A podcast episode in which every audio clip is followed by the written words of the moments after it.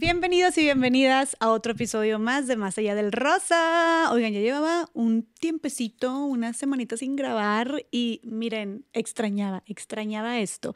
Y estoy feliz porque hace como dos semanas tuve un evento de Secret aquí en Ciudad de México y conocí a una mujer espectacular que yo ya conocía de su trabajo. Bueno, ya nos conocíamos, pero nos reencontramos y platicamos más. Nos conocimos más a fondo, hablamos, ella también está en redes, ahorita la van a conocer, seguramente ya saben quién es. Eh, platicamos un poco sobre temas sociales en redes sociales, sobre la salud mental, este, sobre nuestros novios, vidas personales, un chorro de cosas que conectamos bien lindo y justo ahí le dije, no manches, me encantaría que vinieras a Más Allá del Rosa para platicar de tu lucha, de tu trabajo, de tu mensaje en redes, que es increíble y que son, creo que necesitamos todavía más voces hablando de este tema que tanto nos afecta y nos atraviesa, así me atrevo a decir que específicamente a las mujeres, este, por todo lo que venimos eh, cargando, arrastrando, religión, educación, cultura, etcétera. Y bueno, eh, finalmente aquí estamos. Además, justo también le dije, varios de ustedes, varias de ustedes ya habían pedido que ella estuviera aquí, así que finalmente la tenemos aquí. Ella es psicoterapeuta sexual y creadora de contenido, Andy Martín del Campo. Ay, qué bonita introducción. Muchas gracias. Gracias por abrirme el espacio. Justo es lo que platicamos antes, ¿no? Que es complicado que da igual, personas, marcas, te abran espacios cuando vas a hablar de temas que pueden generar un poco de incomodidad, porque esto al final es lo que genera muchas veces, como que incomodidad, como no se habla, pues la sexualidad es como, como morbo, como, ay, a ver de qué van a hablar, ¿sabes? Como que es complicado tener espacios para hablar de esto y te agradezco profundamente que me abras el espacio para hablar de esto. Y creo que justo es, es al contrario, eh, gracias por tu lucha y creo que justo lo que buscamos aquí en Más Allá del Rosa es generar estos espacios donde estas conversaciones de temas importantes que nos afectan, que necesitamos escuchar y que de repente eh, no son tan vistos o escuchados y que necesitan serlo, este, pues es lo que buscamos justo poner aquí sobre la mesa. Y me impresionó a mí mucho cuando me dijiste que que como que te costaba o era a veces difícil que gente, marcas, canales se abrieran a hablar de este tema. O sea, sigue siendo, y yo dije, ¿cómo? Según yo, yo me creía muy acá de que ya estábamos en temas de sexualidad, como la gente hablándolo más y más abierta. O sea, sí te topas mucho con pared. Muchísimo. O sea, me topo con pared de, en dos sentidos, ¿no? Uno es no te abro la puerta y punto. No me interesa tu discurso, no me interesa lo que vas a decir. O está esta otra parte en donde tú al ser sexóloga, lo primero que piensan es como en, sexo erótico, ¿sabes? Mm. Y entonces te sexualizan completamente. Entonces ahí es como de, no, tengo mucho que decir. O sea, no es mi cuerpo el que tiene mucho que decir, sino mi cabeza es lo que tiene mucho que decir, ¿sabes? Eh, me pasó que me invitaron a un programa de televisión y era de mis primeras veces en tele, entonces para mí era como súper intimidante ver, pues no es lo mismo tú con tu celular así solita en tu casa grabándote que, ¿no? En un foro y, y es una televisora importante, ¿no? Y me contrataron para hablar sobre deseo sexual y cómo, cómo se relaciona con el olor, con el olfato, si tiene como que algún tipo de relación, ¿no? Y mm. yo así súper investigué del tema, como que llevé dinámica, ¿sabes? Como que preparé el tema y yo llevaba puesto, y eso es súper importante, llevaba puesto jeans, como una t-shirt de tirantitos, un saquito encima y tenis. Eso es lo que llevaba puesto. Y pues yo estaba en la plática, ¿no? Y el programa era un programa de solo morras, ¿no? Las, las conductoras son mujeres. Entonces yo dije, me voy a sentir segura porque es un lugar de puras mujeres, ¿no? Total. Este, pero pues sorpresa, tonta yo, la producción no son mujeres, ¿no? Mm. Y en el chicharo, pues yo estaba a mitad del discurso y como que le dan pausa y dicen, no, Andy podría ser más sensual. Y yo como que sentí la sangre en los pies y me hice súper, súper güey. Y yo, ah, que quieren que hable más de sensualidad, sin problema lo puedo hacer. No, no, no que tu, tu persona sea más sensual. ¿Qué? Entonces, o sea, como tu manera de hablar. Sí, o, sea, que yo estuviera como sexual, como la típica sexóloga de televisión, ¿no? Sí, como, ay, no sé qué, que esperaban que dijeras, o sea, güey. Como que en mi mente pasaron muchísimas. ¿Y esto al aire? Al aire. Y yo. Eh, no, no era al aire. Esta cápsula era pregrabada, Ok. pero solo tenemos dos oportunidades para grabarla, pero no, no estaba en vivo así. Güey, y ¿no? aunque fuera al aire, si ahorita yo estoy orando contigo y tuvieras un chicharo, lo cual no tienes, Sí, aquí no contamos juro, con así. esa harta producción de que, que, que ahorita, aunque estuviéramos grabando fuera del aire, que te estuvieran diciendo de que, oye, sé más sensual, es incomodísimo. Es incomodísimo, aparte me lo dijo un hombre, ¿no? Ut. Y mi respuesta fue, estaba este, Paola Rojas y era una de las conductoras. Y entonces como que vio mi cara de incomodidad y entonces Paola Rojas dijo, si no estás cómoda, no hagas lo que te están pidiendo.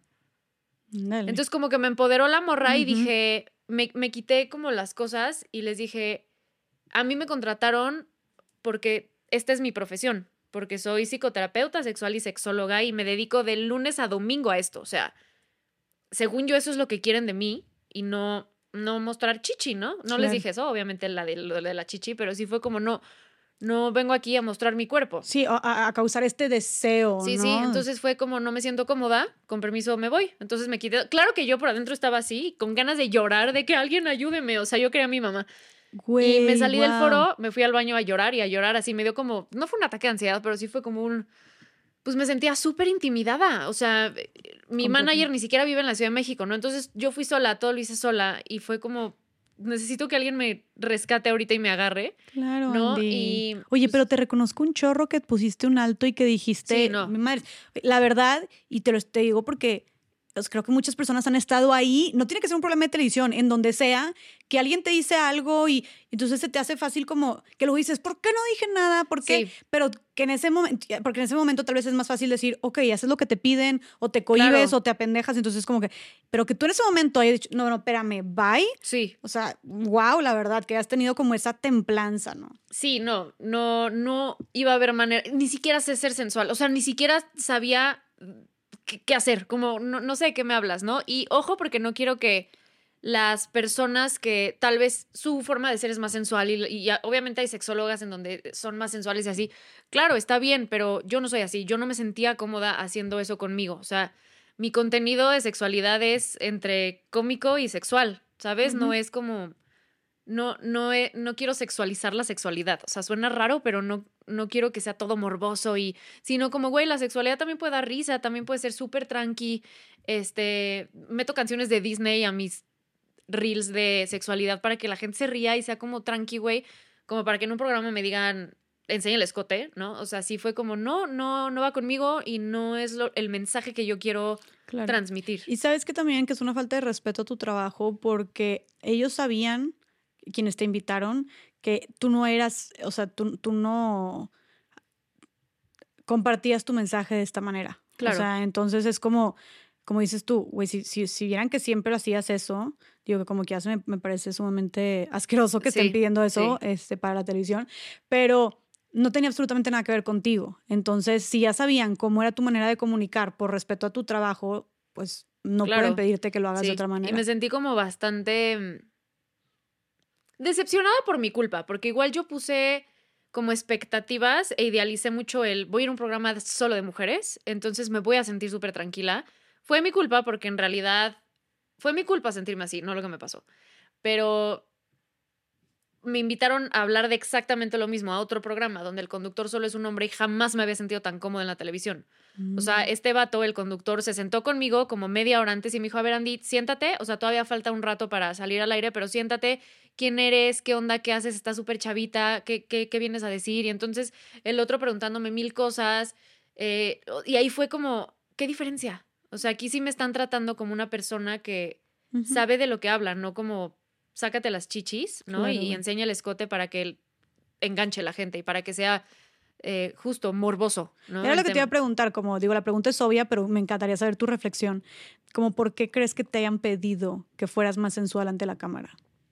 Pues yo creo que es un poco tradición, ¿no? O sea, si tú ubicas a las sexólogas de la televisión, eh, pues son personas que son, son, es como muy, como muy típico, como usar escotes, falda corta, ¿no? Que, ojo, no estoy diciendo que eso esté mal, pero como que todo el tiempo las- la televisión ha vendido la idea de la sexóloga como la mujer sexual, como toda eh, ya sabes, provocadora y así. Y y siento que es eso, porque la televisión es tradicional, o sea, la televisión todavía siento que le falta mucho para, para evolucionar en muchos temas, porque la persona que me sustituyó en, en, esa cápsula, pues la vi y fue como, claro, es que eso es lo que quieren, que ok, pero yo mm. no lo soy, o sea, yo no me siento cómoda haciendo eso, si esta morra se siente cómoda haciendo eso, no, adelante, pero yo no quiero que, o sea, mi mensaje es, muchos de los mensajes, pero uno de los principales es hay que dejar de ver justo a la sexualidad como algo pornográfico, porque ese es el tema, que lo ven como como súper erótico y solo sexual y solo para excitar a los vatos y, y yo busco todo lo contrario, como, güey, la sexualidad también es prevención, la sexualidad es placer, la sexualidad es salud, sea, como ver más allá de nada más como lo morboso y placentero y excitante, ¿sabes? Claro, completamente. ¿Qué otras cosas? ¿Te han pasado algún, algún, alguna otra situación así? O sea, tuviste este tema de televisión donde este, pasaste por esto, pero no sé, con, en redes, o sea, tú, tú hablas de este tema pública masivamente todos los días, en redes, con marcas, en algunos otros programas, o sea, ¿qué otras cosas que tú digas, donde tú dices, güey, de verdad nos hace falta tanta conciencia y educación sobre este tema? Así, se me vino rapidísimo uno que lloré, lloré, lloré tres días después de eso. Era la primera vez que sentía como esta gran discriminación por ser mujer este, me buscó X marca que no tiene nada que ver con mi contenido. O sea, no es una marca que digas, alrededor, gira alrededor de la sexualidad o de la mujer o de la salud, nada, nada. Entonces, la marca nos busca a nosotras. Y, ay, quiero Andy para tal y tal, este, pero si ustedes aceptan, va a ser bajo la condición de borrar sus fotos en bikini. Yo, yo practico bondage, que es como esta, esta práctica de amarrarte con cuerdas, y, y lo practico conmigo misma, o sea, lo hago solita. Y tengo algunas fotos en Instagram, como con, a veces me hago como corsets de cuerda y a veces como que me amarro toda, o sea, no me amarro así, ¿no? Como puerco, sino es como que se ve estéticamente bonito. Entonces tengo muchas fotos haciendo eso. Ok. Y entonces que borre, por favor, eso. No puede hablar de penes y no puede hablar de vulvas. Entonces, pues claro que mi agencia fue como, entonces estás buscando a la persona equivocada.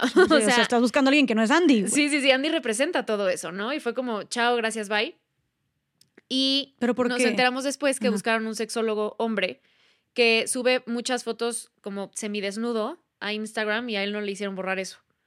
Y lo contrataron para la campaña, aún subiendo el contenido que sube. Y a él no le dijeron estas condiciones, como no te subas desnudo, no subas fotos amarrándote, no subas fotos, ¿no? Mm. Y cuando me enteré eso sí fue como un llorar con Alfredo, que yo decía, ¿cómo? O sea, pero somos, nos dedicamos a lo mismo, estudiamos lo mismo, los dos somos sexólogos, ¿no? O sea, ¿por qué él sí tiene este permiso de mostrar su cuerpo porque claro que el cuerpo de la mujer es mucho más sexualizable que el del hombre. y, a mí me dicen, tápate y no hables de vulvas y penes, ¿no? Como que fue la primera vez en redes, fue hace como dos años, que dije, wow, o sea, la discriminación sí, está así. Sí, que notaste esta disparidad súper evidente. Sí, sí, sí. Oye, Andy, y yéndome un poquito para atrás, como, ¿qué fue lo que te hizo a ti? Eh, y más porque, pues como dijimos, México, este tema sigue siendo un tema tabú. ¿Qué te hizo a ti querer estudiar y dedicar tu vida a esto? Ay, amo esta historia y probablemente llore, les digo desde ahorita. Y también quiero hacer como un paréntesis antes de hablar como profundo de muchos temas. No tengo la verdad absoluta. Probablemente va a haber gente que piense distinto que yo y está bien. O sea, lo que estoy diciendo es lo que sé, lo que a mí me hace sentido y como a mí me funciona. Entonces, eso es súper importante decirlo. No tengo la verdad absoluta de nada, ni de la sexualidad, ni de nada. Dicho esto, yo estaba estudiando, yo estudié en la licenciatura psicología. Y yo iba directo así al diván y a ser psicoanalista y así, ¿no? En Ciudad de México. En Ciudad de México. Y la universidad en donde yo estudié, como que se caracteriza porque desde primer semestre te avientan a las prácticas. O sea, tú tienes 18, 19 años y te avientan así de vete a un kinder, obviamente contenido, ¿no? Con maestras y todo, pero es, es lo padre de esta universidad, que practicas desde que entras a la carrera y las prácticas se van haciendo más difíciles conforme vas avanzando. Y una de las prácticas que era casi que para acabar la carrera, o sea, era como la penúltima más o menos, yo siempre tuve mala suerte. Mucha mala suerte porque yo no era la del promedio de 9.9, ¿no? Entonces, las del mientras promedio más alto tenías, tenías más derecho a escoger tus prácticas. Entonces, mientras peor te iba, pues eran las que sobraban, ¿no? Ok. Entonces, este, yo siempre tenía mala suerte, en particular en las prácticas, siempre me tocaba sola o en escenarios que yo no quería, como bien complicados. Y me acuerdo perfecto que en esa práctica yo me quería meter a un psiquiátrico y se llenó. Y yo, puta madre, o sea, ¿ahora qué hago, no? Estuve a tres de no meter práctica ese semestre y nada más atrasarme uno más porque a fuerza quería meter al psiquiátrico. Y ya, como que entré en mis casillas y dije, a ver, Andrea, no seas berrinchuda. Y había dos escenarios libres. Uno, uno, era una escuela, pero yo ya llevaba practicando muchísimos años en escuelas y dije, no, quiero otra cosa. Y otra práctica era en Clínica Condesa, que para la gente que no sepa, Clínica Condesa es una clínica que está aquí en la Ciudad de México que trabaja mucho con VIH y con población LGBT.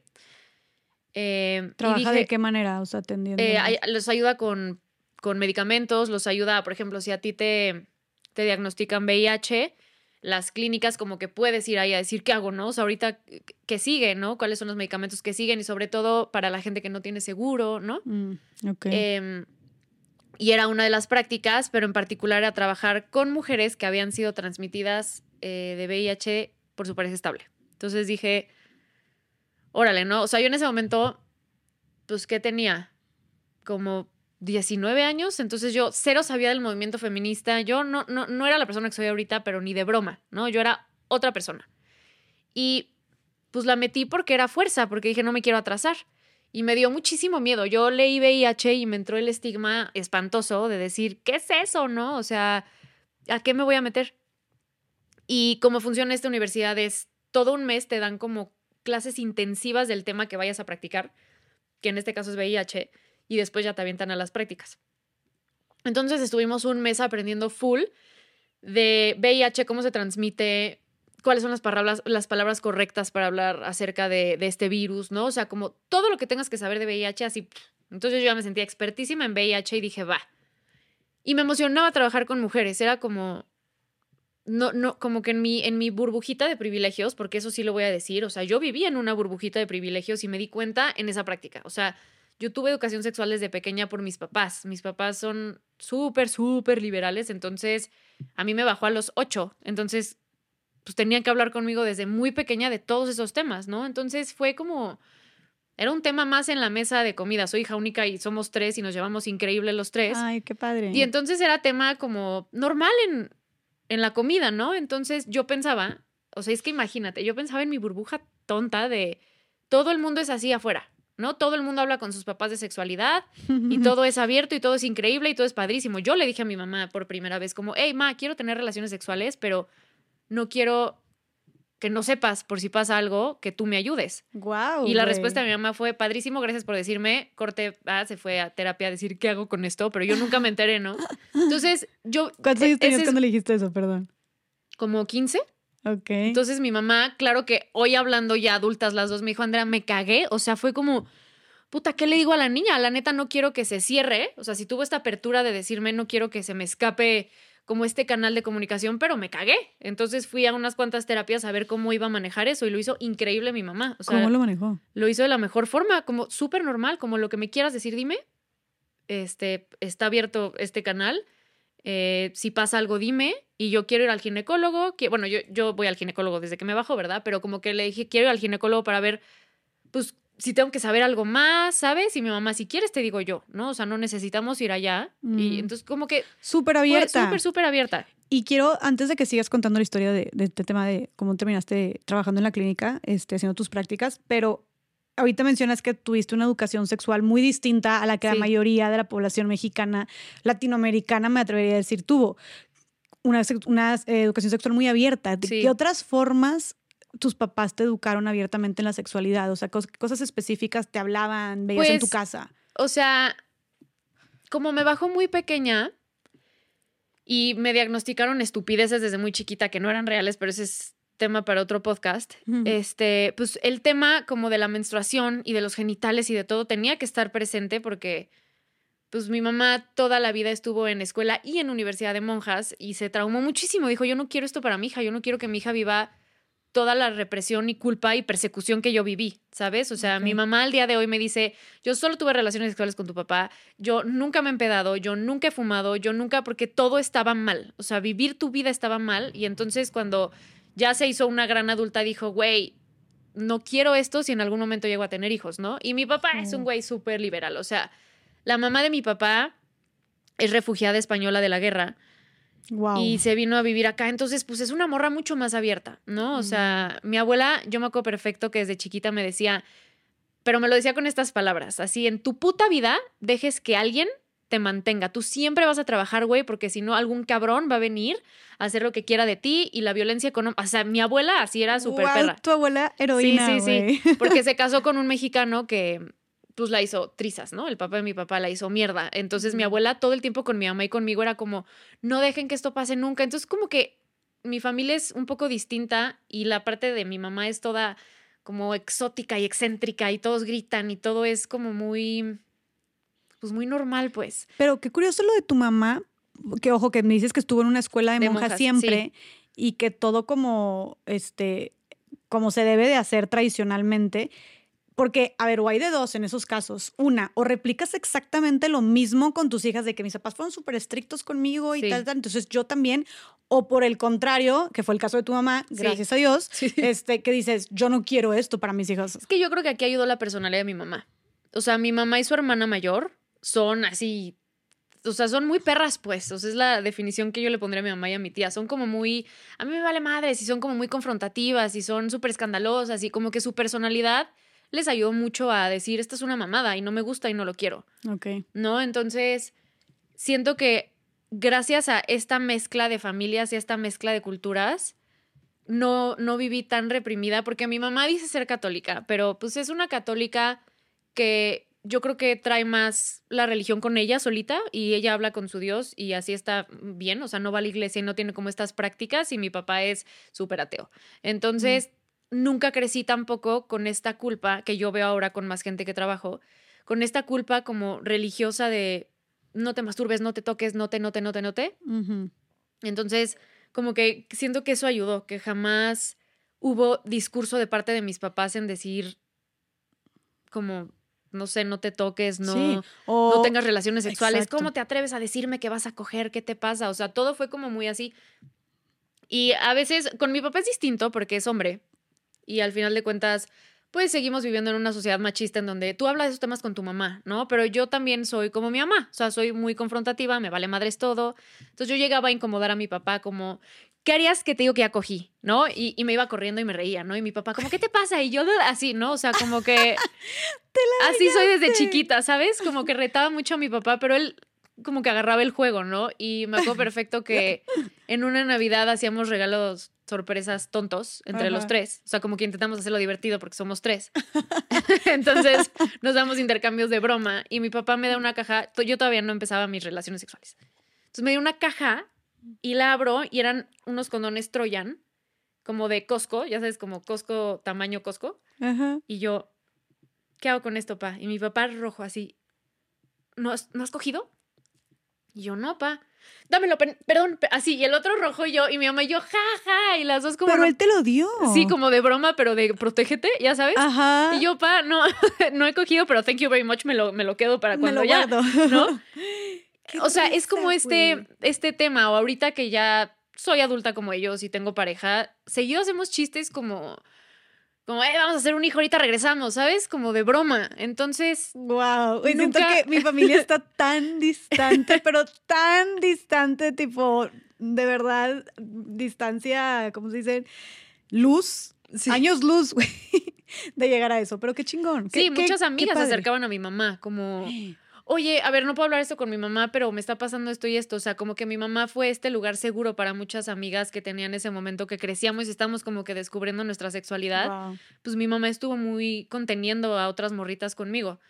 Entonces, y como que no me extraña ser sexóloga. Y eso te dice mucho de cómo existe esta necesidad de parte de todas las chavas, chavitas, adolescentes, niñas incluso, de, de como tener estas, estas este lugar seguro, de cómodo para tener esta, esta contención, respuestas, guía, apoyo, etcétera. Y qué bueno que en este caso, por ejemplo, tus amigas tenían a tu mamá, que puede ser un lugar seguro, informado, etcétera, este, que no las juzgara, que no las culpabilizara, pero cuántas niñas o, mujeres no lo tienen que terminas creciendo con unas ideas bien distorsionadas. Sí, que vas generándote disfunciones de adulta. O sea, eso sí está muy cañón. Y sí me acuerdo que no, me buleaban como tal, pero sí era como una carrilla que me aventaban ahí las de mi salón de que, ¿qué oso que le dijiste a tu mamá?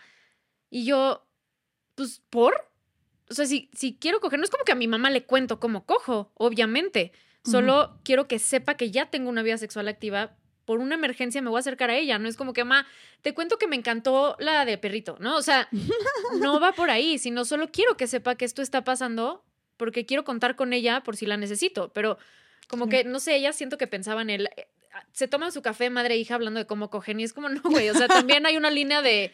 Ni siquiera es de respeto, solo es una línea de no, no te toca a ti saberlo ni a mí contártelo. Somos mamá e hija. Hay, hay, hay como, pues sí, una jerarquía de familia, ¿no? Entonces también como que me aventaban luego mucho esta carrillita de qué oso que le dijiste a tu mamá. Y yo, pues no. O sea, a mí me gustaría en el momento en el que sea mamá y tengo una hija mujer, como, güey, platícame todo lo que sea y lo que quieras. O sea, que, que, sepas que esto está abierto y que aquí no te vamos a juzgar por ser un ser sexual, porque naciste como un ser sexual. Oye, y dime, o sea, ¿le contaste a tu mamá cuando tuviste tu primera relación sexual?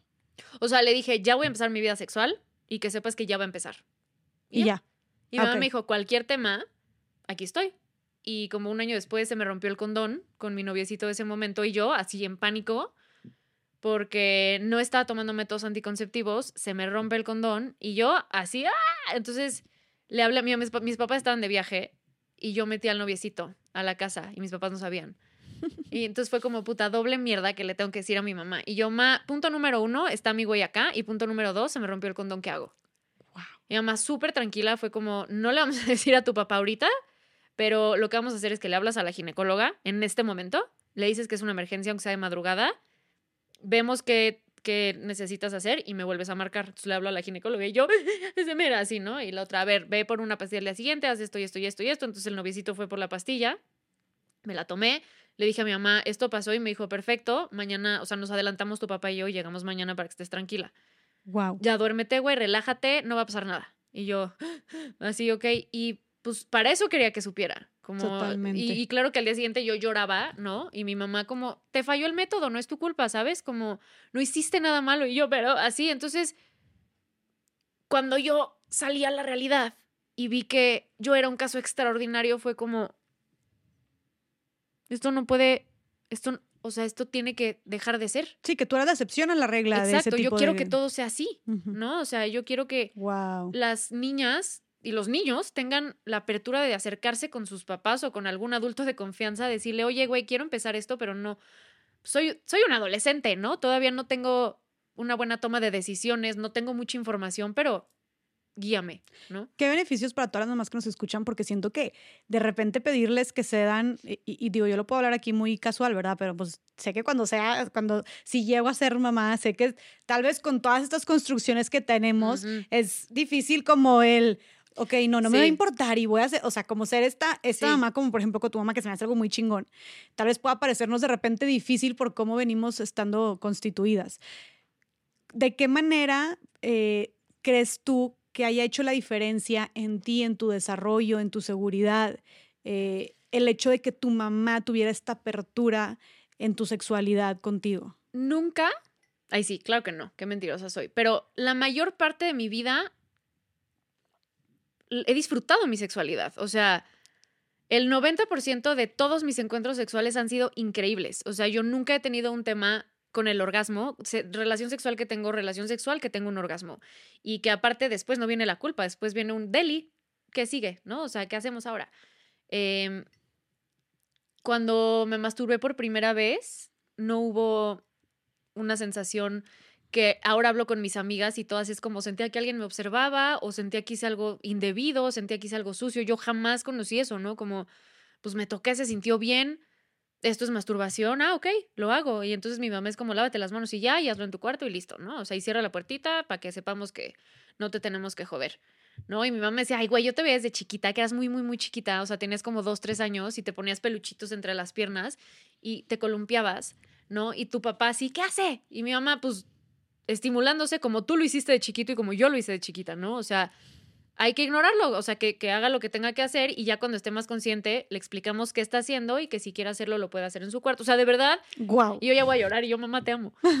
Porque sí fue, o sea, gracias a esa educación que tuve, principalmente por mi mamá, o sea, mi papá nada más la acompañaba, ¿no? Pero como toda esta apertura que recibí de mi mamá fue lo que el, al día de hoy hace que disfrute mis relaciones sexuales, que, que también tenga yo como pues sí es urgencia, le voy a decir, como esta urgencia de que todas las mujeres sea como disfrútenlo, no es su cuerpo, no están haciendo nada indebido, no están transgrediendo a nadie, solo están haciendo utilidad de su cuerpo y de las partes del cuerpo que tienen, ¿no? Claro, claro. Y creo que este también, no sé, el, el, el hecho, que lo que a mí más me impresiona de esto de tu mamá es cómo pudo ser esta mamá tan abierta, relajada, habiendo vivido lo opuesto, lo contrario. Porque aunque digas tú, yo quiero que mi hija sea completamente diferente, pues sí, pero es... Trabajar tus de, sí. Esa deconstrucción y este reseteo de tu sistema para aceptar es tener estas conversaciones, estas dinámicas, haber estado, o sea, la verdad, mis respetos también para tu mamá. Y al chile al día de hoy no,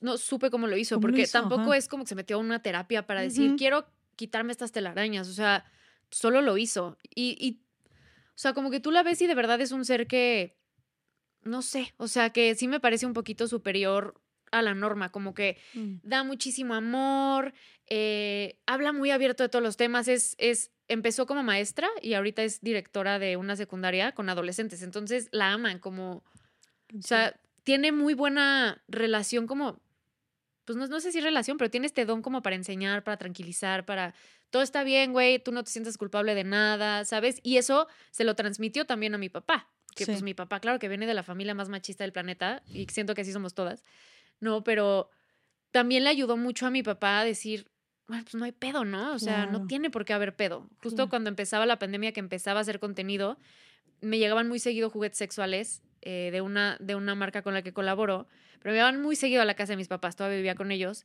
Entonces, está la historia grabada, la guardé para toda la eternidad. Estaba yo grabando una historia, entonces mi papá no sabía que estaba grabando una historia, él recibió el paquete, me dijo, ay Andrea, ya te llegó otro de tus penes.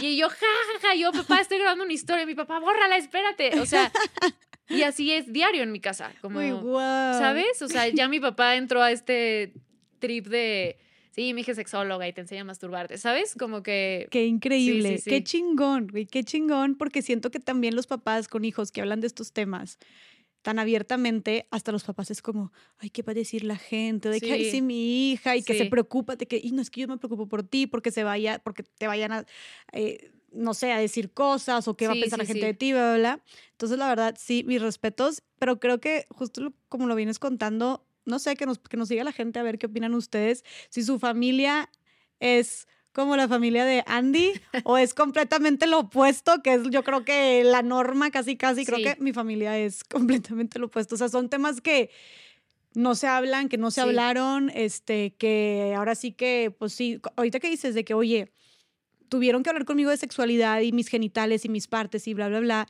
eh, porque me bajó muy, muy, chica.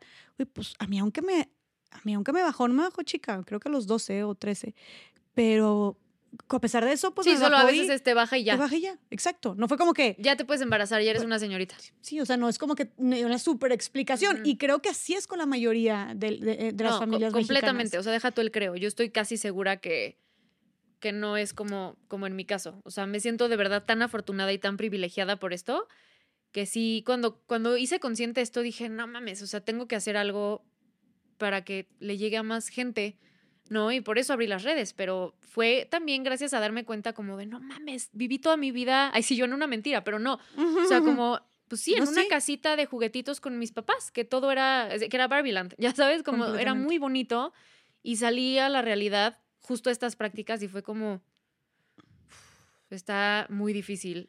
Y entonces mi burbujita se rompió. Oye, pero ¿por qué crees tú, pensando en algo como que nos atraviesa tanto y está tan presente en nuestra vida como lo es la sexualidad? Em, digo, es algo que, bueno, no sé, no, no, tampoco quiero generalizar y ser absolutista más bien, pero creo que todas las personas, o tal vez el 99% de las personas, no, más bien todas las personas, porque es parte, como dijiste tú, de nuestra salud, vamos a experimentar en nuestra vida de alguna u otra forma, que no tiene que ser solamente a través de relaciones sexuales, ¿no? Sí. Este, pero ¿por qué crees que siendo algo tan importante en nuestra sociedad, en nuestra persona, como por qué habrá tanto rechazo, tanto silencio, tanto estigma en esta, en esta parte de relación padre-hijo, madre-hijo, hija, en hablar de estos temas? O sea, ¿por qué será de verdad? y que seguimos diciendo que es bien importante hablar con tus hijos, con tus hijas, de la menstruación, este, de los métodos anticonceptivos, de las enfermedades, del embarazo, pero lo decimos por todos lados Y llevamos años diciendo este, teniendo este discurso, pero siguen sin tener, sin haber estas pláticas en las familias. O sea, Sí. sigue de verdad nula esta información. ¿Por qué crees que haya de verdad tanto, este, tanta resistencia? ¿Qué habrá en la sexualidad que papás, mamás no se pueden de verdad sentar con sus hijos e hijas y hablar abiertamente de este tema? ¿Por qué nos costará tanto? Es que yo creo que no hay una respuesta correcta. Siento que hay muchísimas variables que, que se hacen una nubecita de gris y culpa que te chinga, ¿sabes? O sea, y no dije nada y ahí sí voy a llegar a un punto, se los prometo. Pero punto número uno, vivimos en un país súper religioso y súper católico. O sea, como hay mu- muchísimo catolicismo y lo que sí he notado, y eso lo he vivido en carne propia, y no estoy hablando de absolutamente todos los católicos, mi mamá es católica, tengo muchísimas seguidoras católicas que nos amamos muchísimo, no están, no, perdónenme si digo mal el nombre, pero estas católicas eh, con derecho a decidir, que son unas, un grupo Ah, de sí. morras, ¿no? Que, o sea, en realidad no es contra la religión per se, pero cuando lo llevan a un extremo, se vuelve súper persecutorio y culposo, como el placer está mal, la virginidad, o sea, como que entran todos estos conceptos en donde te empieza a llenar, a inundar de culpa, y entonces eso es lo que tú aprendes, y entonces si es lo único que tú tienes y lo único que tú has aprendido, la norma, y- o sea, lo normal sería, pues así lo vamos a pasar a la otra generación, porque son las únicas herramientas que tengo. Claro. ¿Sí me explicó? O sea, siento que es, sí, una variable de todo, pero sí siento que tiene que ver, punto número uno, la religión. Eh, punto número dos, si hay un tema de gobierno bien preocupante en, en que no le están poniendo atención a la educación sexual a las escuelas. O sea, cada vez hay menos y menos y menos educación sexual a las escuelas. Este, y otro punto es que cuando nosotros adultos pensamos en sexualidad infantil, en chinga pensamos en la, en la nuestra. O sea, en sexualidad adulta, pero es como no, carnal. Si yo voy a darles un taller a niños de kinder, no les voy a enseñar posiciones sexuales, ¿no? No Ujú. seas idiota, perdón, pero no es eso. Les voy a enseñar prevención de abuso sexual. ¿No? O sea, el- el- este famosísimo semáforo, que tu cuerpo es un semáforo. ¿Dónde se puede tocar? ¿Dónde no se puede tocar? ¿Dónde solo puede tocar tu mamá? ¿Dónde? ¿No? Vamos a enseñarle las partes de su cuerpo, todas, incluyendo los genitales como el brazo, como la cabeza. O sea, sexualizamos como, como adultos cuando pensamos en sexualidad infantil. O sea, pensamos que es pornografía, ¿no? O sea, nos pasó que yo antes daba talleres de escuelas. Mis respetos a las maestras, yo jamás, jamás lo vuelvo a hacer. Es súper difícil. Pero cuando, cuando estaba dando talleres de escuelas, llegó un chavito como de segundo o tercero de primaria a decirme, le encontré la pornografía a mi papá. Y yo, puta. Lo primero que pensé fue en pornografía como mi mente adulta, pero pues sí le dije, ¿qué es esa pornografía que encontraste? ¿No? Y era una revista de morritos en bikini, Mm. ¿no? Pero yo pensaba en pornografía. Ujú. Encontré un video, güey, de Sí, sí, sí. sí. una, una pareja teniendo relaciones sexuales, ¿no? Y ese es el tema, que sexualizamos de manera adulta la sexualidad infantil. O sea, no, no respetamos el desarrollo y el proceso de los niños, de los adolescentes, de los adultos. O sea, la sexualidad también tiene etapas. Claro. Como el ciclo de vida, la sexualidad es exactamente igual. Entonces siento que si juntamos todas estas variables, qué miedo, ¿no? O sea, y, y, y jamás me atrevería a juzgar a papás y a mamás que no se atrevan porque qué miedo. Si no tengo herramientas y si no sé ni qué pedo, pues hago lo que puedo con lo que tengo, ¿no? O sea, yo no culpo a mis abuelos de haber educado así a mi mamá, ni Sí. culpo a, a- a mi abuela de haber educado así a mi papá. Entonces es lo que tenían, pero siento que son esas variables las que... Completamente. Yo tampoco culpo a mis papás de haberme educado así, porque yo sé, y yo les pregunté alguna vez, mis abuelos hablaron con ustedes de este tema de sexo, así, nunca, nada. Es que imagínate, es, eh, es lo que hablo con muchas pacientes. Como es que no hubo educación sexual en mi casa, ¿no? Y yo les digo, pausa, sí hubo. Al no hablarla, eso también es educar, ¿no? O sea, el, el- el- el no verbalizarlo, el ignorarlo es, puta, está tan mal que ni siquiera lo podemos hablar. Qué terror. Exacto. O sea, ¿No? como que entonces sí, ya de por sí hay como un estigma Sí. eh, a- ante eso. El no, ni siquiera poderlo mencionar en casa refuerza esta idea de que es algo malo. de que es algo muy malo, que ¿no? O tiene sea, que ser, sí. Eso, eso siento que afecta mucho también. O sea, imagínate que a mí me hubieran dicho a mis ocho años, ya te bajó, ya eres una señorita, ya te puedes embarazar. No, soy una niñita menstruando. No soy una mujer que ya se puede embarazar. Soy, sigo siendo una niña que usa toallas, ¿no? Sí. Y que juega con brats. Claro. Claro. Oye, bueno, y entonces, así- después de este enorme paréntesis, retomando tu historia, estás diciendo que entonces, Sí. porque yo te pregunté para todo esto que habían hecho tus papás como sí, para educarte así tan libremente, chingón. Entonces tú entras a esta clínica y dices, ¿Qué pedo? ¿Qué Ala. hago aquí, no? Ajá. Y yo entré súper asustada porque dije, ¿qué tal que, que lo hago mal, güey? O sea, ¿qué tal que le cago la vida a una morra? Yo, yo sintiéndome el centro del universo, ¿no? Pero entiéndanme, tenía 19 y estaba estudiando en la universidad. Y la, dinámica de esas prácticas era, tú tienes a una paciente, o sea, era la primer práctica en la vida que teníamos como uno a uno, ¿no? O sea, yo nos vamos una esquinita, porque aparte era busca una esquinita porque no hay presupuesto para eso. Entonces busca una esquinita así, en donde puedas dar terapia en donde puedas hablar con, con la persona que te escogió o que te tocó o así, ¿no? Entonces era como, no me acuerdo bien del tiempo, no sé si media hora, 40 minutos, luego otro paciente, luego era un círculo de mujeres, o sea, de todas las mujeres, ya era como una terapia grupal, ok, y luego nosotros como alumnas, porque si éramos puras morras, eh, supervisábamos como tres, cuatro horas con la maestra de cómo estuvo tu caso, cuéntanos todo de tu caso, y entonces la maestra nos iba ayudando y nos iba conteniendo. Y no voy a decir nombres, ¿no? En, en ningún momento, pero sí voy a explicar un poco de qué pasó, porque eso fue lo que me hizo estudiar lo que estudié. ujú, Yo trabajaba con un hombre, con un adulto joven y con una mujer como de 47, 48 años en ese momento. Y la historia de esta morra, de, de la señora, que nos vamos a enfocar mucho en ella porque ella fue la que me movió todo mi mundo. Este, y aquí probablemente lloré porque es- ay, me marcó muchísimo esa señora. Ella era madre soltera, tenía dos hijos, adolescentes. Bueno, así como que uno entrando a la adolescencia y otro adolescente, y conoció a un vato, ¿no? Que era su pareja. Y ya llevaban un rato eh, siendo pareja. Y la historia de esta morra, de cómo se transmitió de VIH, es que el güey ya sabía que tenía VIH. Y la mamá del güey ya sabía que tenía VIH. Entonces dijeron, vamos a transmitir a esta morra para que todos vivamos en esta misma locura. O sea, yo no sé cómo lo veía el güey, como de, te transmito y entonces todos salimos adelante juntos y el VIH nos va a unir. Entonces la transmite, él sabiendo que tenía, Súper maquiavélico. súper maquiavélico. Ella era mesera de un restaurante eh, y eso es bien importante. Entonces, este, la transmite y ella se da cuenta cuando ya estaba casi en etapa SIDA, ¿no? Que si quieres ahorita podemos explicar Sí. un poquito qué onda con eso, Sí, pero sí, ya estaba en etapa SIDA, que es cuando ya tus defensas están en el suelo. O sea, que la carga viral, que es como la cantidad de VIH que tienes en el cuerpo, está súper alta.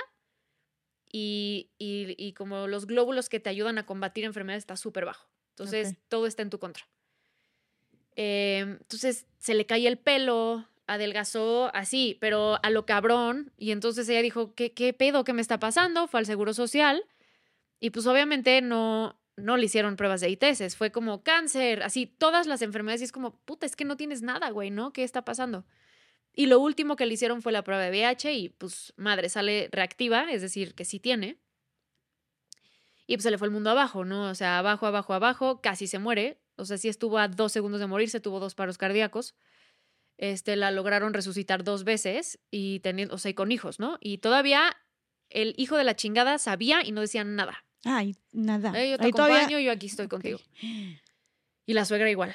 Este, mm, entonces, no sé cómo logra mi paciente salir de, etapa SIDA, como que regresa a etapa VIH, o sea, la carga viral bajó y sucede 9 y sucede 4, que son como estas, pues sí, o sea, estas, estas madrecitas que te ayudan a que tu sistema inmune esté más fuerte, sube, ¿no? Entonces, como que se empieza a nivelar, regresa a etapa VIH, que ahí puedes vivir con VIH toda tu vida, súper sano, sin transmitir, sin nada. O sea, Sí, eso ya no es una sentencia de muerte desde hace muchísimo tiempo. Nada más te tienes que medicar de por Diario, vida. sí, y ya, ¿no? Y también evitar comidas en la calle, o sea, como que evitar infecciones que te puedan, ¿no?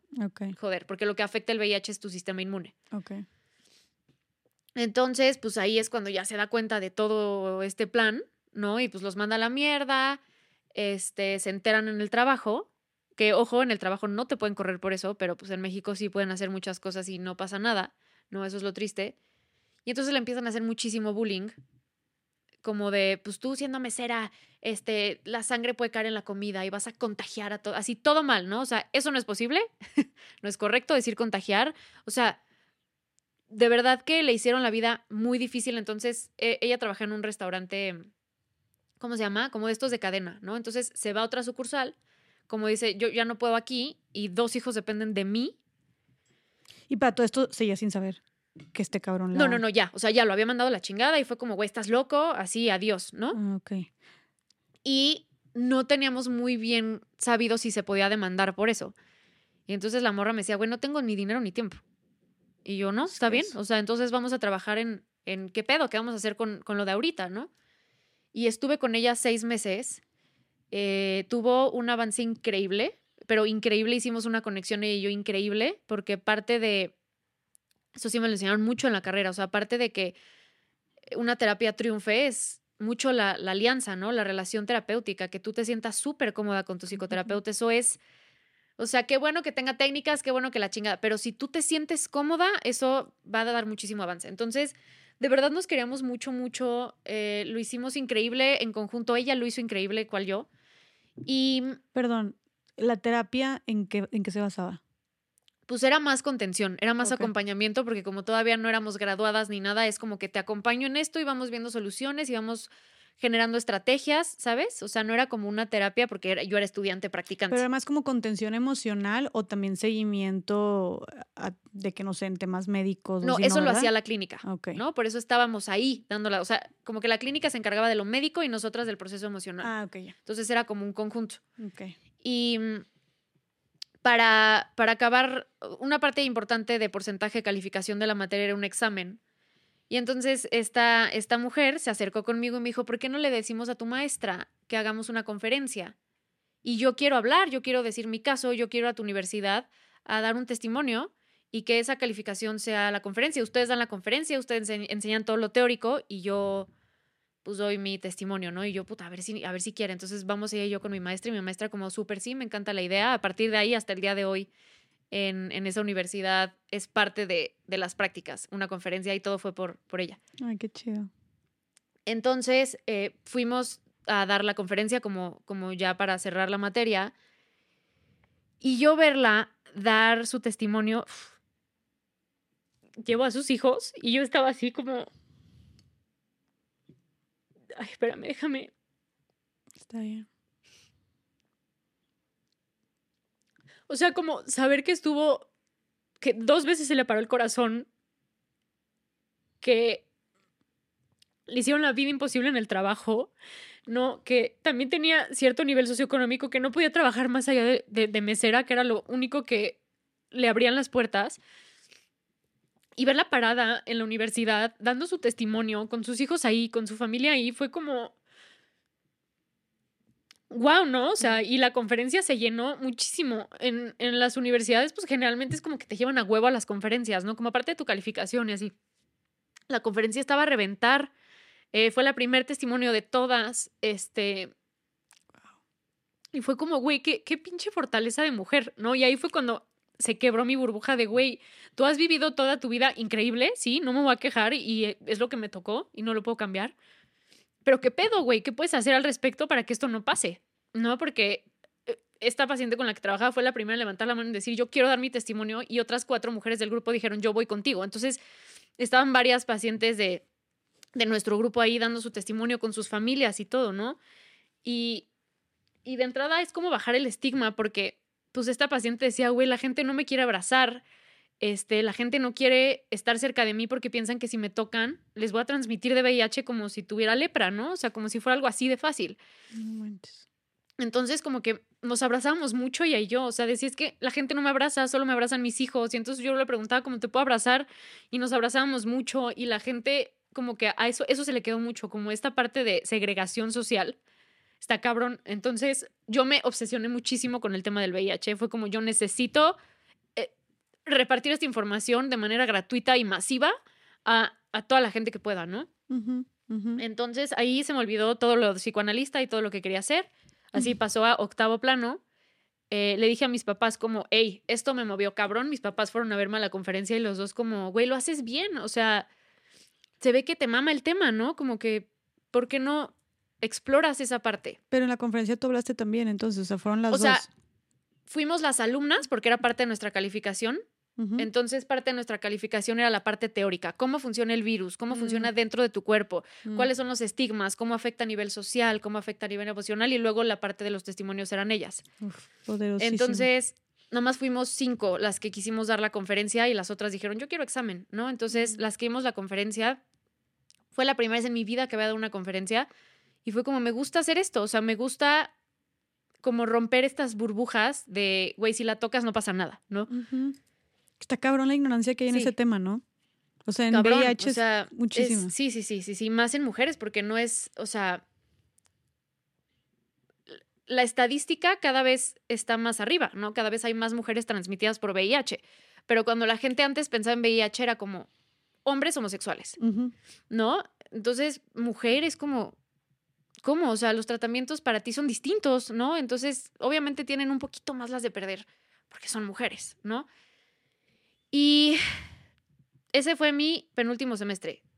Voy a mi último semestre yo ya desmotivadísima de ya quiero acabar, o sea, ya me vale madres todo lo que tenga que aprender.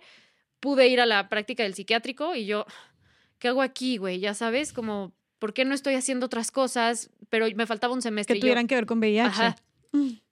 entonces acabo la carrera y la maestra de, de esa práctica y yo hicimos una relación muy, muy bonita. Y cuando acabé la carrera me buscó y me dijo, güey, ¿por qué no te avientas una maestría en sexualidad? O sea, para que tengas más bases para, para poder hablar de esto, ¿no? Y yo, puta, pues a ver, entonces le fui a decir a mi papá y yo, oye, ¿qué onda? Esta maestría, vi este lugar, me pueden becar, está súper barato, o sea, pagaba de verdad como 1.500 pesos al mes. Mm.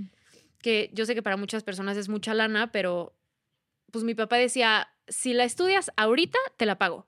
O sea, si es neta lo que quieres y lo que te apasiona, ahorita te la pago. Entonces, por eso decíamos antes que yo llevo estudiando desde kinder, porque fue como, puta, pues vamos a hacerla. O sea, yo sí quería descansar un poquito saliendo de la universidad y fue como, no, vamos a estudiar pues este pedo Y para más- que yo tenga más bases. Porque tus papás también vieron en acción. Ahí en Sí, la- eh, sí, dijeron sí, de que sí. sí. Que otra cosa antes de pasar a este tema, porque, o sea, ahorita hablaste mucho de ella, pero también yo creo que gran parte de que esta, esta mujer se haya parado en el escenario y hablar, abrirse de un tema pues que le ha afectado tanto y tan personal, más también qué valiente ella viendo tanto estigma y todo cómo lo habían rechazado, como quiera pararse frente a no sé cuántas personas, hablar públicamente de esto de ella, pues la verdad habla mucho también de las herramientas emocionales este, que ella tenía ya, esa, esa estabilidad emocional, inteligencia emocional que ella tenía para afrontar Sí, toda esta situación. Y eso, la verdad, o sea, gran parte también era por ti, porque tú habías estado ayudándola, guiándola de la mano en esta, en, en esta terapia emocional.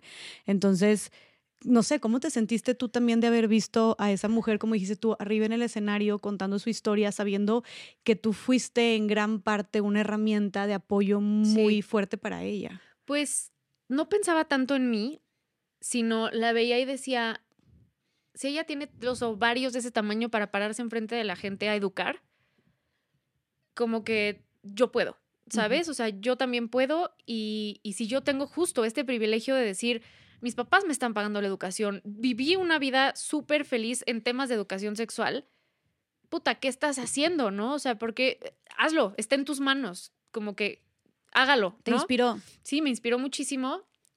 Y como que nunca pensé en mí con ella. O sea, fue como, pues así tocaba, ¿no? O sea, Sí. simplemente yo fui alguien que pasó en su camino, que tal vez ayudó a encontrar justo herramientas para decir, fuck them, ¿no? Yo, yo no soy esto, a mí no me define esto. Pero no, no pensaba tanto en mí, o sea, era más como verla y decir, o sea, ella me inspiró a absolutamente todo lo que hago hasta el día de hoy. O sea, en ella pienso casi diario, como, "Uf, ¿qué será de ella? No puedo hablar con ella por confidencialidad de parte de la universidad, o sea, no, nunca pudimos intercambiar contactos, entonces todos los días estoy como, pues, ¿qué, será de ella, no? O sea, como, ¿dónde estará? Me dijeron que ella se quedó en este grupo de apoyo Ujú. Eh, dos semestres más. Entonces, compañeritas de abajo de mí les tocó trabajar con ella y ahí seguía. Y era la que lideraba el grupo y era la que, ¿no? O sea, era como la más perra. Este, entonces, me metí a estudiar sexualidad, yo muy enfocada en el VIH, ¿no? Yo quiero VIH, VIH, VIH, ¿De cuánto tiempo era esta? dos años. Ok. Entonces, este, cae la pandemia, yo ya llevaba un año en, en la maestría y yo seguía VIH, VIH, VIH. Y estaba aburrida un día y encontré una página de juguetes sexuales y dije, ay, quiero comprar unos, nunca he tenido unos. Eh, voy a comprar unos. Los compro Y le digo a Alfredo, oye, mira, eh, compré este pedo, ¿no? Hay que estrenarlos. Y el otro como de, ay, sí. Que Alfredo es tu novio Alfredo novio. prometido. ¿verdad? Ay, Uy, uy. prometido. Uy. Entonces le digo como, mira, compré esto para explorar, no sé qué, me a los primero en ti y ver cómo sientes y luego vemos qué pedo, ¿no? O sea, juntos. Y yo, ah, sí. Entonces yo súper emocionada con los juguetes sexuales. Me fue increíble, o sea, fue como, güey, ¿por qué, ¿por qué no los tenía desde antes? O sea, los amé con todo mi ser, me masturbé y fue increíble y fue como, voy a subir un video de esto a mi Instagram para que todas mis amigas no les dé miedo y vean. O sea, yo así, un video para mis amigas, yo con menos cuatro seguidores, ¿no? Entonces subo mi video y dos días después, digo, para una cuenta de 400 seguidores de Instagram, al día, sí, sí, como dos días después o tres días después, subí un video largo, cuando todavía existía como el IGTV, y tenía como 30 mil vistas y yo, ¿qué pedo? Entonces me dio muchísima pena, fue como, fuck. Sí. O sea, la gente está viendo, porque yo hice toda una reseña, como de, compré esto y usé esto y esto se sintió padrísimo y vi que para lavarlos es así, y yo súper tranqui. ¿Hace cuántos años fue esto? Porque o sea, ahorita creo que estamos en una Mm. época en la que sabes que cualquier video que subas puede, puede ser viral, puede, sí, pero tal vez en ese entonces tú de pues fue verdad hace no como pensabas- tres años, yo creo. Ah, bueno, no fue hace tanto, hermana. No, Yo pues creí no, que o fue sea, hace la pandemia llevaba cuatro meses, Ok, ok. más o menos. Y yo, mamá, ¿qué pedo? O sea, no, no entiendo qué está pasando, ¿no? Y mi mamá, pues sube más, güey, así como que haz, haz cosas. Y empezaste a subir de seguidores también. Sí. Claro. Y muchas mujeres me empezaron a seguir, y solo mujeres, y solo mujeres. Y dije como, mm, ¿por? O sea, ¿por qué les interesa tanto este tema? Porque yo hablaba mucho de juguetes y masturbación, solo hablaba de eso. O sea, todavía no acababa la maestría, no me sentía tan cómoda, como que hablando de más temas, entonces solo hablaba de mi, mi experiencia masturbándome, hablando de juguetes, o sea, como de manera más técnica, ¿no? Como, mira, este se dobla y este así, ¿no? Pero ahí ya está, era, o sea, lo hacías por igual, por Instagram TV, Sí, por y Reels. solo hacía eso, ajá. Ok, o sea, ya estabas haciendo activamente contenido de eso. Sí, porque estaba aburrida, porque pues, la pinche maestría yo no me inscribí para hacerla en línea, entonces era en línea y yo toda miserable, ¿no? Como, "Ay, ¿qué hago? Y empezó como que a crecer de manera que para mí fue brutal. O sea, fue como que a la gente y a las morras les está gustando esto, están necesitando tal vez esto y pues de ahí hasta el día de hoy fue cuando no, no me desvié del tema de VIH, pero sí, o sea, dije, Mm. no es VIH, o sea, es educación sexual integral, o sea, el VIH ya estamos hablando de ligas mayores, ¿no? Estamos hablando de ITS, pero antes de las ITS, ¿qué hay? O sea, ¿por qué las mujeres no, no se atreven a pedir condón? ¿Por qué las mujeres no conocen su cuerpo? ¿Por qué las mujeres ponen su salud sexual en manos de alguien más? ¿Por qué nos están violentando en ese tema? ¿Por qué nos manipulan con, con, con, con sexo, no? O sea, Mm. sexo a cambio de vida, o sabes, toda esta cultura de la violación. Y entonces se me abrió mucho más el panorama y fue como, no es VIH. O sea, es, es, son mujeres, es sexualidad en mujeres. Entonces acabé la maestría y dije, no, güey, no es VIH, o sea, por ahí no va el tema.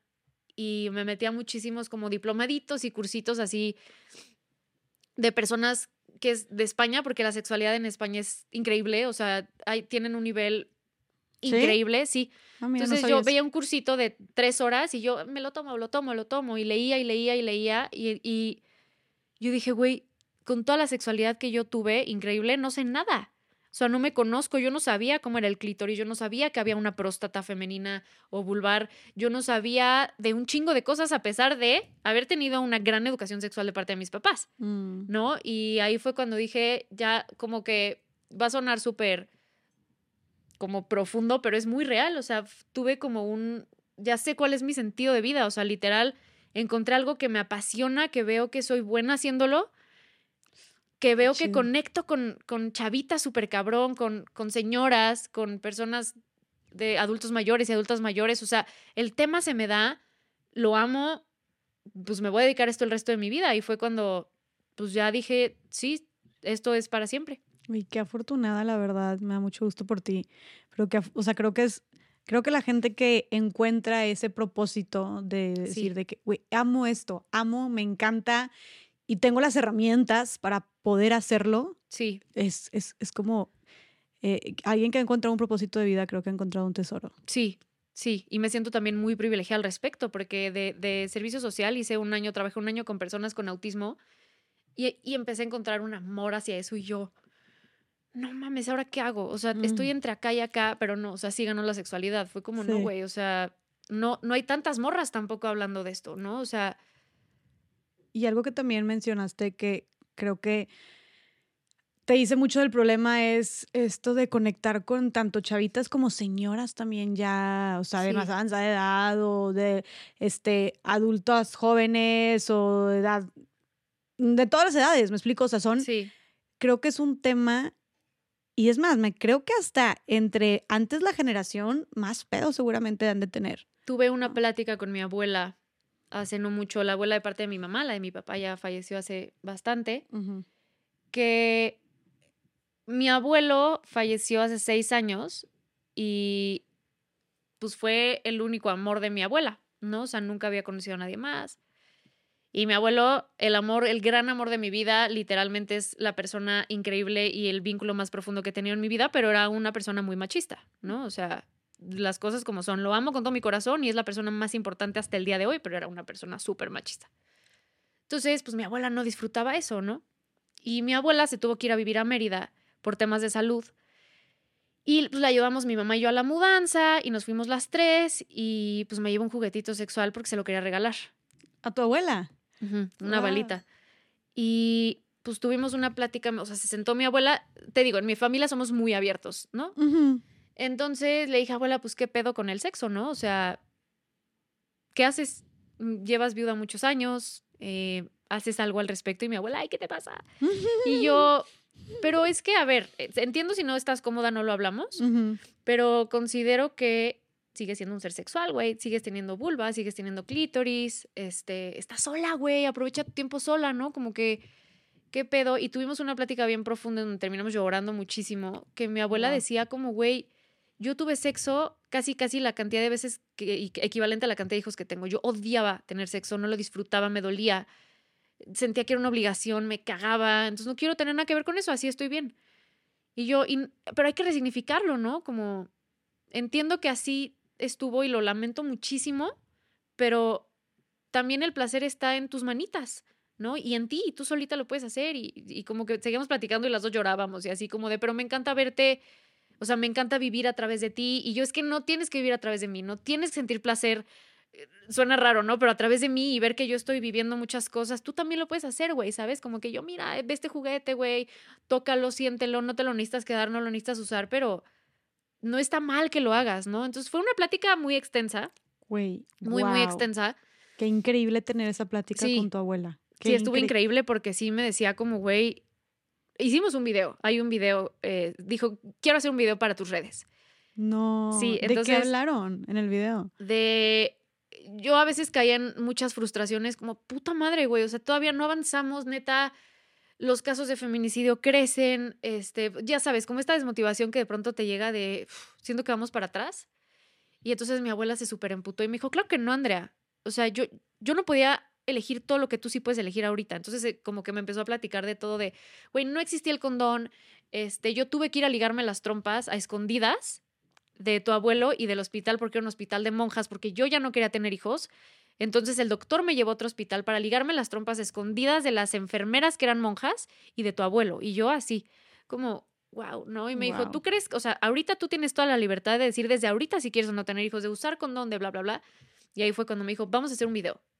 Entonces hice un video con ella, o sea, dije, a ver qué quieres hacer, hasta dónde quieres llegar. Y me dijo, me vale madres todo, ¿no? Ah, Sí. somos fan de tu abuela sí, somos aquí ya. muy fans de mi abuela.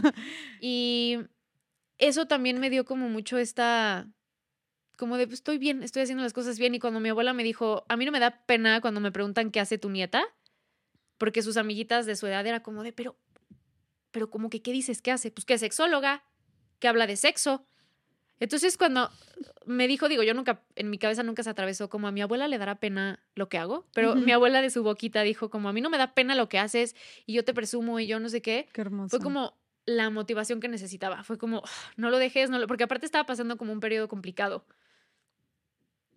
Otra vez voy a llorar. Y yo voy a llorar contigo. Un periodo como con, con muchísima ansiedad. Que justo fue cuando me diagnosticaron ansiedad. Tenía muchos temas sexuales también en ese momento, gracias a la ansiedad. Entonces cuando mi abuela como que me dijo, dale, güey, o sea, mm, yo de 20 años viéndote a ti estaría sumamente orgullosa y fue como... Wow. cada vez que igual, como que pierdo un poco de motivación, me acuerdo de mi abuela y es como, no, güey, o sea, si ella nunca tuvo algo tan simple para mí que es como masturbarte con facilidad, con libertad, sin culpa, sin sentirte observada, sin sentirte perseguida, que no me puedo imaginar que se siente eso, y menos en la época de mi abuela. Como que cada vez que trabajo, cada vez que subo algo, cada vez que estoy cansada, cada vez que estoy, como que me motiva mucho ella, como no me estoy sanando solo a mí, estoy sanando todo lo que puedo, ¿sabes? O sea, la generación de arriba, la generación que viene, o sea, como que eso me motiva muchísimo porque supongo que así también fue con mi abuela paterna y supongo que así fue con la mamá de mi abuela y, así, o sea, o sea, para mí sí es como bastante impactante el nunca disfruté, lo odié, me dolía. Eh, no dudo que también hubo una serie de abusos, ¿no? En el sentido de, pues yo era esposa, entonces yo tenía que decir que sí, aunque no quisiera. Claro que eso es tu cuerpo, lo siente como abuso porque no lo quieres, ¿no? Y escucharla así fue como, ah, o sea, sí me, como dices, me reseteó así el Windows, como, puta, no, güey, o sea, lo estás haciendo bien y hazlo por tu abuela. Entonces todo el tiempo mi abuela es como, ya vi tu video y me encanta. Entonces como que, ah. sí, cada vez que subo algo es como, ¿cómo, te, ¿cómo lo viste? ¿Qué te pareció? O sea, como que se lo mando siempre a mi abuela antes, ¿sabes? Como, ¿te gusta? Eh, y mi abuela para todo es como, qué increíble lo que haces. Entonces sí, como que ha sido difícil el camino de la sexualidad, pero entre mi mamá y mi abuela me han empujado cabrona, dale, dale, dale, dale, dale, que no te tumbe nada. Uy, qué increíble ejemplo de mujeres de diferentes generaciones apoyándose, impulsándose, siendo una red de contención y de apoyo, y más en un tema donde tal vez uh, tu mamá y tu abuela y hubiera sido completamente lógico y entendible se hubieran espantado. O sea, que qué cabrón, qué, qué irónico que al contrario han sido de que tus pilares, o sea, tus redes que te han justo motivado a seguir adelante. Muy cañón. Sí. en realidad todas las mujeres de mi familia han sido muy como aquí te ayudamos a subir, tú dale, ¿no? O sea, mis primas, mis tías, mi mamá, como que las morras sí son de vas, dale, o sea, dale, dale, dale.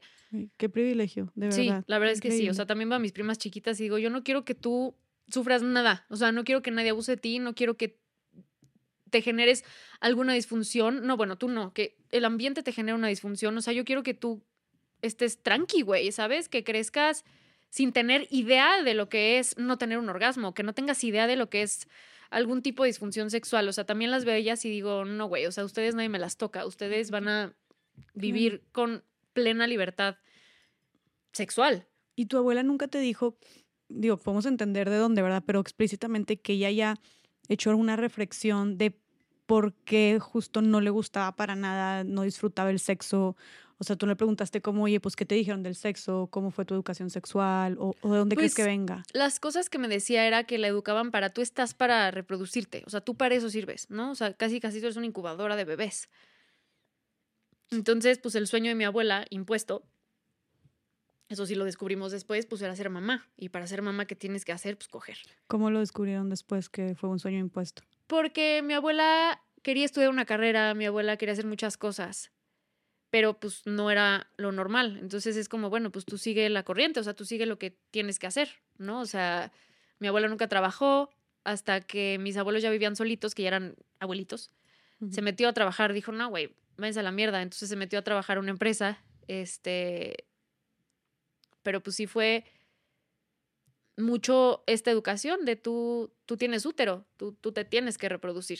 Claro, y ese es tu fin como mujer. Sí, sí, sí, o sea, completamente. Si no, eres un desperdicio, básicamente. Exacto, ¿Cuántos años tiene tu abuela? Mi abuela tiene casi 80. Ok. Tiene creo que entre 77 y 78 años. Oye, y dime que aceptó el vibrador. Se lo dejé.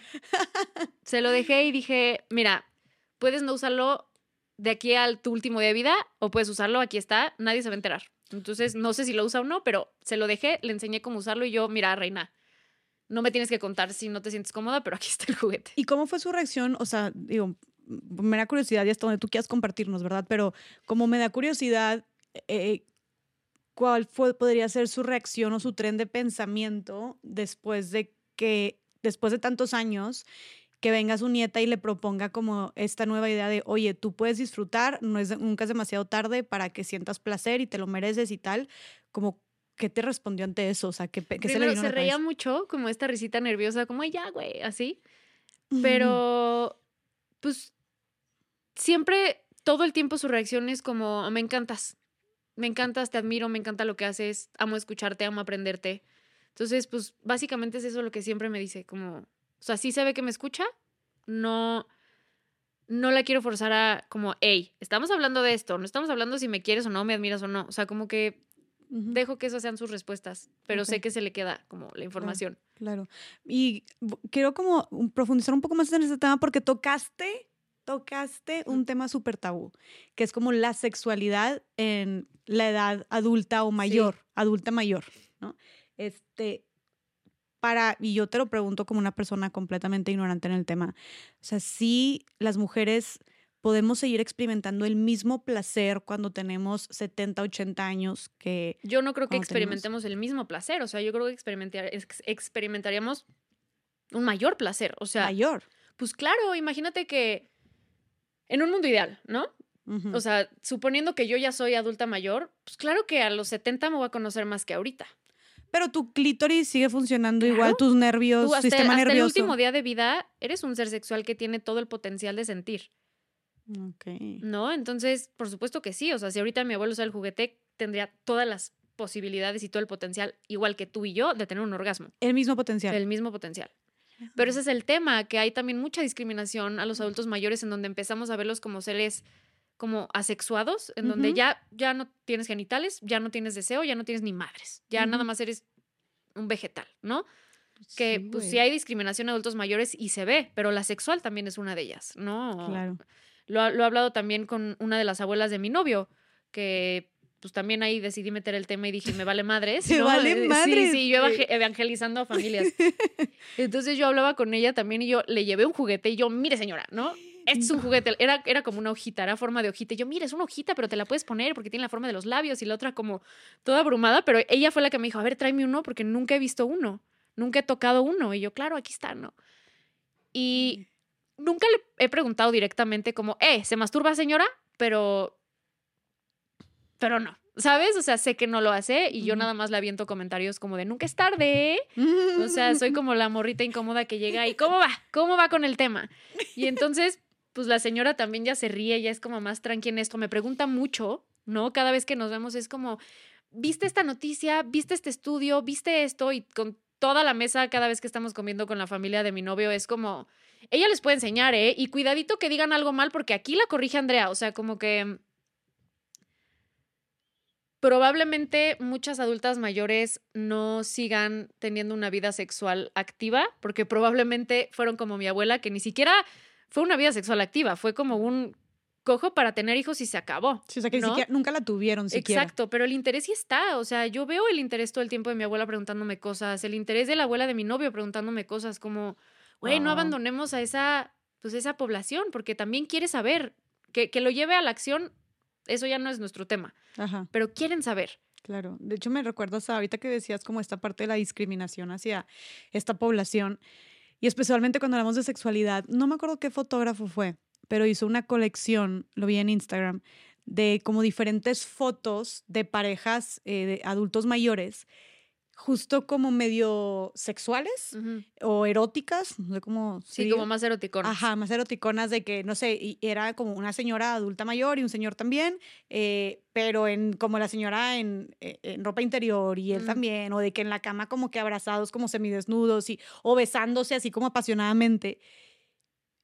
Y él, él hacía esto como precisamente para reflexionar, porque contaba que eh, al exponerlas, eh, hubo muchísima gente que como le pareció como muy de que, ah, como como causaba un sentimiento de rechazo, de, repulsión entre las personas que lo veían, porque era como, como, o sea, como que no podían ver a dos abuelitos o dos viejitos, eh, personas mayores como teniendo Sí, sí, sí, intimidad, claro. ¿no? Y es como, como que no cabe en tu cabeza, como que no estás acostumbrado ni en la televisión, ni en los medios, ni en ningún lado, ni en la publicidad, como a ver personas eh, teniendo de esa, de esa edad teniendo esas interacciones. Pero decía como, claro que, claro que existe, Claro. ¿no? Y, y- y O sea, claro yo que voy a es ser la viejita también. más cogelona del planeta.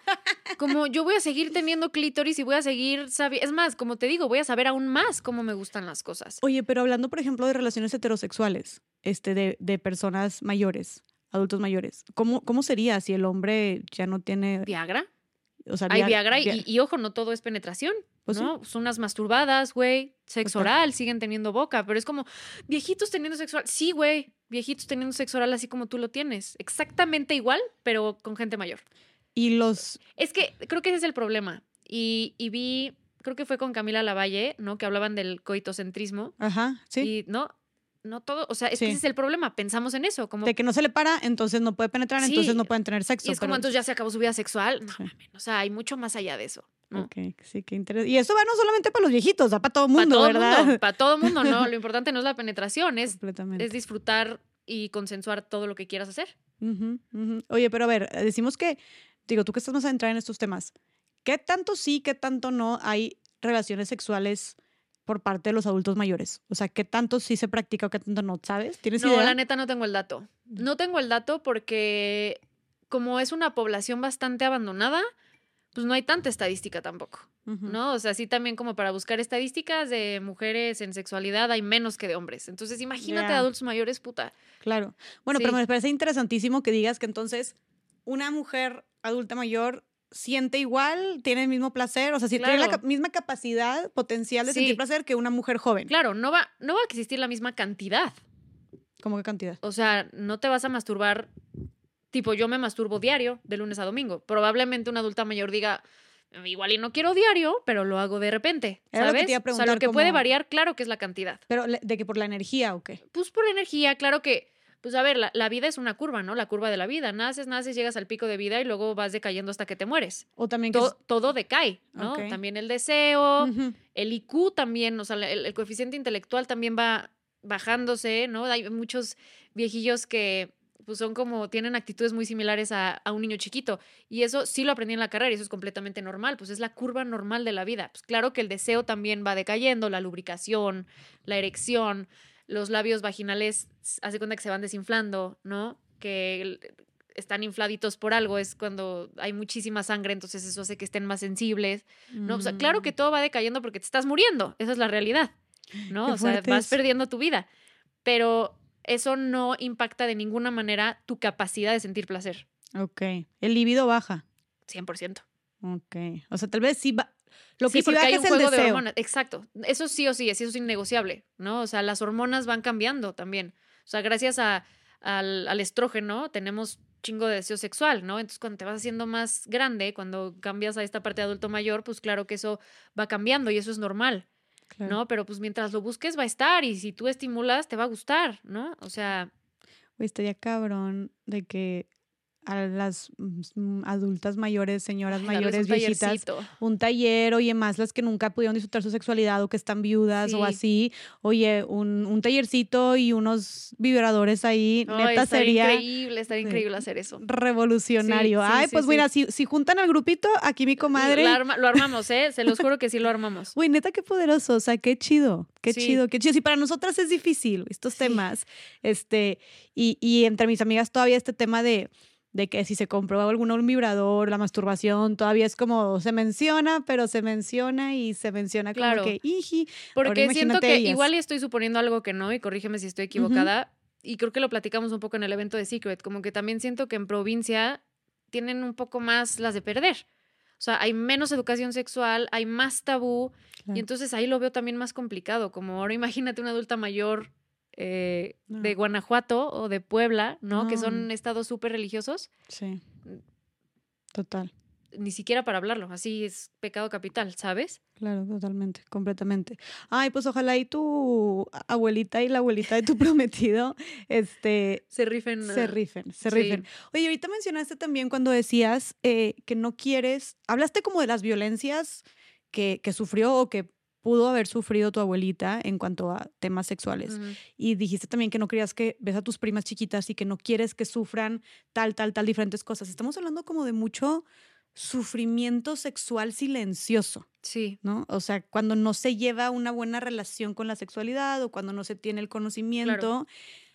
Como quisiera que ahondáramos, porque mientras tú estabas hablando, yo dije, oye, madre, si hay muchas formas de violencia dentro de la sexualidad, de una sexualidad como mal llevada, como dijiste ahorita esto de, oye, desde el abuso, este, desde sentirte culpable. Digo, ni siquiera quiero mencionar más porque justo te quería preguntar como, me gustaría mencionar qué distintos tipos de violencias o sufrimientos silenciosos hay a causa de la sexualidad o de una sexualidad mal llevada. Mira, creo que entrando por el tema de disfunciones sexuales en, en personas con vulva, que es lo que estamos hablando ahorita y a lo que me dedico en particular, ¿no? Claro que también hay disfunciones para cuerpos con pene, pero en particular, pues hay varias, ¿no? Como vaginismo, dispareunia. El vaginismo es cuando se te cierran las paredes de la vagina, los músculos de la vagina se te cierran por completo y no entra nada. O sea, nada, nada, nada, nada, nada Mm, ¿Y por qué se te cierran? hay, hay de a dos sopas, ¿no? En general, ¿no? Cada caso es distinto, obviamente, pero hay de a dos sopas, ¿no? O, o sí hay un tema fisiológico que tienes que ir con tu fisioterapeuta del suelo pélvico que, pues así como cuando te contracturas de la espalda, pues tu vagina se puede contracturar porque son músculos. Eso es por un lado, que casi no es por eso. ¿no? Y esta otra parte es algún tipo de abuso, algún tipo de trauma. Se cierra la vagina, dice aquí nada entra, carnal. O sea, aquí nada me vuelve a lastimar. ¿no? Esa es una dispareunia, es dolor antes, durante o después de tener relaciones sexuales. Y otra es anorgasmia, ¿no? El, no quiero decir la incapacidad de tener un orgasmo, porque todas la tenemos, pero dificultades para tener un orgasmo, ¿no? Entonces, de entrada, eso a mí me parecen disfunciones que muchas veces vienen gracias a una violencia, ¿no? Como abuso sexual, falta de educación sexual, eh, educación sexual súper persecutoria y punitivista, ¿no? O sea, gracias a todas estas violencias, pues se generan estas disfunciones y eso sí lo he visto durísimo con las personas que trabajo tanto en talleres como en la práctica privada. Eh, pues lo que ya sabemos, ¿no? El abuso sexual, ¿no? El, el forzarte a hacer algo que no quieres. Hay un tema que a mí me apasiona mucho que se llama la cultura de la violación, ¿no? Que es casi intercambiar tu vida por sexo, ¿no? ¿Cómo, cómo que intercambiar tu vida? justo, ay, no me acuerdo de la autora, discúlpenme, pero de verdad soy súper mala con nombres, pero hablaba justo de estos temas en donde estás en una situación vi- violenta con un vato y crees que tu vida está en riesgo y es como, haz lo que quieras conmigo, pero please no me mates. Y esta es esta cultura de la violación en donde por un lado se normaliza, ¿no? La violación y por otro lado es, te hago un trueque, ¿no? Mi vida porque me violes. Claro, pero, o sea, aquí estás hablando de casos muy extremos donde realmente estás pensando que, que estás, en un que estás corriendo un peligro. Y, y casos extremos vemos, porque probablemente tal vez ni quieran matarte, pero claro que entras en un tema como de puta, mi vida está en peligro, ¿no? Como que haz lo que quieras conmigo, pero please no me mates, ¿no? O no me, o no me violentes de alguna manera. O sí, sea, sí, se sí, sí, o sea, como que puedes penetrarme, pero o no me lastimes, o no me mates, o no, deja mi gente en paz, no sé. ¿O no crees que también sea como un no me violes, que es como que es una violación, ¿verdad? O un abuso, pero como para que no me forces, yo cedo.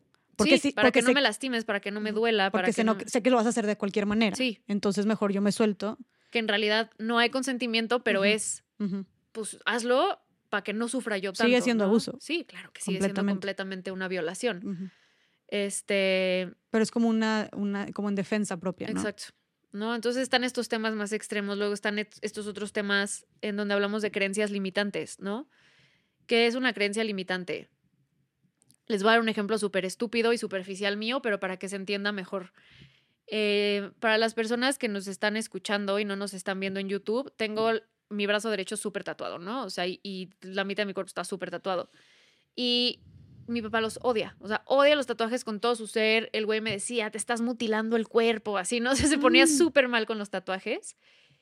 Y cuando yo me salí de mi casa y me fui a vivir con Alfredo, con mi novio, yo me seguía yendo a tatuar y sentí una culpa después de tatuarme como, y lo voy a volver a ver y me va a decir otro más.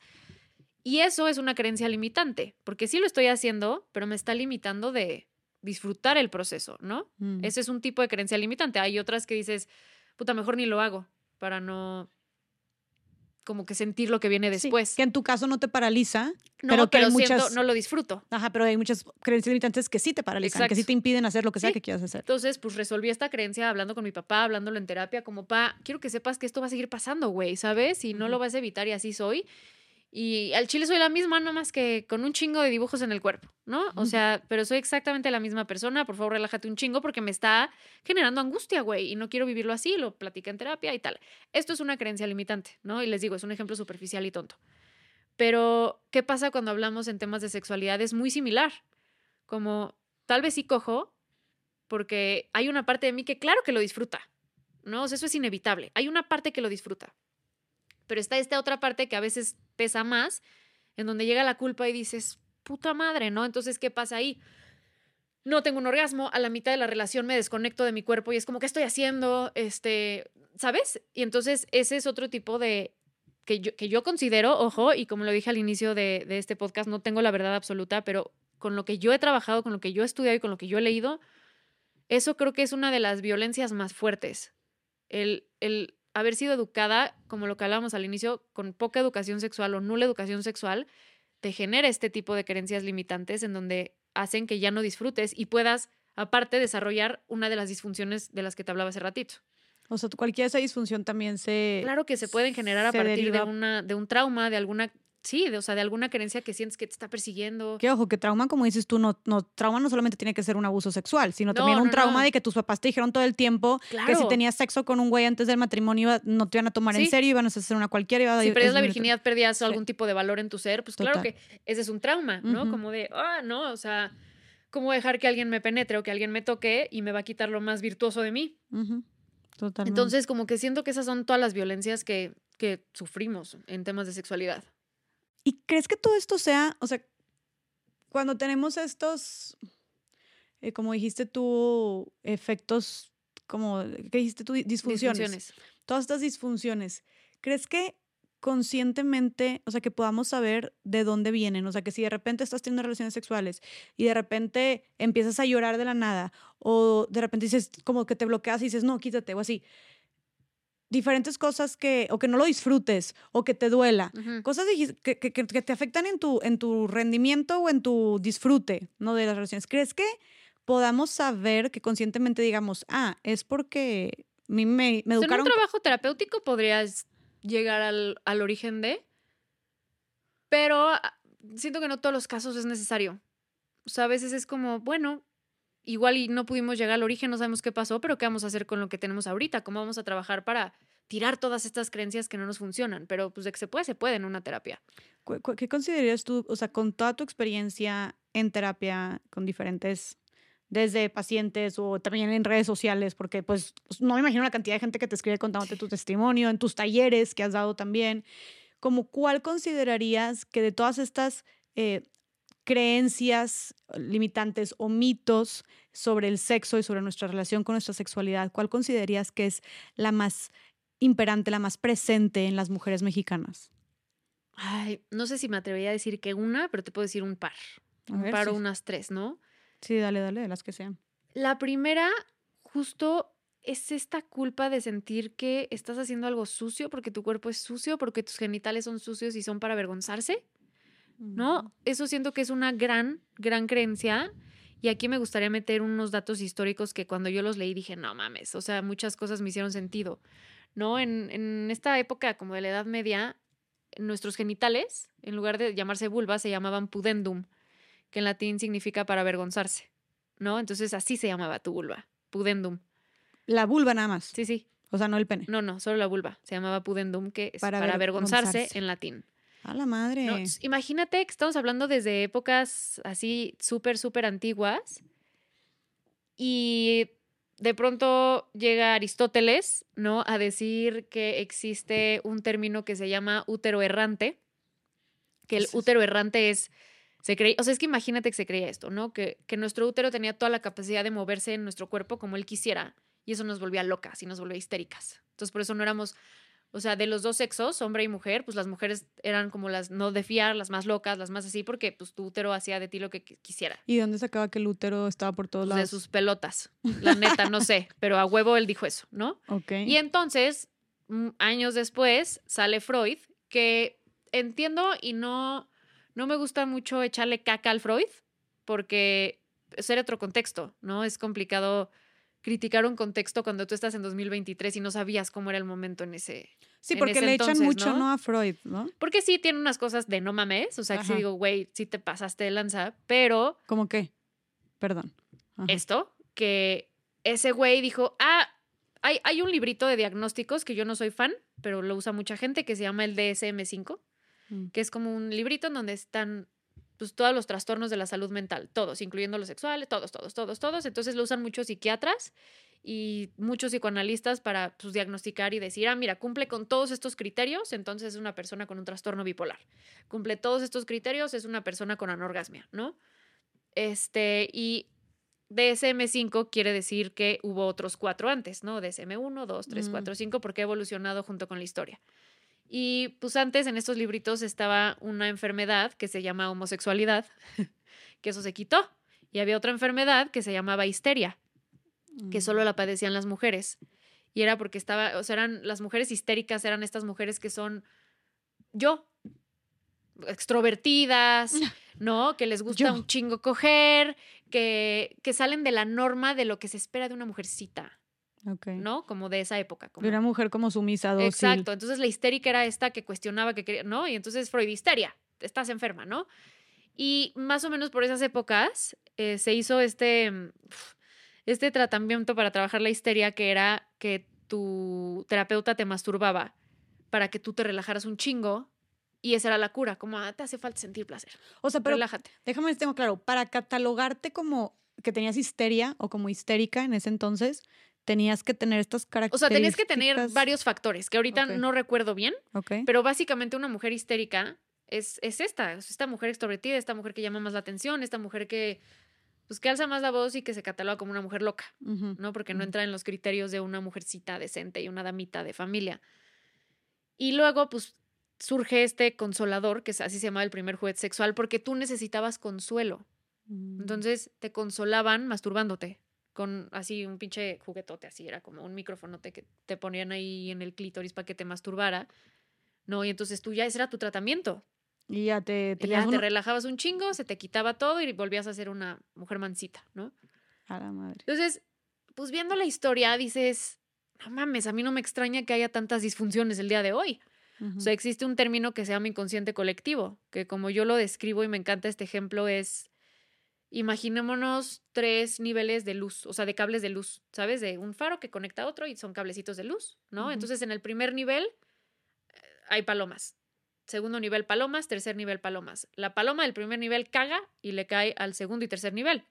La paloma del segundo nivel caga y le cae al tercer nivel. Y la del tercer nivel se chingó porque le cayó la caca del primero y segundo, ¿no? Ese es el inconsciente colectivo. Cargamos con toda la cagada de atrás. O sea, nosotros seríamos el tercer nivel. Hace cuenta, ¿no? O sea, nosotras mujeres que ahorita estamos como que viendo qué pedo, queriendo liberarnos en este tema, pues sí, pero también traemos mucha mierda de arriba, ¿no? Como, a ver, si tus genitales se llamaban para avergonzarse, claro. pues claro que me da muchísima culpa verme, claro que mi creencia limitante es, mi cuerpo es, regresando un poquito ahora sí a responderte esta pregunta, pues mi creencia limitante principalmente es mi cuerpo es asqueroso, mi cuerpo no es completo, ¿no? Porque mi cuerpo no tiene pene, el pene es lo completo, ¿no? Freud creó un término que se llama envidia de falo, que es literalmente envidiar el pene y el poder del hombre, ¿no? Que dices, no mames, o sea, entiendo el contexto del señor Freud, pero pues eso claro que nos afecta al día de hoy, porque no somos una sociedad en donde, bueno, dices, vengo de toda esta mierda, pero ya hay muchísima educación sexual,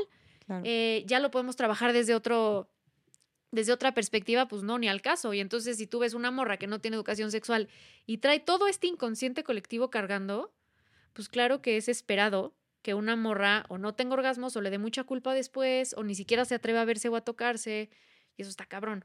Claro. Y a ver, hablando de, eh, de este tema de la, de la historia, de cómo se nos ha reprimido a las mujeres a través, digo, cómo se ha reprimido nuestra sexualidad a través de la historia. También muchos argumentan que también se ha utilizado la sexualidad como una herramienta de poder y de, poder y de control hacia las mujeres o contra las mujeres. ¿Consideras que esto ha sido también así durante la historia? ¿Consideras que esto sigue sucediendo también actualmente? Sí, totalmente. O sea, todo, todo empieza eh, todo se origina a partir del falo, que el falo es lo poderoso, el falo da poder, o sea, el pene es sinónimo de poder. Sí. Y está bien cabrón porque hasta las expresiones que utilizamos o que utilizan los hombres principalmente o muchos hombres es como ay de que sí la tiene bien chiquita este Sí. o, o de- como si fuera un tema Sí, de, mientras más o me la más pelas poder. sabes ajá ajá y es como exacto o sea es relación de el pene Sí. con el poder no o, o estás bien o te castraron no Exacto, ¿no? Em, pero sí, yo, yo creo que viene mucho con este tema de, de entrada de la envidia del falo, o sea, que la gente y la sociedad te han hecho creer que el falo es sinónimo de poder, pues claro que ahí hay pues, una dinámica de, valga la redundancia, de poder, porque tú no tienes eso, ¿no? O sea, justo nos contaban un ejemplo en la maestría que una niñita le preguntaba a- al, al papá porque le vio a otro niñito el pene, ¿no? Y dijo, es, ¿qué es eso? ¿No? O sea, ¿qué es eso? Es que tú no tienes pene, pero tú tienes vulva. Y entonces yo decía, no entiendo el ejemplo, explícamelo por favor. Y decía, güey, es que desde la narrativa decir, tú no tienes esto, es como, tú tienes vulva, él tiene pene. Pero nos van metiendo desde chiquitas Mm. esto de tú no lo tienes, pero tú sí tienes esto. Eh. ¿No? O sea, esta narrativa que te van diciendo como, bueno, entonces tener pene es... Y aparte también es una idea muy transfóbica, pero también estamos hablando de contexto de Freud. Sí era lo que ¿no? te iba a preguntar este tema de, de del falocentrismo no Como que ya, un- va, ya va mucho más allá del miembro, o sea, del pene, sino es, es más una cuestión de poder, o sea, de... pero masculino Exacto, ¿no? sí, sí, sí, sí, obviamente. Sí, sí, sí. Obviamente masculino. Pero fue algo que entonces esta, esta idea o esta, no sé, filosofía del falo, poder, bla, bla, bla, o sea, fue establecida por Freud entonces. No, por supuesto que no. Yo, yo supongo, no estoy tan segura, pero que fue establecida también en época de Aristóteles, de Sócrates, 100%. O sea, Freud como que retomó muchos términos, como este tema de la histeria, que en realidad la primera persona que habló de esto fue Aristóteles con el útero errante, que eso te hacía loca, histérica. Yo creo que viene desde mucho antes. O sea, ahí sí me falta el dato para investigar, pero no creo que fue a partir de Freud. Yo creo que fue a partir de mucho antes. Ok, ¿y qué otras, de qué otras formas, por ejemplo, de la antigüedad, crees que se utilizaba este, la sexualidad como forma de opresión o poder contra las mujeres? no sé si me gustaría contestarte eso o más bien decirte, como antes, la sexualidad era muy sagrada a la femenina. O sea, porque siento que hablamos mucho luego de cosas culeras que hemos vivido como mujeres, Ajá. Pero esto lo doy, lo doy en mi taller más a profundidad, pero a una época en Grecia, no, no estoy muy segura de la época porque no, pues no se rescata tanto el dato porque no hay suficiente dinero para la investigación de sexualidad femenina. Pero bueno, lo que hay es que como que en este tiempo antiguo de Grecia, en donde había como la sexualidad no estaba reprimida y había orgías y todas las personas eran bisexuales y, o sea, como que era un tema muy normal, la sexualidad femenina era sagrada. Y entonces muchas mujeres en esa época eyaculaban. Y entonces al eyacular, pues la eyaculación para las morras, bueno, para la gente en general que no sepa, es lo más similar al agua simple. O sea, sí se ve una eyaculación, como agüita simple. Ok. Y entonces se le decía agua sagrada, porque toda la gente creía que si tú tomabas la eyaculación de una mujer te hacías inmortal. Mm. Entonces era súper sagrada la mujer y súper sagrada la sexualidad de la mujer en ese entonces. Y la historia dice, y la historia cuenta que fue cuando llegaron como que todos estos valores judio-cristianos y aplastaron todo esto. Pero antes las mujeres, claro que también eran como muy veneradas en el tema de la sexualidad. Pero Mm. pues claro que llega esta religión en donde el poder lo tiene el hombre, ¿no? Jesucristo es hombre. A Dios lo ponen como una figura masculina. Este, pues llega a aplastar todo lo que antes era considerado como sagrado. Qué interesante. Sí, eso está increíble. O sea, saber ese dato a mí me empodera un buen como... Bueno, en algún momento de la historia mi sexualidad era tan sagrada que pensaban que si tomaban de mis fluidos se hacían inmortales. ¡Wow! Oye, y ahorita que mencionaste lo de antes, había como todas estas, sí, de que como sexualidad no reprimida, todas estas orgías, como por qué crees, crees que había sido un tema de la religión judeocristiana Sí. o por qué de repente ahora hablamos de, o sea, estamos en el otro extremo y casi, digo, no no, no es 100% a nivel mundial, pero creo que la monogamia es lo que eh, eh, es, prevalece, ¿no? El, yo creo que el 95% del mundo, bueno, no, no, no quiero decir y no quiero decir porcentajes, pero en su mayoría estas relaciones monogámicas y estamos hablando que antes, mucho antes, había como esto de súper normalizado todas las orgías. ¿Qué crees que haya cambiado para que ahorita estemos como en otro contraste completamente Pues yo sí creo que es 100% la religión. En algún momento hablaba con una amiga y no tengo el dato así como que al 100%, entonces no me crean del todo, pero cuando llegó como que la religión, pues llegó junto con con la iglesia, la iglesia llegó junto con el Estado, ¿no? Fue cuando se empezó a combinar iglesia con Estado y en donde empezó a haber como muchísimos niveles socioeconómicos, donde se empezó a diferenciar muchísimo como la realeza o la, o la gente con un chingo de propiedades y de castillos y de terrenos contra, ¿no? Como los esclavos, los bla. Entonces, la monogamia se creó para cuidar estos terrenos, para no permitir que se perdiera como el apellido familiar y también por eso empezaba mucho el tema entre hermanos, entre primos, entre la la la, y mm. aparte monógamos para cuidar tu territorio, para cuidar como la sangre que corría por tus venas porque era de la realeza y la chingada. Entonces, eso me lo contó una amiga que justo tiene un podcast súper profundo hablando de, este tema en particular. Eh, Qué chido, ¿cómo se llama? Es Nat. con ah. Nat, ya no, ya no existe el podcast, pero era Nat dice, Simón contradice. Ah, okay. Una, una, madre así, pero ellos investigaron mucho de ese tema. Okay. Y me contaba mucho justo de esto, como, güey, llegó la monogamia para cuidar terrenos, para cuidar familias. Y entonces, pues, destruyó todo lo que había antes, ¿no? O sea, casi, casi que llegó la conquista también en temas de de cómo te vinculas. Sí, un tema de propiedad privada también, de que si yo le voy a, si yo le voy, y creo que Betsy Reus habló un poco de eso también en nuestro episodio que grabamos aquí, de, de que desde que empezó la propiedad privada y era de que yo quiero que mis hijos este, hereden mis, mis, mis tierras, mi ganado, para asegurarme, o sea, una mujer sí sabe que el hijo que parió es de ella porque nació de ella. Claro. Pero un hombre no podía estar seguro de que ese hijo fuera suyo o de que la mujer no se hubiera metido con alguien más y que fuera de otro, de otro hombre. Por ende, empezó el tema de la monogamia. Digo, no, sé, no sé qué tanto era solamente la mujer solo podía estar con él, pero no sé qué tanto el hombre podía estar con otras más. Pues eso es otra historia, ¿no? Yo creo que eso sí existía. Ajá pero justo este para yo estar segura, estar seguro de que mi herencia va a ser para la gente que sí es de mi sangre, o sea, como, un tema de propiedad privada. Y a mí me da mucho gusto ahorita porque cada vez estoy viendo que se habla más del poliamor, de las relaciones abiertas, eh, de la monogamia, como que siento que estamos regresando con nuestras ancestras y con nuestros ancestros a decir, espérate, esto, esto existía. O sea, ¿por qué, ¿por qué dejamos esto a un lado si no hay una manera de vincularnos, hay un chingo. Yo no creo que haya una correcta, yo creo que hay una forma de vincularte que va perfectamente contigo, con tus valores, con tus emociones, con tu contexto. O sea, yo no creo que la monogamia sea más válida que el poliamor o que el poliamor sea más válido que la monogamia o las relaciones abiertas. O sea, yo creo que ahora sí que cada quien se vincula de la manera en la que le conviene y se siente a gusto mientras tengas también el consentimiento de tu pareja o de tus parejas. Sí, claro. Creo que, digo, tú también dijiste algo clave, como el consentimiento. Exacto. ¿No? Pero qué bueno que tocas ese tema, porque yo quería, tenía esta curiosidad también de preguntarte qué opinabas sobre, sobre esta forma de relacionarnos sexualmente eh, monógama o poliamorosa, que se está escuchando mucho últimamente, la verdad. Si es un, si es un tema que yo ahora sí que desconozco completamente, lo siento completamente este, ajeno. Entonces, ¿Qué, dirías tú que, luego un amigo que también respeto mucho eh, y que es, que es muy, muy culto, como que él, abogaba que decía, oye, es que el ser humano es, eh, él decía polígamo. No sé, porque me dijiste hace ratito que se dice diferente. Es poliamoroso, sí. Bueno, de que el ser humano, sí, como que dice, somos eh, yo estoy repitiendo lo que dijo una persona, ¿verdad? Pero como decía, somos animales o fuimos, venimos de como de animales, entonces nuestro instinto es tener diferentes parejas sexuales, bla, bla, bla, como este tema de la monogamia, eh, lo inventaron los humanos, etcétera, etcétera, ¿no? Entonces a mí me dejó pensando un chorro.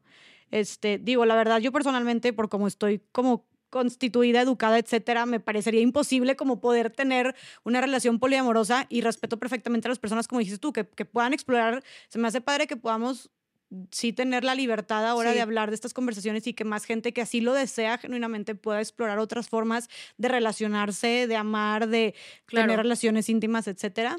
Este, pero cuando hablamos de esta parte natural de que, que, es realmente lo correcto o no hay. Yo creo que sería muy atrevido decir como, como venimos de los animales, es absurda la monogamia o no, no, no jalamos tanto ahí. Yo sí creo que no hay una, una manera correcta de vincularte.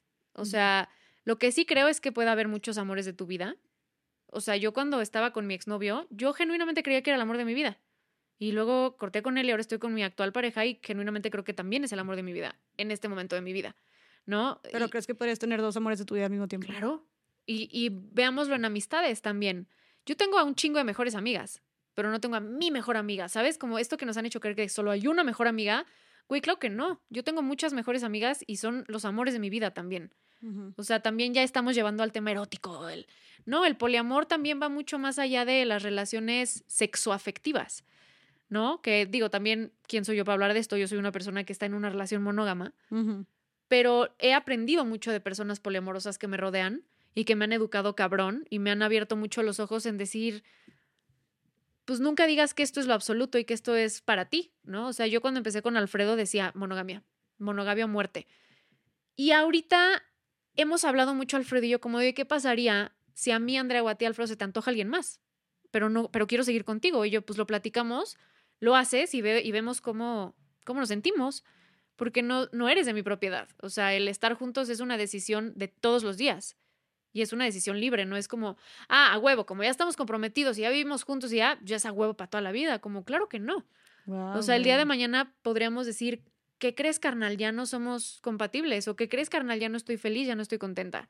O ¿qué crees? Te amo con todo mi ser, te quiero coger todos los días de mi vida, pero también me quiero coger otras personas, pero eso no cambia el amor que tengo hacia ti. Platiquémoslo y veamos cómo nos sentimos al respecto. Cuando tuve esa conversación con Alfredo, yo estaba cagada de miedo. Dije, puta, ¿cómo va a reaccionar? Justo estaba en la maestría y tuvimos una clase así. Y yo, ah, yo, yo, yo, yo he asumido todo el tiempo que Alfredo solo quiere estar conmigo y yo solo quiero estar con él, pero nunca nos hemos sentado a platicar como, está bien ser monógamos, pero platiquémoslo y consensuémoslo, no, no nada más adivinemos como, ah, sí, pues como la, normalidad, entre comillas, es la monogamia, vamos a asumir que tú eres monógamo y yo también. Entonces tuvimos una plática como de 11 horas, así estuvo súper intensa, como de qué somos, qué queremos, qué tal que un día se me antoja alguien, güey, al chile, ¿no? Qué tal que de pronto empiezo a sentir amorcito también hacia alguien más. ¿Qué querrías que hiciéramos, no? Y los dos llegamos a este acuerdo de lo platicamos y vemos cómo nos sentimos y vamos gestionando las emociones como equipo. Güey, mis respetos para tener esas conversaciones. Y justo esto es una invitación a todas las personas que nos escuchan, ¿no? Si estás en una relación monógama que tú asumes que es monógama, pero no lo han hablado, háblenlo. O sea, no, no es una invitación a abre tu relación, sino pues solo háblenlo, el, el, entender por qué somos monógamos, por qué nos está funcionando, porque qué tal que la otra persona dice, bueno, quiero estar contigo, y si para estar contigo tengo que ser monógamo, pues ni modo. Pero no, güey, la idea no es vivir como en una jaulita en donde no puedes ser 100% libre y 100% tú. Sí, y, y, también por otro lado, si ambas personas quieren ser monógamas. Está súper bien. Está chingón, y, y, pero como quiere hablarlo y el decir como, está chido y estamos en el mismo canal, pero ¿por qué? O sea, como Exacto. creo que aparte refuerza más y, y les recuerda, porque, a ver, de que se te puede antojar cualquier persona, somos seres humanos y creo que aunque es una relación mono, monoga, monógama, monógama eh, como quiera puedes voltear a ver algún ser humano y se te va a traer y no, no Yo todos los días veo a Ricky Martin y digo, Dios de mi vida, o sea, el día que se presente aquí, yo sé que él es gay y sé que nunca se fijaría en mí, pero lo veo y digo, wow, o sea, claro que tengo fantasías con él y tengo fantasías con mucha gente. Claro, o sea, como pero no lo quiero llevar ahorita a la realidad, solo vive en mi cabeza. O sea, que justo es de, puedes tener una relación monógama y estar 100% comprometido, comprometida, pero es una realidad que de repente se te han antojado a otras personas porque eres ser, ser humano y ya está. Pero entonces creo que también tener estas conversaciones donde sienten muy bien las bases del por qué están en una relación así, qué es lo que creen, en qué se sostienen, va a ser mucho más llevadero también el poder soportar o, o, em, eh, decidir el, aunque se te antojan otras personas, seguir permaneciendo en la relación que acordaste tener. Y ahora, también es súper importante entender y comprender que tu pareja no va a ser la misma pareja que tuviste hace un año. O sea, Alfredo y yo que llevamos casi nueve años, sería absurdo asumir que Alfredo es el mismo chamaquito con el que empecé a andar, que los dos tenemos ahí 18, ¿no? Y entonces algo que hacemos Alfredo y yo muy seguido es cada seis meses o cada trimestre, o sea, como, como lo vayamos sintiendo, es día de plática. Entonces es mandar a la mierda todo ese día, solo somos tú y yo, el celular se va a la caja fuerte. ¿Cómo estamos? ¿Cómo está nuestra estructura? cómo me estoy sintiendo, se me ha antojado alguien más, ahorita es momento de hablar todo, ahorita es momento de tal vez reestructurar cosas que no nos están funcionando como pareja. Y eso ah, para mí ha sido súper enriquecedor, que me dicen, Andy, ¿cómo llevas tanto con tu pareja? Porque no asumimos nunca nada del otro. Oye, eh, de hecho, qué padre que tocaste este tema porque tú llevas, ¿nos puedes compartir cuánto llevas con tu pareja? Si está cabrón. En septiembre cumplimos nueve años. No manches. El Y- día del terremoto, el 19 de septiembre cumplimos nueve años. Y este, se acaban de comprometer, ¿no? Sí, sí, sí, hacen nadita. Dos meses, ¿no? Algo así me habías Sí, dicho. sí, pero es que o sea, empezamos súper chiquitos. O sea, yo jamás pensé que ese güey iba a ser la persona con la que me iba a casar. Claro, claro. O sea, sería una mentira si te dijera, claro que sí, pero hemos mantenido la relación porque lo que más ha habido en la relación es sexo y comunicación. Lo que más ha habido. O sea, cuando cumplimos, porque estuve toda la carrera con él, que fueron cuatro años, cuatro años y medio. O sea, punto que a los cinco o seis años fue cuando me metí a la maestría y tuve esta conferencia que me hizo hablar con Alfredo todo y cuestionarnos todo. Esta conferencia de... de, la- de la maestría, ¿no? Como del poliamor y, otras Ah, ya, relaciones. ¿no? Y tal. Eso fue lo que me hizo como que decirle al Alfred, güey, creo que esto nos haría más fuertes. No, no quiero que pienses que quiero abrir la relación porque en realidad no lo quiero hacer ahorita, pero no asumamos nada del otro. Y desde ahí, te juro que no les estoy inventando. Claro que hay discusiones, ¿no? Pero no hay peleas. Em, como que nos entendemos de una manera perfecta porque tenemos estos días que son todo el día para hablar de cómo me siento yo, cómo te sientes tú, qué puedo hacer por ti, que esté en mi control, qué puedes hacer por mí, que esté en tu control. Y da miedo, porque qué tal que cuando toque la plática te diga tu pareja, creo que ya tengo otros intereses. Eso da miedo, Claro. ¿no? O sea, cada vez que hablamos es como, De que a ver si no... El sí, bombazo. sí, sí, ¿cómo te sientes? Pero quiero saberlo, porque como te... Y va a sonar súper cursi, discúlpenme, pero ni modo. Como te amo tanto y amo todo lo que tú, Alfredo, representas, yo jamás querría estar contigo sin que tú puedas ser todo tu potencial, todo Alfredo, todo lo que Alfredo representa, ¿sabes? O sea, no me interesa amar a una persona que se tiene que acoplar a lo que yo quiero.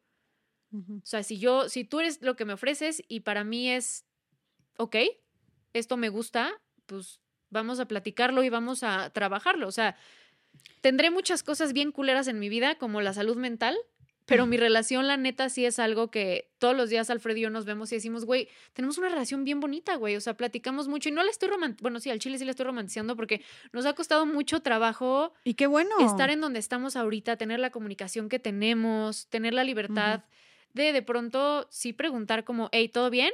Eh, ¿Todo bien en la monogamia? Sí, sí, todo bien, va, seguimos. Sí, no, y que digo, ahorita que decías de que, de que la estoy romantizando, qué bueno, porque también siento que hablamos mucho de red flags y de relaciones tóxicas. Es padre también visibilizar como las relaciones bonitas, Sí. sanas, que construyen. Y, y, y ahorita que mencionabas esta parte de como te amo, te quiero tanto a ti, a Alfredo, eh, en todo tu potencial. Entonces, si tú quieres ser esto otro, o sea, si ya no quieres ser, estar en la monogamia, entonces creo que también algo importante es, como tú dices, puede ser desde como yo te quiero tanto, quiero que estés en todo tu potencial, siendo completamente Mm. tú, sin limitarte. Y ahí también es, tienes también tú la libertad de, si, él- si decide él de repente salirse de la, de la monogamia, tú decir, ok, va, yo te acompaño. O también puedes decir, la verdad es Es que que, esto yo no te puedo dar esto. no te puedo dar esto completamente. Sí. sí, sí. sí. Y eso para mí es amar desde la libertad, ¿no? O sea, no, no amar desde la propiedad, porque muchas veces eso pasa en las parejas, como mi novio, mi pareja, eres mío, ¿no? Y como hemos romanceado mucho, de eres mía, como, no, güey, no soy tuya, al chile no soy de nadie, ¿no?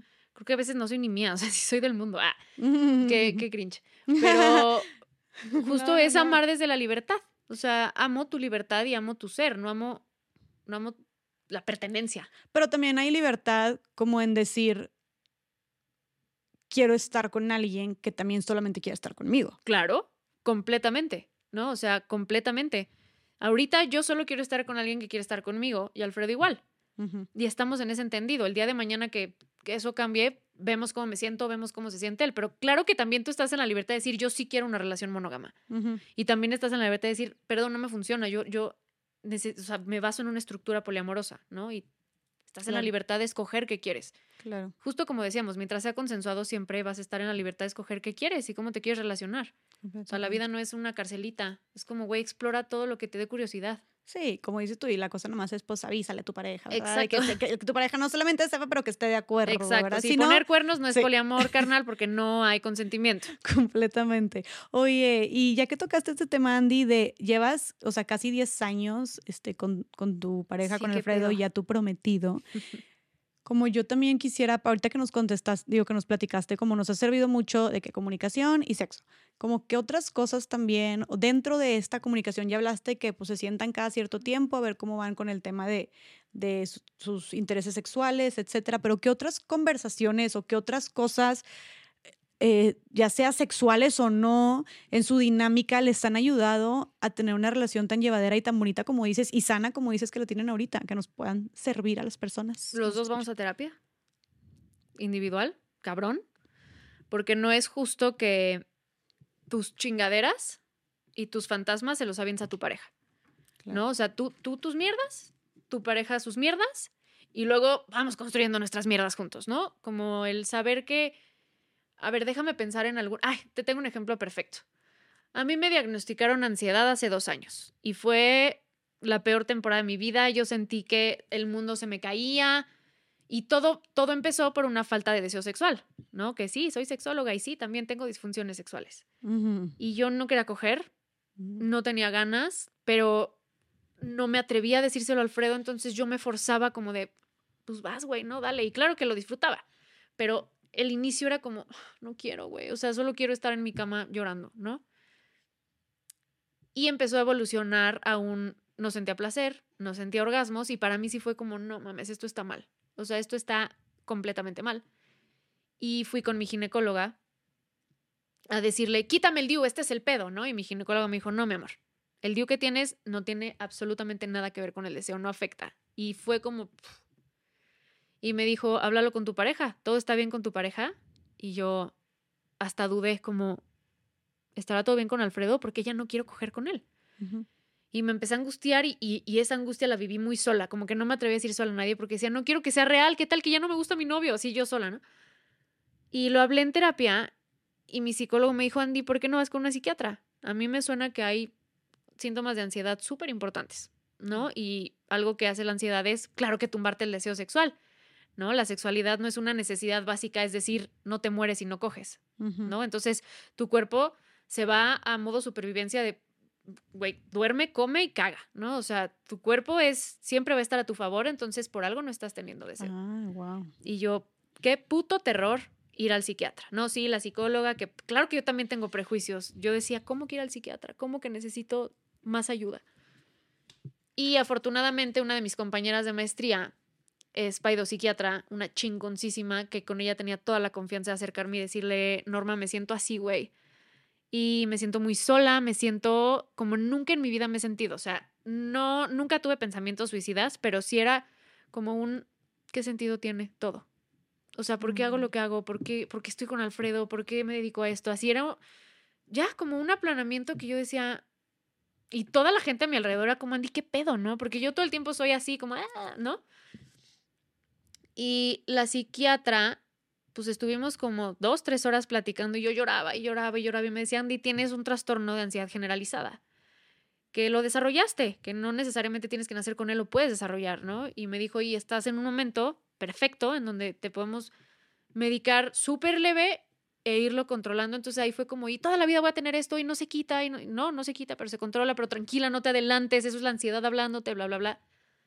Y mm, me di cuenta de un chingo de cosas a partir de ahí, de un chingo de inseguridades que tenía. Por ejemplo, cada vez que Alfred y yo discutíamos, mi mente todo el tiempo se iba, me va a dejar, no soy suficiente. Estoy loca, ¿cómo va a querer estar con alguien que todo le lastima y todo le duele y para todo llora y qué hueva estar conmigo, ¿no? Entonces vi que todos esos eran pensamientos intrusivos que me ocasionaba la ansiedad, que en realidad no pienso eso. Pero en ese momento no sabía y llevé todos estos temas a terapia y mi psicólogo cámara, ¿no? Vámonos a clavar muchísimo en esto. Y caí en cuenta como de, necesito pedirte algo, amor, que va a sonar súper estúpido, pero lo necesito y eso me va a ayudar muchísimo a llevar mejor nuestras discusiones porque para mí era el fin del mundo. O sea, si Alfredo y yo discutíamos era el fin del mundo. No podía, cancelaba pacientes, este, me iba de redes, o sea, era como no, no podía, no era funcional. Y yo es que esto no es normal, güey, o sea, esto no está bien. Y claro que era un terrible miedo al abandono que apenas descubrí, bueno, hace dos años, que es en ese momento que había discusiones entre los dos, yo decía, me va a dejar, me va a dejar la persona más importante de mi vida. Y lo descubriste por terapia. Sí, lo descubrí en, con la psiquiatra que, que, me dijo, llévate este tema con tu psicólogo y explora qué pedo, ¿no? Y algo de las herramientas más poderosas que le he pedido a Alfredo fue cuando discutamos y genuinamente no esté en tu mente ni cerquita el dejarme, házmelo saber. O sea, dime, estoy súper emputado contigo, pero no te voy a dejar. Y para mí, no sabes cómo cambió la manera de discutir y la manera de llevar los problemas. O sea, siempre de entrada es, no te voy a dejar. Y yo, puta, ¿qué hice? ¿No? Como, no te voy a dejar, pero estoy súper enojado porque hiciste esto y esto y te mamaste y se te olvidó esto que te pedí. Y es como, ok, no lo vuelvo a hacer y dame tiempo, estoy enojado, dame una horita que se me baje, no te voy a dejar. ¿No? Y es una herramienta que por lo menos para mí, persona con ansiedad, con pedos de abandono, no sabes cómo me ha funcionado. Y no es este plan de, si me dejas me mato, ¿no? Eso es como, de verdad, si sí lo sientes, dímelo. si me quieres dejar, hazlo. Pero no, pero mi, mi, cabecita con ansiedad necesita saber que en ese momento no me vas a dejar. Y entonces yo puedo perfectamente dejarte en tu enojo y validar tu enojo o tu tristeza y dejarte gestionar la emoción de la manera en la que lo necesites, sabiendo que no me vas a dejar. Y güey, se me hace como muy bonito también que o sea, como también de, parte de Alfredo, como el también hacer estas cosas por ti. Sí, sí, sí. De, ok, voy a, de que quiero que estés bien también, me preocupo por ti, que lo lleves de la mejor manera, de que va, esto te va a servir, entonces yo te hago saber esto cuando estemos discutiendo. Exacto. Y, del otro lado, ¿no? El, el güey lo, lo, acaban de diagnosticar hace no mucho con TDA. Mm. Y entendí también muchas cosas que, por ejemplo, ahora que vivimos juntos, ya vamos a cumplir dos años y a mí me costaba muchísimo trabajo creer que, por ejemplo, la servilleta está acá, tirada en el suelo, entonces Alfredo pasaba encima de ella y yo, güey, ¿por qué no la recoges? Entonces entraba mi policía feminista horrible a decir, ah, es que está esperando que como tú eres mujer, lo atiendas y lo maternes. Entonces yo me empezaba a emputar solita con él. Como, ¿qué te pasa? ¿Tú crees que yo voy a recoger? O sea, ¿no? Mal. Güey, me estás escribiendo a mí con Farito. Y Alfredo es como, güey, no lo vi, te juro que no lo vi. O sea, no lo vi. Y yo, mis huevos, así, ¿no? Como, claro que sí, o sea, es evidente que está ahí tirada. O empezaba un proyecto y no lo acababa. Y yo, como, ¿qué pedo? O sea, no acabas nada de lo que empiezas. ¿Qué tal que esto que estamos empezando se acaba? Como, ¿qué te pasa, no? Y empezó cada vez a ser más intenso muchas cosas. Y yo entré en modo psicóloga y dije, esto es TDA. Tú solita lo, lo dijiste ya. Sí, pero no se lo dije él. O sea, lo pensé y dije, uff. Y le dije al Alfred, ¿qué tal que hablas con mi psiquiatra, con Norma? Me dijo, por, y yo siento que puede haber un TDA por ahí, pero ¿qué tal que no? Y Alfredo dijo, sí, sí, qué paz, güey. Fue con Norma, le diagnosticó con TDA. Mm. Entendí muchas cosas, me puse a estudiar sobre TDA y sí fue como, ay, perdóname, o sea, no sabía que estaba pasando todo esto por tu cabeza y claro que la servilleta era lo último que ibas a ver para recoger. Si tu cabeza estaba todo el tiempo en modo supervivencia de pon la atención a las cosas básicas de la vida, ¿no? O sea, no te mueras, ¿no? Entonces, también hemos desarrollado muchas herramientas que él necesita porque va a vivir con TDA toda la vida y yo voy a vivir con ansiedad toda la vida. Entonces, hemos desarrollado muchas herramientas de pues sí, a veces, o sea, eso de una relación es 50-50 a mí me parece bullshit. O sea, va a haber veces que sea 80-20 y yo tenga que remarle un poquito por los dos porque ahorita Alfredo no está teniendo la capacidad de hacerlo y al revés, ¿no? Entonces, eso también nos ha ayudado mucho a saber que no, se, no tiene por qué ser 50-50 todo el tiempo. Claro. ¿No? Es imposible. O sea, si todos estuvieran, o sea, si, estuvieran ustedes todo el tiempo con los mismos problemas, con la misma energía, con los mismos contextos, o sea, es pues, imposible, es utópico pensar en eso, ¿no? Claro. Y algo que fortaleció la relación de una manera impactante fue hace no mucho, fue hace como un año aproximadamente, que yo cuando era adolescente era súper sonámbula, súper, súper sonámbula, pero tenía otra personalidad. O sea, yo amanecía y decía, soy Aranza y yo no soy Andrea. Sí, no, un pedo. sí, sí, un tema, un tema. Que ya lo trabajamos y todo, ¿no? Pero de pronto sigo hablando a la noche. Nada más que ya no abro los ojos y no cambio de personalidad.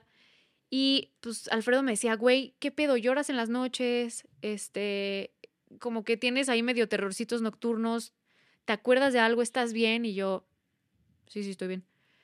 Hasta que un día él se fue a trabajar a la oficina, se fue súper temprano, yo seguía dormida y me dejó un mensaje como, te amo, todo está bien, márcame cuando despiertes. Y yo, what the fuck.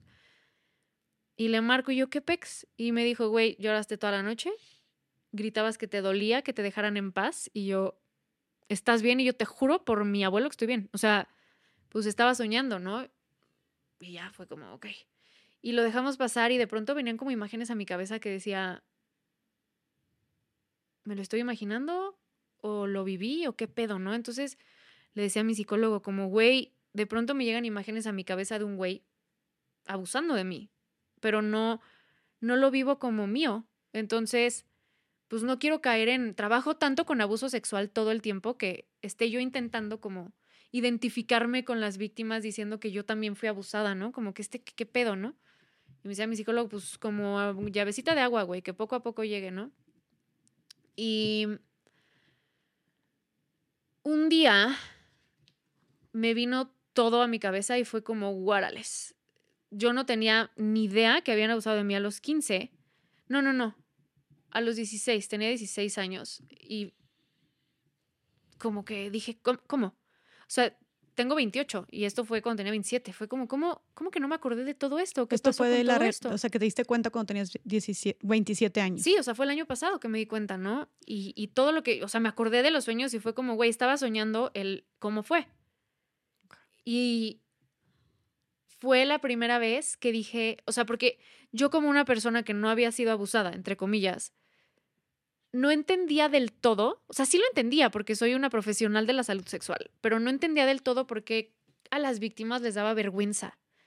¿No? Como, pero no es tu culpa, ¿por qué te da vergüenza si tú no Y sentí vergüenza, o sea, me inundó el cuerpo de vergüenza y fue como, ¿cómo lo voy a decir a Alfredo? O sea, ¿cómo le voy a decir a mis papás? ¿Cómo le voy a decir a Alfredo? ¿Cómo le voy a decir a la gente? ¿Este fue tu primer pensamiento? ¿Qué les, ¿Cómo les ibas a decir? Sí, sí, sí, fue vergüenza, como que van a pensar de mí. Y un día estaba yo cocinando y se acercó Alfredo y me dijo, güey, ¿estás bien? Llevas un chingo de días súper gris, súper apagada, ¿qué pedo? Y yo lloraba y le decía, es que no sé cómo decirte. Me da pena.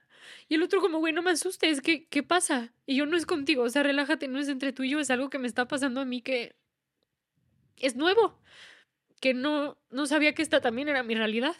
Y el otro como, y no podía, o sea, intentaba, intentaba sacar las palabras y no podía, y era como, ¿cómo te digo? Y me empezó a entrar como, no un ataque, pero como un episodio de ansiedad. Y cuando me da muchísima ansiedad, como que me empiezo a arrancar los pellejitos de los dedos y Alfredo, y me rasco mucho aquí, y Alfredo como que me agarra de las manos y me decía, ¿qué tienes? O sea, estoy aquí, güey, ¿sabes? Como que somos un equipo, ¿qué pedo? Y le solté y le dije, güey, abusaron de mí, no sabía, me acabo de acordar y lo acabo de hablar en terapia y... Y me da pena y me da asco. Y me da pena decirte, porque... Pues fui, o sea, yo tenía 16, el cabrón tenía 27. Y como que no me atreví ni siquiera a verlo a los ojos. Y fue como, ¿por qué, güey? No, tú no hiciste nada. Tú tenías 16, güey, eras una pinche niña. Y el güey era un adulto. O sea, a la edad que, que yo hice consciente esto, es la edad que tenía ese cabrón. Y me costaba mucho ver a Alfredo a los ojos y le decía como perdón. Y Alfredo como que se alteró muchísimo y me dijo, ¿por qué me estás pidiendo perdón, güey? Y yo no sé, güey, solo me da muchísima pena esto. Y me da asco mi cuerpo y me da asco. Y ahí sí fue como un agitón de Alfredo de, no, no, no, tú no vas a caer en esa narrativa. Tú no te mereces eso, güey. O sea, tú no hiciste, no necesitas contarme, tú no hiciste nada. Y eso... Una partecita de mí decía, Alfredo no va a entender porque es hombre. ¿Y qué tal que reacciona de una manera en la que yo no quiero y mi relación acaba? Eso me da mucho miedo. ¿Cómo va a reaccionar? Si no me apoya, se va a la mierda, ¿no? Y fue la primera persona que le dije después de mi psicólogo.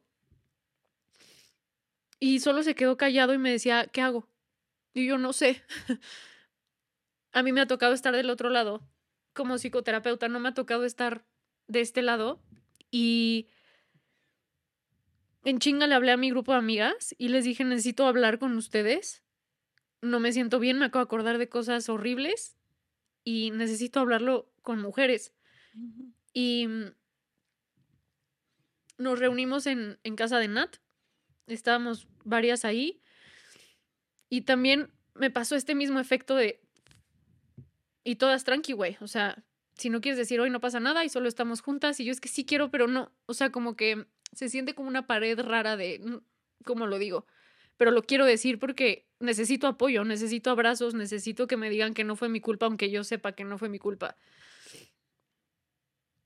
Y lo hablé con ellas y fue una respuesta que hasta el día de hoy como que la atesoro en lo más profundito de mi alma, que lloraron todas, no se enojaron mucho como puta madre, no es lo normal y está de la verga que sea lo normal.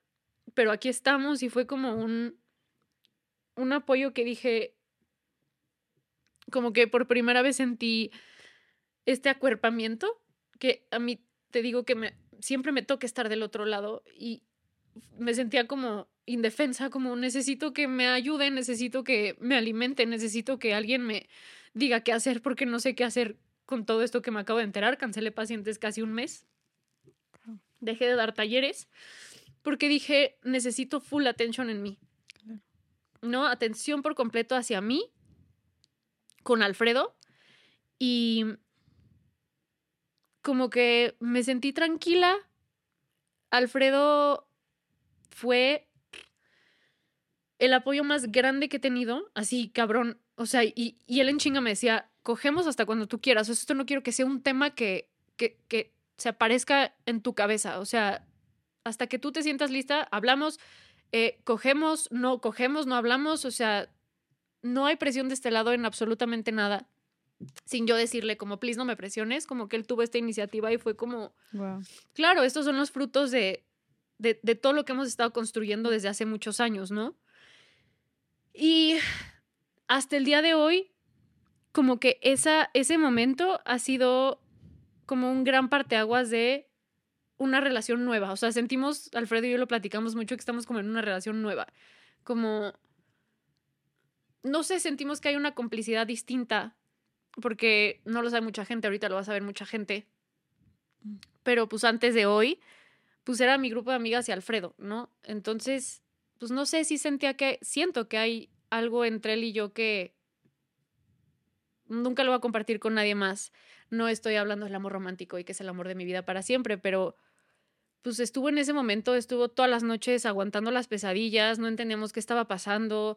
Él también la pasó bien pesado, ¿no? Como que me decía, güey, o sea, ahorita ya que pasaron un par de años de eso, sí es como, puta, güey, no sabes cómo me dolía, pero no quería que supieras que me dolía porque no quería que te preocuparas por mi dolor porque sé lo sensible que eres. Entonces, ha sido también eso, o sea, tener la libertad de hablar hasta de eso con él, Wow. que yo sé que muchas morras no sienten esa libertad de hacerlo y lo lamento mucho, güey, neta, lo entiendo, entiendo por qué no se atreven a hacerlo porque sí da mucha vergüenza, o sea, a pesar de ser profesional de la salud sexual y hablar de esto y decir, güey, no es tu culpa y marchar y gritar no es tu culpa, ¿no? Y la culpa no era mía, ni dónde estaba, ni cómo vestía, y tú lo puedes cantar todos los 8 Ms. Vivirlo en primera persona sí es como, pero ¿por qué siento vergüenza? O sea, ¿por qué siento que es mi culpa esto? O por qué siento que me lo merecía, ¿no? Que te lo merecías. Sí, en algún momento eso sentía como, pues claro, yo lo metí a mi casa, ¿no? Pero mi psicólogo una y otra vez era, Reina, tenías 16 años, no sabías qué pedo. El güey tenía 27, era un señor. Sí. Y eso me costó mucho tiempo aceptarlo, pero claro que ahorita lo hablo porque me duele, porque aparte hace poco fui al cine y salían anuncios del cine. Eh. El güey, sí. Hace nadita que fuimos a ver Misión Imposible número 24.000. En los cortitos antes, vi la jeta y yo, y Alfredo, ¿qué te pasa? Y yo, ese güey fue el que abusó de mí. Y Alfredo como, nos vamos, ¿qué hacemos? ¿Qué necesitas? Y yo, no sé, no sé qué necesito. Déjame quedarme aquí sentadita tantito. Que eso fue dos años después de hablar de esto y lo como que lo manejé bastante tranqui con todas las herramientas que he aprendido. He sentido que a mí me gusta mucho, a mí en lo personal, no estoy diciendo que así sea con todo el mundo, pero a mí en lo personal me gusta mucho como que intentar encontrarle un poquito el, bueno, ¿y ahora qué? ¿No? O sea, ¿qué voy a hacer con esto? Y concientizar esto y hablarlo aparte me ha ayudado mucho a, conectar con mis pacientes en otro nivel. O sea, en decir, puta, yo sé lo que estás viviendo y yo sé lo que estás sintiendo. Y te acompaño plenamente en tu dolor, en tu angustia, en tu vergüenza. O sea, no, no estoy romantizando el abuso. O sea, No. qué, qué asco que eso me pasó. Me, me caga saber que eso me pasó. Me hubiera encantado si alguien me dijera, puedes quitar esto de tu vida, lo quitaría, sin duda. Pero creo que me dio este superpoder de, y así me gusta verlo a mí, como de empatizar más con esto. O sea, empatizar más con el tema, empatizar más con las morras de mis talleres, con mi forma de hablarlo y de, pues de transmitirlo en redes, ¿no? Nunca lo he dicho en, en redes así de, hola, yo también fui abusada, pero siento que estos dos años ha cambiado un chingo mi contenido porque dije, güey, sé lo que sienten, sé lo que viven y, y es una mierda sentir vergüenza. Eso es lo que más me, me persigue hasta el día de hoy. Como, ¿por qué lo primero que sentiste fue vergüenza? ¿No? O sea, y digo, tampoco está bien castigarme y decir, ¿por qué sentiste eso? Pues porque así fue. Sí, pero te confunde. Sí, sí, sí, sí, como que te da vergüenza, güey. Que alguien haya usado de ti, vergüenza le debe dar a ese güey, ¿no? Pero Más porque, como tú dices, seguramente se lo repites a tus pacientes.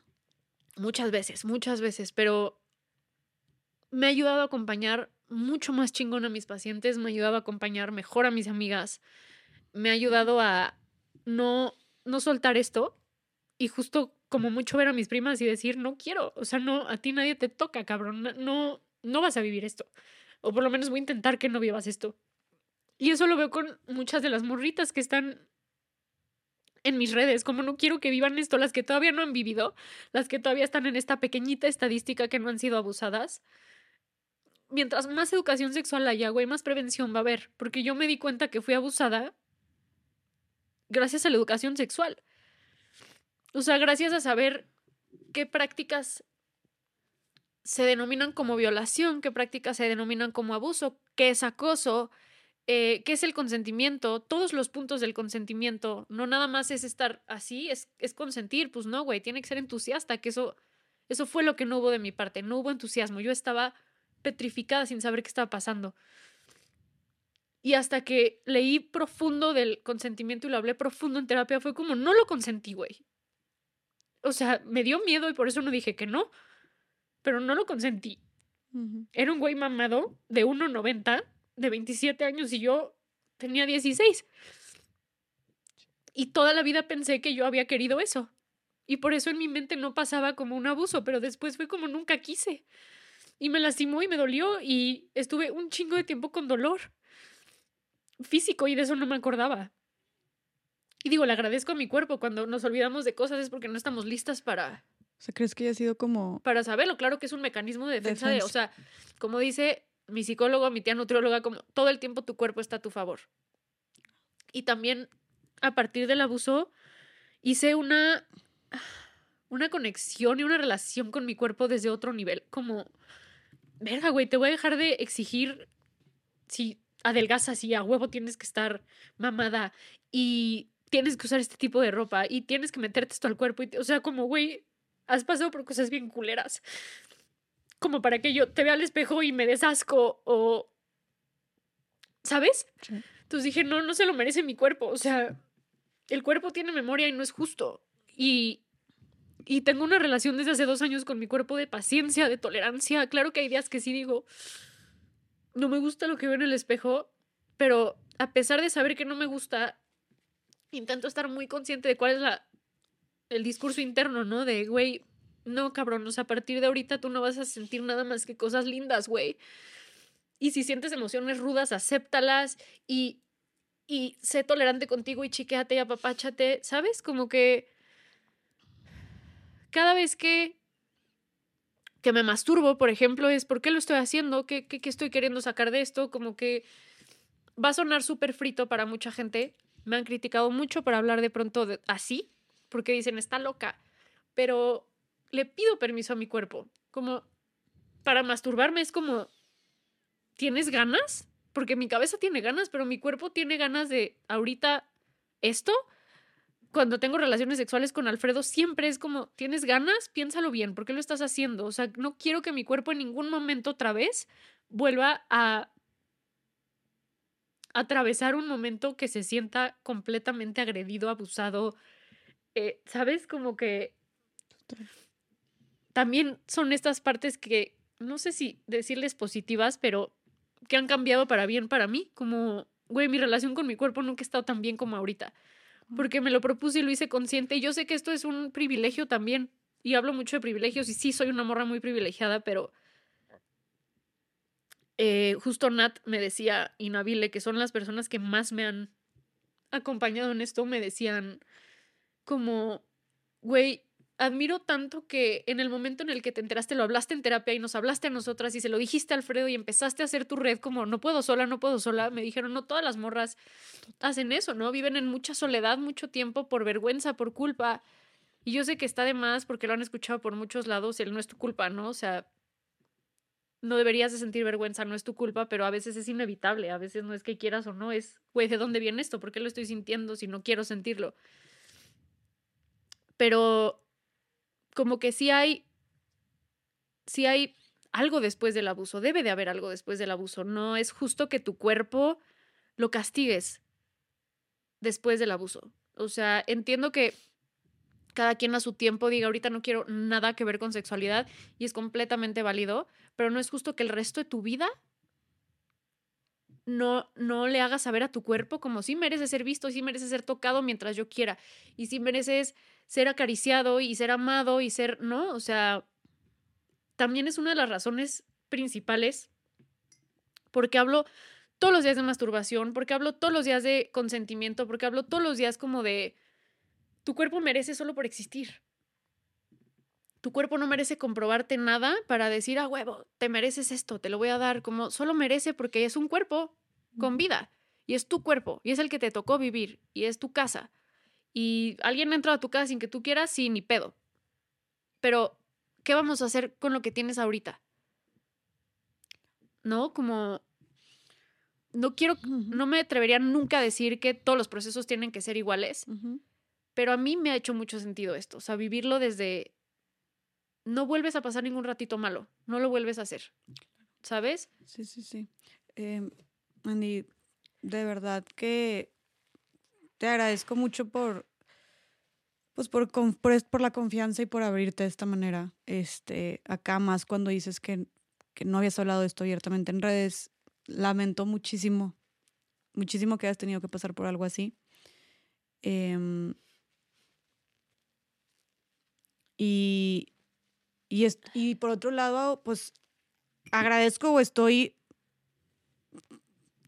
pues feliz, agradecida al final de cuentas de que, como te dijeron tus amigos, amigas, pudieras conseguir como, y tal vez esto era también por lo, no sé, tal vez por a lo que te dedicabas, pero que pudieras luego, luego pedir ayuda, ¿no? O sea, tal vez por eso no te quedaste en el silencio por muchísimos años como muchísimas mujeres lo hacen. Sí, la red de apoyo salva vidas, cabrón.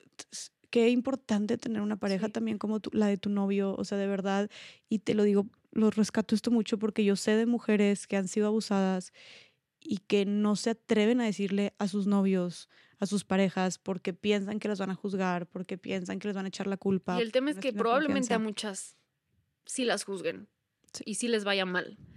O sea, no podemos ignorar eso, ¿sabes? En ignorar el mundo tan machista y tan persecutorio hacia nosotras en el que vivimos. O sea, no, no a todas las morras les va ir como a mí. Y eso lo tengo muy consciente y me caga pensar eso y me caga que esa también sea una realidad. Pero creo que el mensaje que puedo mandar a morras que neta esa no sea su realidad, pues solo no estás sola, ¿sabes? Como aquí estoy, te apoyo, pasé por lo mismo que tú. Y estamos juntas, o sea, es... Este, este último 8M aquí en la Ciudad de México dirigí un contingente junto con mis amigas y se unieron un chingo de morras, éramos más de mil. Y hicimos una dinámica de llevar como una madre para prender fuego y escribir el nombre de tu abusador y quemarlo, ¿no? Como a la hoguera, güey, a la mierda, esto ya se quema. Y yo no dije nada en voz alta, no dije el nombre, no dije nada, pero escribí el papel y lo tiré y fue como... Y, y, y lo tiré mm. y siento que muchas morras entendieron y todas me empezaron a gritar como Andy no está sola. Y no dije nada, solo escribí un papel y lo quemé y empecé a llorar y ahí sentí como... No todas compartimos la misma historia, no todas compartimos el mismo nivel socioeconómico, no todas compartimos lo mismo, pero puta, en ese momento sí sentí esta unidad de... O sea, de no, no de dientes para afuera, de verdad no me sentí sola, fue como, sí, a huevo que sí, güey, no estoy sola y lo siento, y lo siento mucho. Y entonces ese es el mensaje que le puedo mandar a las morras que, que jodidamente les va así, como que el novio las culpa, que el novio no las deja. Lo siento mucho y no está sola, o sea, no hay nada más que decir porque no todo es bonito, no todas las historias terminan con un final feliz y eso eh, lo sabemos tú y yo, ¿no? Y ahora que, porque este, sabiendo que a estas morras lo que les podemos decir, porque tal vez no podemos controlar cómo reaccionan sus, sus parejas, su red de apoyo, sus papás, etcétera. habiéndoles dicho esto, como no estás sola, no es tu culpa, no eres la única, pero también creo que necesitamos, y, y, tú, y, y qué bueno que mencionas como específicamente qué fue lo que hizo tu novio, cómo te respondió, cómo te contuvo, porque también creo que aquí mucho el mensaje es que hombres, eh, hablando de relaciones heterosexuales, eh, también escuchen, aprendan cómo, cómo llevarlo a cabo, ¿no? Cómo reaccionar ante, ante una situación así. Este, porque desgraciadamente, como tú dijiste, güey, está cabrón, no importa la clase socioeconómica, o sea, no importa el contexto, o sea, y lo digo con esta seguridad, el abuso sexual está en absolutamente todos, lados. todos pinches lados, no importa con qué morra te topes, o sea, eh, no manches, y me da, me da un chingo de coraje, pero creo que no sé, quisiera hacer la cuenta, pero mm, yo creo que la mitad, un poco menos de la mitad de las mujeres que han estado en Más Allá del Rosa han sido abusadas. Y son El 90% de mis pacientes han sido abusadas, ¿no? Cuando doy talleres, al final se hace como un círculo muy, muy, muy hermoso, como... Pues sí, como un círculo de mujeres. No es la idea del taller, pero al final siempre lo dejo para... Ay, creo que estoy pegándole mucho al micrófono, perdón al, final lo dejo mucho para que sienten que piensan cómo están, quiero que se vayan bien, con tensión.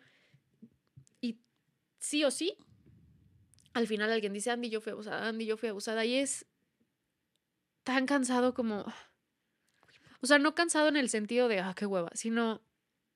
Pero, güey, o sea, ¿cuándo va a llegar el día en el que la norma sea no ser abusada? Exacto. Y no, y no al revés, ¿no? Como es, es que espanta de verdad saber la cantidad de mujeres que han sido abusadas y, y, que han sido abusadas, que saben que fueron abusadas o que no saben Exacto. que fueron abusadas también, porque precisamente también la violencia sexual está tan normalizada, digo, toda la violencia, pero en estos, en estos temas y estas ideas tan machistas de complacer y de este, servir a tu pareja y de no, no, no consentimiento, es algo tan normalizado que precisamente también por eso muchas, entre que el cuerpo se protege y entre que y lo bloqueas o entre que realmente tú pensabas, ay, pues era mi novio y tenía el todo derecho a exigírmelo, o sea, está cabrón.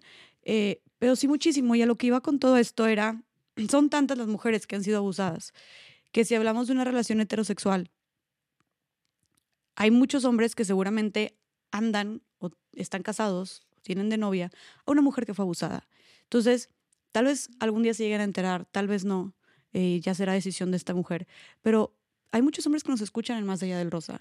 Eh, ¿Qué les dirías tú o cómo les aconsejarías llevar o reaccionar ante esta situación si su pareja o, incluso alguna amiga o hermana, quien sea, les, les llega a, a, compartir que sufrieron abuso? Yo creo que de entrada lee, güey. O sea, métete a internet a leer. Como, ¿qué es el abuso sexual?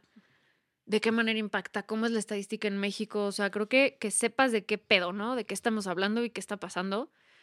Y pues voy a hablar lo que a mí me funcionó, ¿no? Que todo el tiempo, Alfredo, es qué necesitas, qué hago por ti. Nunca asume qué necesito, nunca asume qué tiene que hacer por mí. Y a mí eso me funciona, ¿no? ¿Qué necesitas? Nada. ¿Qué necesitas? Un abrazo. ¿Qué necesitas? Hablarlo una y otra y otra y otra vez. ¿Qué necesitas? Este, que me abraces toda la pinche noche y no me sueltes porque quiero llorar toda la noche. Eso, o sea, que, que genuinamente sea el, hacemos lo que quieras y lo que necesites tú ahorita, eso es lo que a mí me ha funcionado muchísimo. Y algo que sí quiero decir y no quiero que se me olvide. A pesar de haber sido abusada, nunca he tenido un pedo con mi sexualidad. O sea, esta disfunción que te cuento que no sentía placer y tal era por ansiedad, era por altos niveles de ansiedad, ¿no? En el momento en el que la ansiedad bajó, pues regresó el deseo. Pero yo jamás me voy a permitir sentir culpa por disfrutar de mi cuerpo. Porque yo lo estoy queriendo, porque, porque para eso tengo cuerpo, ¿no? Para disfrutarlo, para compartirlo con mi pareja. Entonces, como que justo yo le decía a mi psicólogo, me da pavor que ahora ya no quiera coger y Luis, Luis psicólogo, me decía como, ¿y por qué tendría que pasar? ¿Qué tal que no? O sea, ábrete a la posibilidad de que no pase. Y entonces todos los días pensaba como me a la posibilidad de que hoy coja, güey, y lo disfrute porque quiero y quiero estar con Alfredo y, tengo ganas. Mi cuerpo me está diciendo, ¿no? Y entonces le decía a Alfredo como, quiero coger y Alfredo como, ¿segura? ¿no? Y sí. Solo hay que enfocarnos en esto, en tú y yo ahorita y después vemos qué pedo. Y, si, y me dijo Alfredo, en el momento en el que quieras, paramos y y no, nunca ha pasado eso. O sea, nunca, como que afortunadamente he sabido mucho diferenciar en. Ahorita estoy teniendo relaciones sexuales, con mi novio. Consentidas. Consensuadas, más bien. Y ya lo después vemos cómo lo voy desarrollando y vemos si al día siguiente me acuerdo del abuso y lloro. Y. Pero como que se espera que tú sientas culpa y se espera que tú no quieras tener relaciones sexuales y se espera que repeles todo y se espera que, pero también podría no. ¿Sabes? Y si sí, pues ve a una psicoterapia sexual, si está en tu querer y en tus posibilidades decir, al chile yo sí quiero volver a disfrutar de mi cuerpo porque me lo merezco y porque tengo clítoris, porque tengo próstata y porque tengo un chingo de terminaciones de peso y tengo ganas y tengo derecho, pues ve a terapia, pero también si si no te genera ningún tipo de trauma o de disfunción haber sido abusada, que no te genere culpa eso. Porque yo mm. empecé a caer en, pero lo estoy disfrutando, pero... Y ahí mi psicólogo fue, para, para. No estés buscando algo donde no hay, para. No sientas culpa de disfrutar con tu pareja. No tienes por qué sentir culpa, lo estás queriendo hacer. ¿No? Entonces eso también, eso sí lo quería mencionar, como no a huevo tienes que sentir culpa, no a huevo te tienes que sentir mal, no a huevo tienes que abandonar tu sexualidad, o sea, no, no es a huevo, o sea, si, si sientes bien y todavía para ti la sexualidad es algo como la sexualidad, porque aparte, uff, muchas veces es como es que mi primera vez fue un abuso. Y a mí me gusta frasearlo como esa no fue tu primera vez, ese fue un abuso sexual. Tu primera vez es consensuada. ¿No? O sea, esto es, se lo dije por primera vez hace mucho tiempo a una paciente y yo no, no, no, no. Esa no fue tu primera vez. Ese fue un abuso sexual que no estuvo en tu control, no estuvo en tu poder. No fue una primera vez. La primera vez es la que tú decidas. Totalmente, aunque hayan sido varias veces. Exactamente. La primera vez siempre va a ser la que tú decidas y la que tú disfrutes y la que esté en tu control y en tu poder. Y que decías, como dices tú, entus entusiastamente. Exacto. Porque una cosa, digo, yo sé que entra todo en sexualidad, el abuso sexual, pero una cosa es la sexualidad y otra cosa es el abuso. Como que a mí no me gusta mezclarlas. Como, no, güey, no, el abuso sexual no es sexualidad, no es erotismo, no es placer, no es nada de eso. Por eso a mí me, me, me súper caga que en la pornografía haya esta categoría de sexualidad forzada. Como, no, güey, o sea, la, la, pornografía está romantizando las violaciones. ¿Cómo que sexualidad forzada? Hay categorías en la pornografía en donde hace cuenta, tú estás en tu casa y llega un ratero a robarte y a cogerte a huevo, ¿no? Pero tú no quieres. Exacto. Te defiendes. Sí, como que te defiendes al inicio y luego dices, bueno, ni pedo. Mm. Eso es una gran categoría en la pornografía hasta el día de hoy de las más vistas, ¿no? Como esta sexualidad forzada. Güey, eso está bien. O sea, e, la estadística de que sea de las más vistas está, muy, muy. Sí. Que, es que miedo. Hay, hay un. Porque hay tanto. Está cabrón. Hay un documental en Netflix que se llama Girls on Porn. Increíble. Que son, que son actrices porno hablándote de toda la mierda que viven en la industria, ¿no? Eh, wow. Que de pronto muchas novatadas de que, a ver, si tú quieres triunfar, güey, tienes que coger en esta categoría en donde te someten horrible, en donde te rebajan a lo más culero del mundo, te pegan, eyaculan encima de ti, este, te cachetean, te y entonces, si tú quieres triunfar en la industria, a huevo tienes que pasar por ahí, ¿no? Porque esto es lo que vende, la violencia es lo que vende. Y a mí me genera mucha repulsión porque yo me pongo a pensar en Andy abusada y es como, no, güey, eso no entra en sexualidad, eso entra en abuso, punto. Se acabó, eso no es rico, eso no es lindo, eso no, eso no lo quiero, eso no es sexualidad. Y ese es el problema, que en la pornografía hay esa categoría. ¿Tú, ¿Tú considerarías que hay una relación directa entre el consumo tan alto de pornografía y el abuso sexual tan alto también am- hacia mujeres? Yo creo que sí. Yo creo que sí, porque. mm, ¿Viste Euforia? No. Hay, hay una, un episodio en Euforia que van a coger los morritos, ¿no? Y el morrito es un güey así súper buen pedo, como que muy respetuoso y así. O sea, no es este güey violento. Y... Entonces, a la hora de cogerla, como que se pone encima de ella y la ahorca, súper violento. Y la otra, ¿qué, qué haces, güey? ¿Qué estás haciendo? Y la otra, ¿no te gusta eso? Es que eso es lo que yo pensé que te gustaba. Porque eso es lo que te enseña la pornografía. Y para mí esa escena fue ah, como, órales. Eso pasa en la vida real. Eso no es nada más de la escena de euforia. Sí. O sea, a ti te enseñan que eso excita. Claro, en, en- creo, no sé si fue un trend nada más en Monterrey o fue a nivel nacional, pero ¿no te acuerdas de lo de ahorcar morras? De que viernes de ahorcar morras. Sí. De ahorcar rucas. De ahorcar rucas. Ándale. Sí. ahorcar- A ver, y hay, me, hay maybe a mujeres que sí les gusta eso. Sí, aquí hay que hacer una gran diferencia, ¿no? Porque de pronto a mí me puede gustar que Alfredo me ahorque, de pronto a mí me puede gustar que Alfredo me amarre, de pronto a mí me puede gustar que Alfredo me dé nalgadas hasta el momento de dejarme la mano marcada porque yo quiero. Porque yo se lo estoy pidiendo y porque es consensuado. Y eso no es violencia, eso entra en prácticas dentro del BDSM. Ok. Pero está esta otra parte en donde le quitas el consentimiento Claro. y ya se vuelve violencia sexual. ¿no? Y, y critican mucho a la comunidad del BDSM, pero es la comunidad en donde más consentimiento hay, donde más acuerdos hay, donde más claridad hay. Les recomiendo mucho que sigan una morra que se llama Alicia Delicia. Me parece increíble. Es, es educadora sexual igual, wow, pero es así, o sea, rompe todos tus paradigmas. O sea, el- a veces hasta te incomoda, como, "Ah, tengo que salir de mi burbujita y tengo que salir de mi cajita. Y también habla mucho de eso, como ella es poliamorosa, ¿no? Ella se vive en una relación poliamorosa y habla mucho de esto, como de, güey, o sea, la gente poliamorosa, la gente que está dentro del BDSM, ¿no? Del bondage, del sadomasoquismo, de el pedo swinger, ¿no? De cambiar parejas, es, es la comunidad donde más comunicación hay, donde más consentimiento hay, porque esa es la clave de todo. E irónicamente, la más también como juzgada, ¿no? Re- Sí. o- o- o Sí, rechazada. Ujú. Porque ese es el problema, porque en la pornografía te lo venden como todo lo que no es. O sea, el el güey que entra a robar a la casa y se la coge a huevo. No, yo nunca voy a olvidar una escena que vi de. tenía como 12 años y estaba en San Antonio. Mis papás se fueron al súper, yo me quedé en el hotel sola y el hotel no tenía control parental. Entonces estaba el canal de Golden, donde pasaban un chingo de pornografía. Y nunca, o sea, me traumó la escena. Me traumó la escena de una porrista, ¿no? Tirada como en la basura.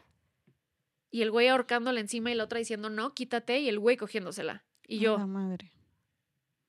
¿qué es esto? Y estaba en Golden. A la madre. Y un chingo de años después le dije a mi mamá, como, güey, vi esto. No, y estaba bien chiquita. Y mi mamá, ¿por qué no me dijiste? Yo, me dio muchísimo asco, me asustó, me... Pero es que yo no sé ni siquiera, o sea, ¿es legal pasar ese contenido? Como que de un güey eh, violando a una, porque eso ni siquiera es de que, ay, o sea, eso es, pues, es- si, si está diciendo que no, entonces es una violación, como Sí. porque eso es pornografía, o sea, eso, eso no es ilegal que pudieran bajar ese video de la, del, La neta del no lugar sé, o sea, como que esa no es mi expertise, pero yo supongo que dirían como, pero esto es actuación. Pero, por ejemplo, en, este documental que les, dijo de, que les dije de Girls on Porn, habla de cómo, este, creo que es Pornhub, Mm. se dieron cuenta que más del 90% del contenido de esa página pornográfica era contenido sin consentimiento. Entonces, la plataforma no quería bajar. O sea, sí, ok, yo plataforma bajo el video, pero entonces ese video ya lo descargó un chingo de gente y lo vuelven a subir. Entonces había videos de niñas siendo violadas No, que se subían como pornografía. Y entonces la página decía, lo único que puedo hacer por ti es bajarla.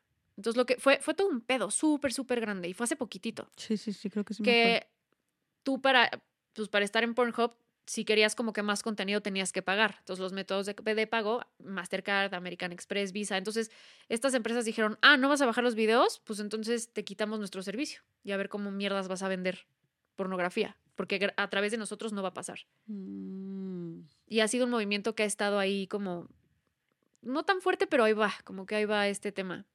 ¿Y ¿Tú estás a favor de la pornografía? Ay, qué pregunta tan peligrosa. Es que estaría a favor de la pornografía si hubiera como leyes que ayudaran a, a mediar el pedo. O sea, Así como está en México, no. Ya. ¿Sabes? Sí. Pero hay una morra que se llama Erika Lost, Que tiene una plataforma que se llama Lost Cinema y esa morra también sale en este documental.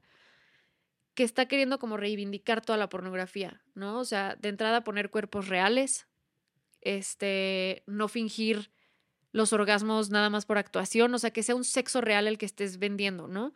De, de un cuerpo como el mío, no un cuerpo de una persona que se opera para decir este es el estereotipo de belleza y entonces así tengo que ser. Y ahí va como que su... La sigo mucho porque me gusta ver todo lo que tiene que decir, todo, todo lo que tiene que decir en cuestión de consentimiento, de cómo cuida a las actrices, Mm. de cómo no hay este tipo de categorías de, de violencia, de abuso, ¿no? Pero es que es un tema bien complejo porque pues sí necesita haber una regulación correcta tanto del trabajo sexual en las calles como de la pornografía. Y pues no hay no hay regulación en México, es súper peligroso. Entonces, no sé, no sabría Sí. contestarte si, si No, eh estoy a favor o en contra porque depende de muchísimas cosas, ¿no? Sí, hay muchos grises Sí, dentro de la. Sí, o sea, si viéramos en mi mundo de fantasía, en donde se pueda regular perfectamente y las trabajadoras sexuales estén en el seguro social y sea un trabajo neta, en donde no haya violencia, en donde no estén expuestas a, a ver quién te abusa, pero está cabrón, o sea, es algo para mí inimaginable, por lo menos por ahora.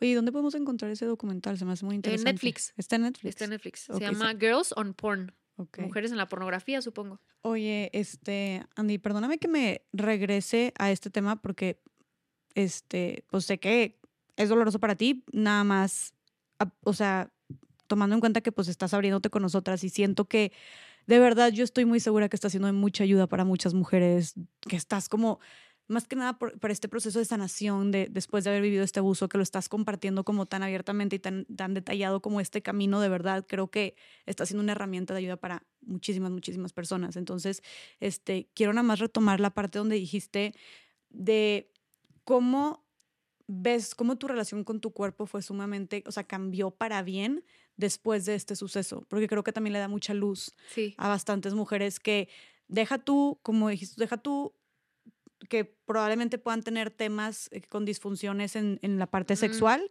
eh, pero también más allá de eso, como su relación con su cuerpo, tal vez como Sí. sentir rechazo, asco, no gustarse, etcétera. Eh, te digo, más allá de lo sexual, como más allá de, en tu caso, de lo sexual, porque ya dijiste que no afectó mucho tu, Ujú. en tu tema sexual con tu pareja, como ¿qué otras cosas, porque ya compartiste el tema de terapia, pero qué otras cosas te ayudaron a como abrazar y mejorar esa relación con tu cuerpo Sí, sí. después de haber vivido un abuso? O bueno, de haberte dado cuenta, más bien. Sí, sí. Primero sentí como mucha ternura, sería la palabra, hacia mí misma, de decir, güey, tu cuerpo lo quería sacar a través de los sueños o a través de donde mierda sea, pero ya no podía más, ¿no? Y sacarlo en el momento en el que yo estuviera dormida y que no estuviera tan consciente, para mí fue como un acto de amor de mi cuerpo hacia mí, como decir, chale, me lo fuiste sacando poco a poco, ¿no? No fue un putazo de que viví. Entonces, como, como yo me fui acordando de todo, fue muy escalonado, ¿no? Y siento que fui poquito a poquito, o sea, siento que una parte de mí ya sabía, pero fui recibiéndolo poco a poco y sí, de entrada fue verbalmente agradecerle a mi cuerpo y decir, güey, gracias por soltármelo como me lo soltaste. Punto número uno. Punto número dos. Nos mandaron un ejercicio en la maestría bien poderoso que era ponte desnuda en el espejo, güey, y vete 10 minutos, sin parar. No te dejes de ver. 10 minutos desnuda, sin parar. Y yo dije, qué pendejada de ejercicio, sin pedos lo hago. Y la primera vez que lo hice fue como, puta, güey, ya no quiero ver. Me dieron muchas ganas de llorar, de ver, o sea, fue como, ah, fue como muy confrontativo verme desnuda por 10 minutos seguidos. Entonces dije, bueno, ¿qué tal que lo hago ahorita? No 10 minutos, pero como que me ponía desnudita enfrente de- del espejo de cuerpo completo y decía, ¿qué sientes? ¿Qué, qué aparece? Y los únicos pensamientos que aparecían en ese momento era, pues como te abrazo. O sea, te abrazo, güey, estoy contigo. Lamento mucho no haberte podido proteger lo suficiente. Aunque no fue mi culpa, lamento mucho lo que pasaste.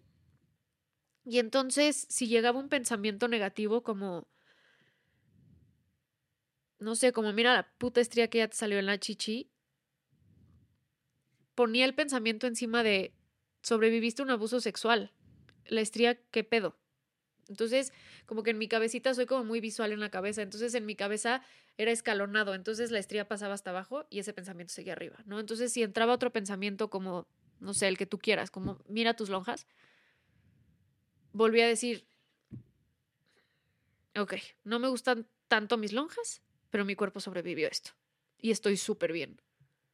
Entonces eso pasaba para abajo. Y así, ¿no? Y así lo hacía una y otra vez. Me veía mucho desnuda al espejo, mucho, sola. Sin tocarme, sin nada. Como que nada más me sentaba a verme. Y como que intentaba pensar en todo lo que le espera a mi cuerpo. Positivo. Como yo quiero ser mamá, yo muero por ser mamá. No, no ahorita, pero sí quiero ser mamá. Como puta, Imagínate cuando te veas al espejo en seis años y veas una panzota con un ser vivo adentro, ¿no? Y entonces esas cosas decía, eso te va a pasar. Y lo que ya pasó, ya pasó. No tienes por qué revivirlo una y otra vez y repensarlo y acordarte una y otra vez de eso, porque eso es doloroso para ti. No tienes por qué hacerlo todo el tiempo. ¿No? Entonces a mí me ayudó mucho eso, meditar también. O sea, de verdad meditar viendo al fueguito como que a mí me gusta mucho meditar con ojos abiertos viendo al fuego. Y meditar me ha ayudado a regresar mucho a mí, como... Es que no sé cómo explicarlo, como a algo que va más allá de mí. O sea, algo que no nada más es este ser terrenal, no como reconectar mucho con mi sentido de vida, reconectar mucho con por qué te pasan las cosas, qué, qué pedo, ¿no? ¿Qué puedes hacer con todo esto que ya sabes? Eso también me ha ayudado mucho. Y para eso no necesitas terapia, solo es confrontarte un poco a ti, que sé que no, no les estoy diciendo cosas fáciles, de ponte desnudo al espejo a verte después de enterarte de todo este pedo. Pero toda la vida yo he sido muy confrontativa, entonces a mí me ayudó a ser confrontativa conmigo y a confrontarme a mí misma al espejo y decir, no eres eso, güey, o sea, el chile no te compres esa historia. Todo lo que has escuchado una y otra vez de eres tu abuso y, ¿no? Como que te quedas muy estancada en ese tiempo por años y es como, yo no quiero eso, yo no me merezco eso.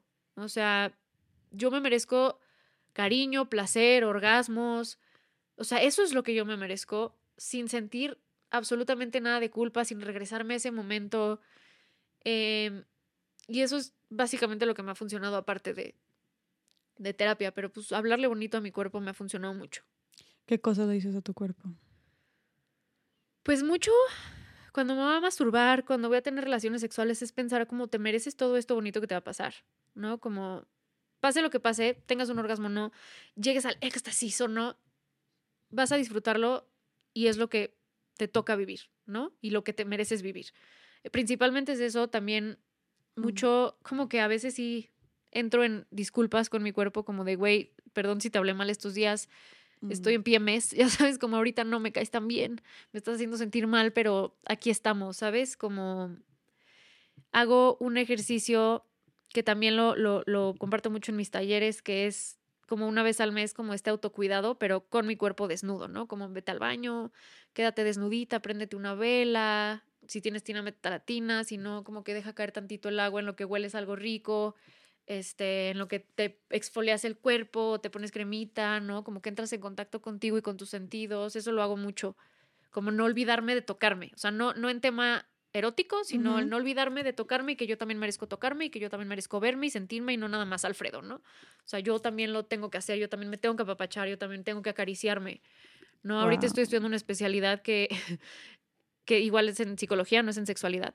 pero mi maestro justo la semana pasada dijo, esto lo acabo de inventar yo, eso dijo el maestro, pero debería existir como una materia que se llame cariciología, porque él decía, acariciar es algo como muy primitivo, es algo como, ¿no? Cuando tú pones la mano así y estás cerca de un perrito, pues el perrito se te pone abajo como, acaríciame, güey, ¿no? Y si lo dejas de acariciar, el perrito regresa, como, vuélveme a acariciar, o sea, la caricia conecta con muchas cosas, conecta con tus emociones, con tus terminaciones nerviosas.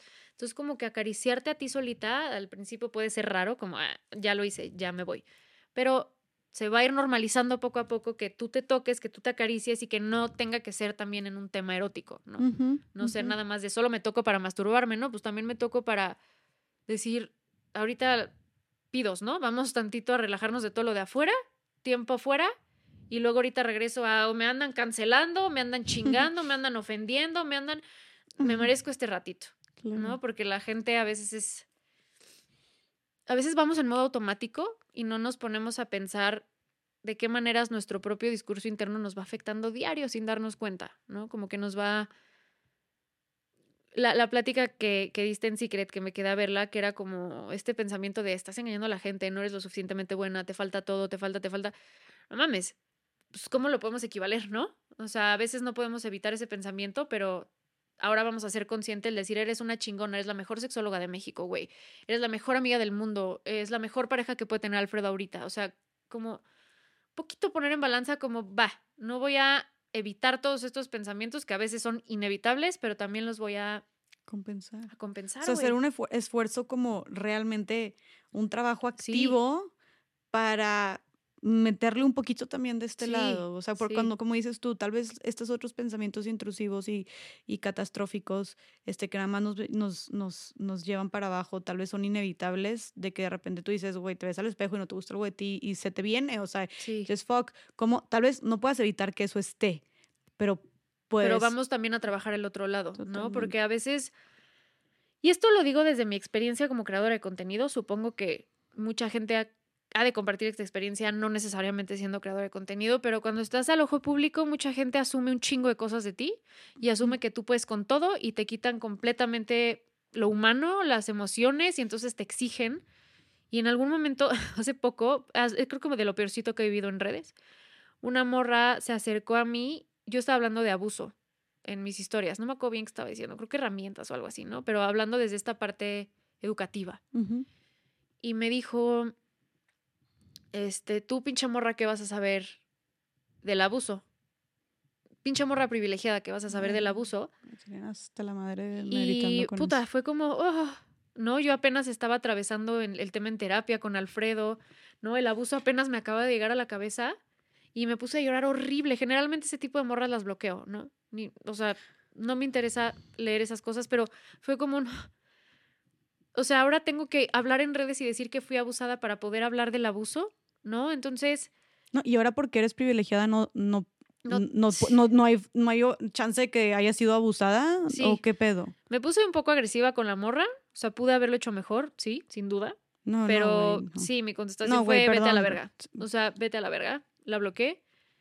En chinga yo con Luis psicólogo, necesito hablar porque así, ¿no? Y el otro como de puta, ¿no? Y ya tuve terapia como de emergencia y fue como, tengo que decirlo en redes para que la gente me permita hablar de esto ¿no? O sea, y fue como un... Como ahora invalidan el tema del abuso, fue, fue como... Estoy cansada, como... Te tengo que decir que me abusaron, eso quieres escuchar, cabrón, ¿sabes? Como que... Entonces por eso evitaba hablarlo en redes, porque yo decía, no quiero, no quiero decirlo solo para validarme, para decir a huevo. Entonces es como, a ver, soy sexóloga y psicoterapeuta sexual, sé de lo que hablo, ¿no? O sea, haya sido abusada o no, sé de lo que pinches hablo. He dedicado un chingo de años en estudiar esto y en compartir información en redes gratuita, en vender mis talleres a bajo costo, güey, en intentar ir a alcaldías a llevar educación sexual, pues gratis, ¿no? Así de manera masiva a las alcaldías, repartir condones, repartir pruebas de VIH, o sea, he, he intentado hacer muchas cosas que a veces sola no puedo.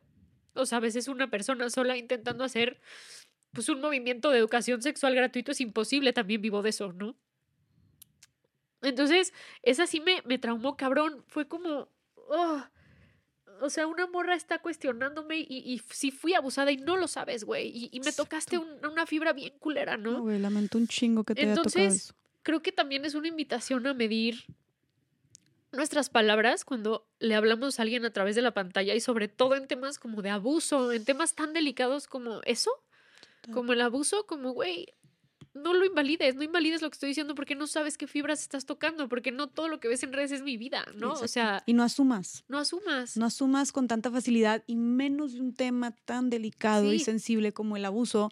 Si alguien fue eh, abusado o no, con qué huevos, con qué ovarios te atreves a decirle a alguien, fuiste o no fuiste, puedes o no puedes, o sea... Eso por un lado y por otro lado me tiene, o sea, es un discurso que me tiene hasta la madre, que ya lo hemos hablado varias veces, que con esta bandera de la conciencia del privilegio, demeritemos experiencias y temas tan sensibles y Sí. tan, tan importantes para otros. per- Perdón, hablar del privilegio no, no, no, es, no, no lo puedes utilizar en, esos, en esas cosas. O sea, para invalidar las experiencias de otras mujeres, uy, qué chingados tiene que ver y qué peligroso, de verdad, qué peligroso sesgas- cegarnos tanto y llevarlo a ese punto donde por ver a una chava en redes sociales que es- tú la eh, metes en cierto estereotipo, piensas que por ser privilegiada o no, puede ser abusada o Claro. no, de que güey, estamos, Sí, estamos conscientes del punto al que estamos llegando con este tema del privilegio. Sí, está chido hablar del privilegio, es importante, Sí. lo necesitamos. Aquí lo hablamos y lo mencionamos un chingo, pero para construir, pero para casos en los que aplique Sí, eh, como hacer proyectos, políticas públicas, ser personas más empáticas, pero no para invalidar las luchas, el dolor, el sufrimiento de otras personas, por favor. O sea, güey, entonces Sí. estás haciendo justo, estás replicando justo lo que estás este, buscando combatir. Claro. Y a ver, yo, yo entiendo muy, muy, soy muy consciente de que a pesar de haber sido abusada, aún vivo dentro de un privilegio, ¿sabes? Lo sé perfectamente y me encargo todos los días que puedo de decirlo en redes, como yo sé que soy privilegiada, yo lo sé, yo sé que me pudo haber ido peor y tal vez mi nivel socioeconómico y mi contexto me ayudó a que no la pasara tan mal. Yo lo sé, pero como que por eso me daba mucho miedo hablar en redes del abuso, porque dije, alguien va a venir a decirme, pero, pero alguien le va peor que a ti, ¿no? Es que eso es lo Y- peligroso de ese discurso. Y entonces yo decía, es que quiero, quiero hablarlo, no, no quiero hablarlo para hacer llorar a todas junto conmigo del abuso y tengan empatía por mí. O sea, no, llevo dos años hablando de esto en terapia y al chile sí lo tengo bastante trabajadito. O sea, ahorita lloro porque aparte me va a bajar en tres segundos. Pero está bien, cabrón, que asumas lo que está viviendo la persona de enfrente solo con verla, ¿no? Solo con, con evidenciarlo y lo vuelvo a decir y lo vuelvo a repetir. Yo sé que yo vivo en un privilegio y te acabo de contar la increíble familia que tengo, toda la ocasión sexual tan bonita que recibí. Al Chile también tengo una relación bien bonita, que también considero que puede ser un privilegio tener este tipo de relaciones. Es un privilegio la red de apoyo que tengo, también lo sé, ¿no? Eh, la lana que tengo es un, es un privilegio, ¿no? Lo que gano en redes es un privilegio. Yo estoy muy consciente de eso, pero estoy tan consciente de eso que, que intento dentro de mi trinchera, o sea, a veces me tocará callarme y escuchar, y a veces me tocará aprender de alguien más, pero hago lo que puedo con lo que tengo en el sentido de, claro que tengo espacios de becas, ¿no? En, en, en mi práctica privada, claro que le regalo muchos boletos a morras para tomar talleres. Este, cada vez que puedo que me mandan condones, es como, ¿quién quiere este regalo? Así como, o sea, sí, sí intento hacer lo que puedo con lo que tengo, pero está también muy cabrón trabajar e intentar avanzar en esto en un país en donde tampoco te la pone fácil en temas de educación sexual, porque te lo prohíben en todos lados, ¿no? O sea, yo intentaba ir a escuelas y de 10 escuelas me aceptaban en una para hablar de educación sexual.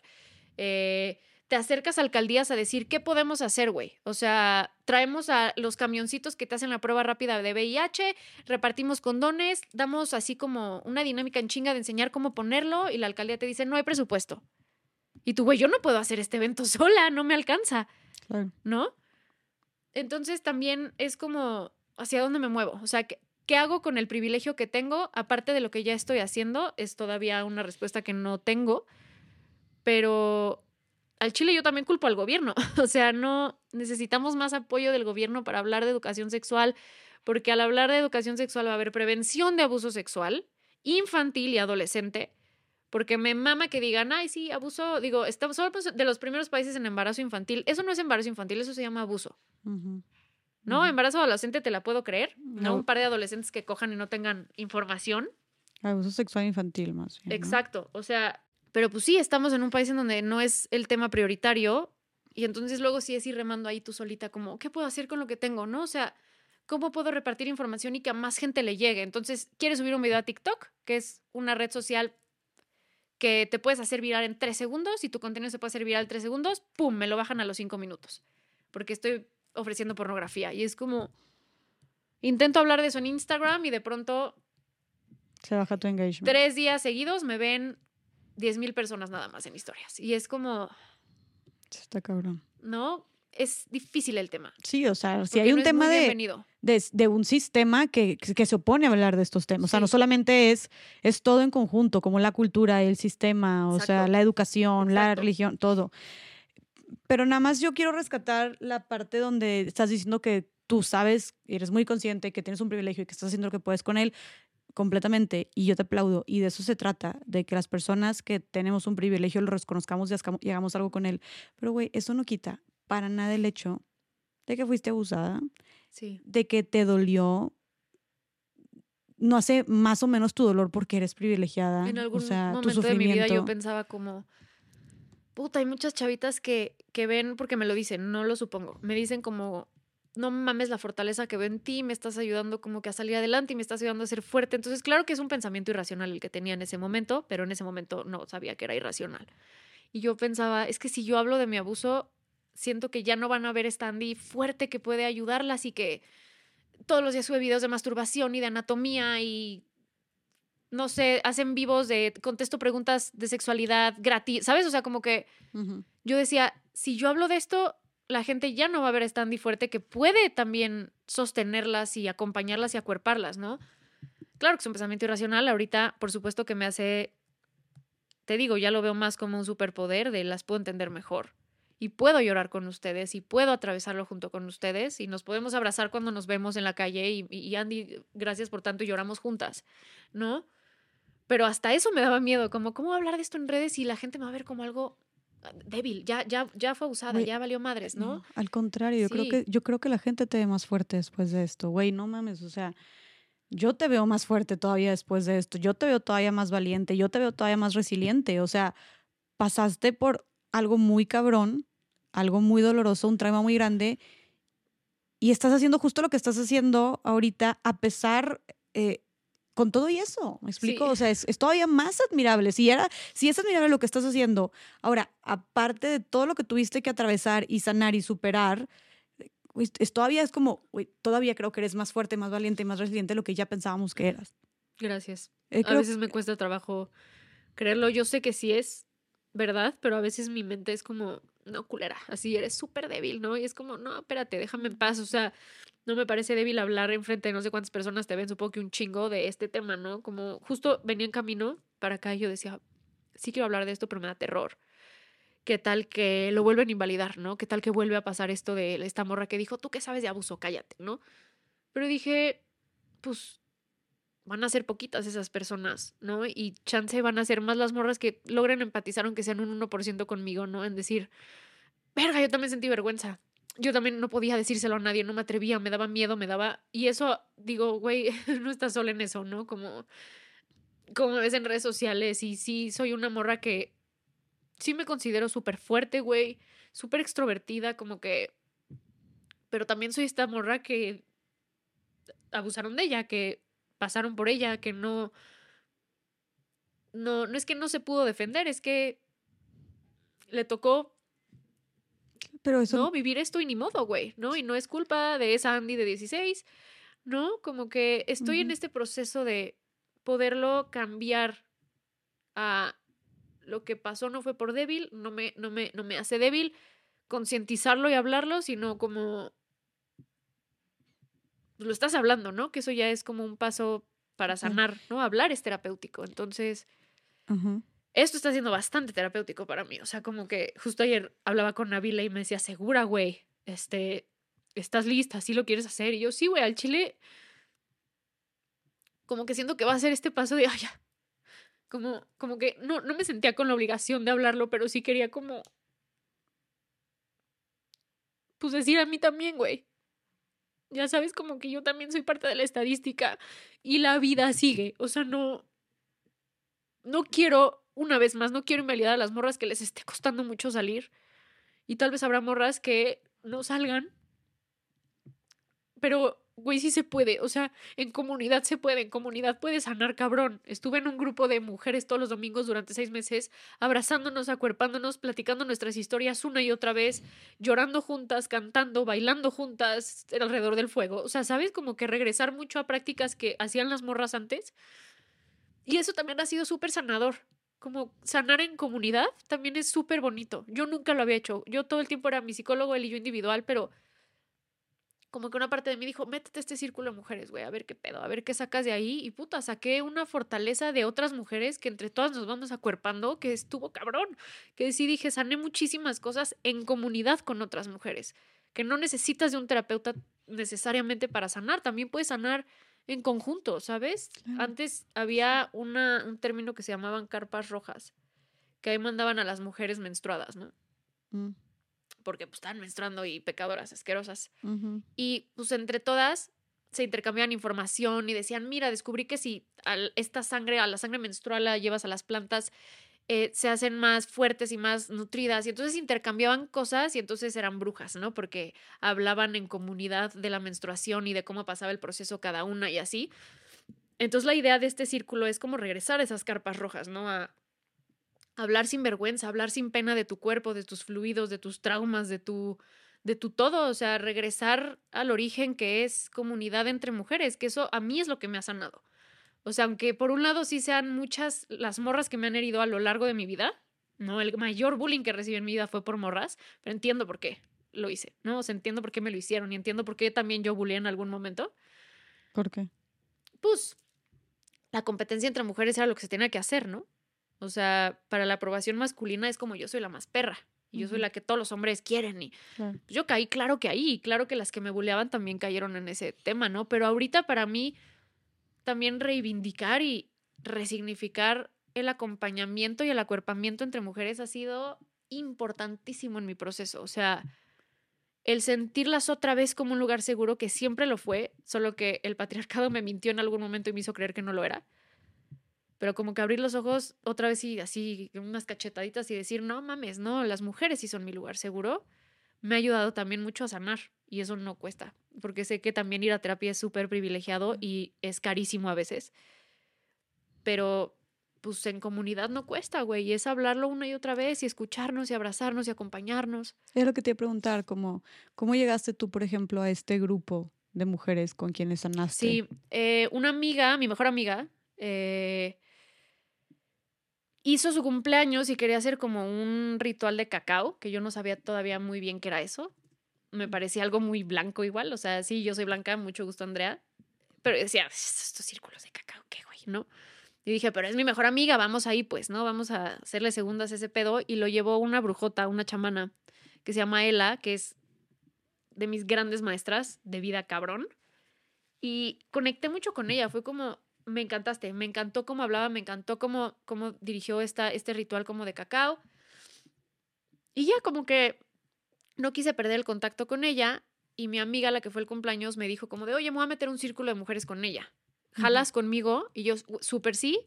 Me inscribí, me dijo ella, perdón, ya no hay cupo. Y yo, no, ¿cómo? Hable un espacio, güey, ábreme un espacio. Y me dijo, Nel, o sea, no puedo pasar de este número porque es este número, ¿no? Y yo, ah, y me esperé un año y me escribió Ela un año después y me dijo, Andy, ya se abrió otra vez el círculo, ¿jalas? Y yo súper sí jalo. Y es un domingo sí, un domingo no, de estar de 11 de la mañana a 6, 7 de la noche en círculo entre todas, sanando, hablando de heridas, de creencias limitantes, este, de miedos, de traumas, y es la verdad bien padre. O sea, no es nada lo que yo estaba acostumbrada de terapia y de lo que aprendí en la carrera y no, es un pedo más espiritual y más como álmico, me gusta decirle así, como las almas nos vamos acompañando, no es tanto la persona racional que todo el tiempo piensa, sino es como más primitivo, más, no sé cómo explicarlo, pues, o sea, es como algo que tienes que vivir. Como este circulito de contención entre todas nosotras es increíble. Es que yo pensando, para las mujeres que nos escuchan, que quisieran intentarlo, como dónde lo podrían encontrar. Yo creo que también siempre pueden, o sea, pues siempre puedes preguntar. Digo, este círculo puede ser entre las mismas amigas, ¿no? O claro, por supuesto, tú te puedes armar tu círculo, vámonos al bosque cada 15 días los domingos, güey, vamos a hablar de cómo nos sentimos, cómo estamos. O la, las colectivas feministas de tu ciudad también, claro. de tu municipio. O sea, hay muchas ya. Si quieren, o sea, y si quieres aquí podemos dejarles como el contacto de esta morra, porque en esta sí confío 100%. Ah, completamente, de, claro. de la del Círculo de Mujeres. Eh, también ¿Cómo, puedo... ¿cómo, estás, ¿Cómo está en Instagram esta chava? Ela Irigoyen. Irigoyen con Y. Bueno, luego me lo pasas sí, sí, sí, porque está complicado el apellido. Pero, por ejemplo, también existe la línea de ayuda a origen, que es una línea de atención gratuita, ¿no? A, tanto médica, legal y psicológica.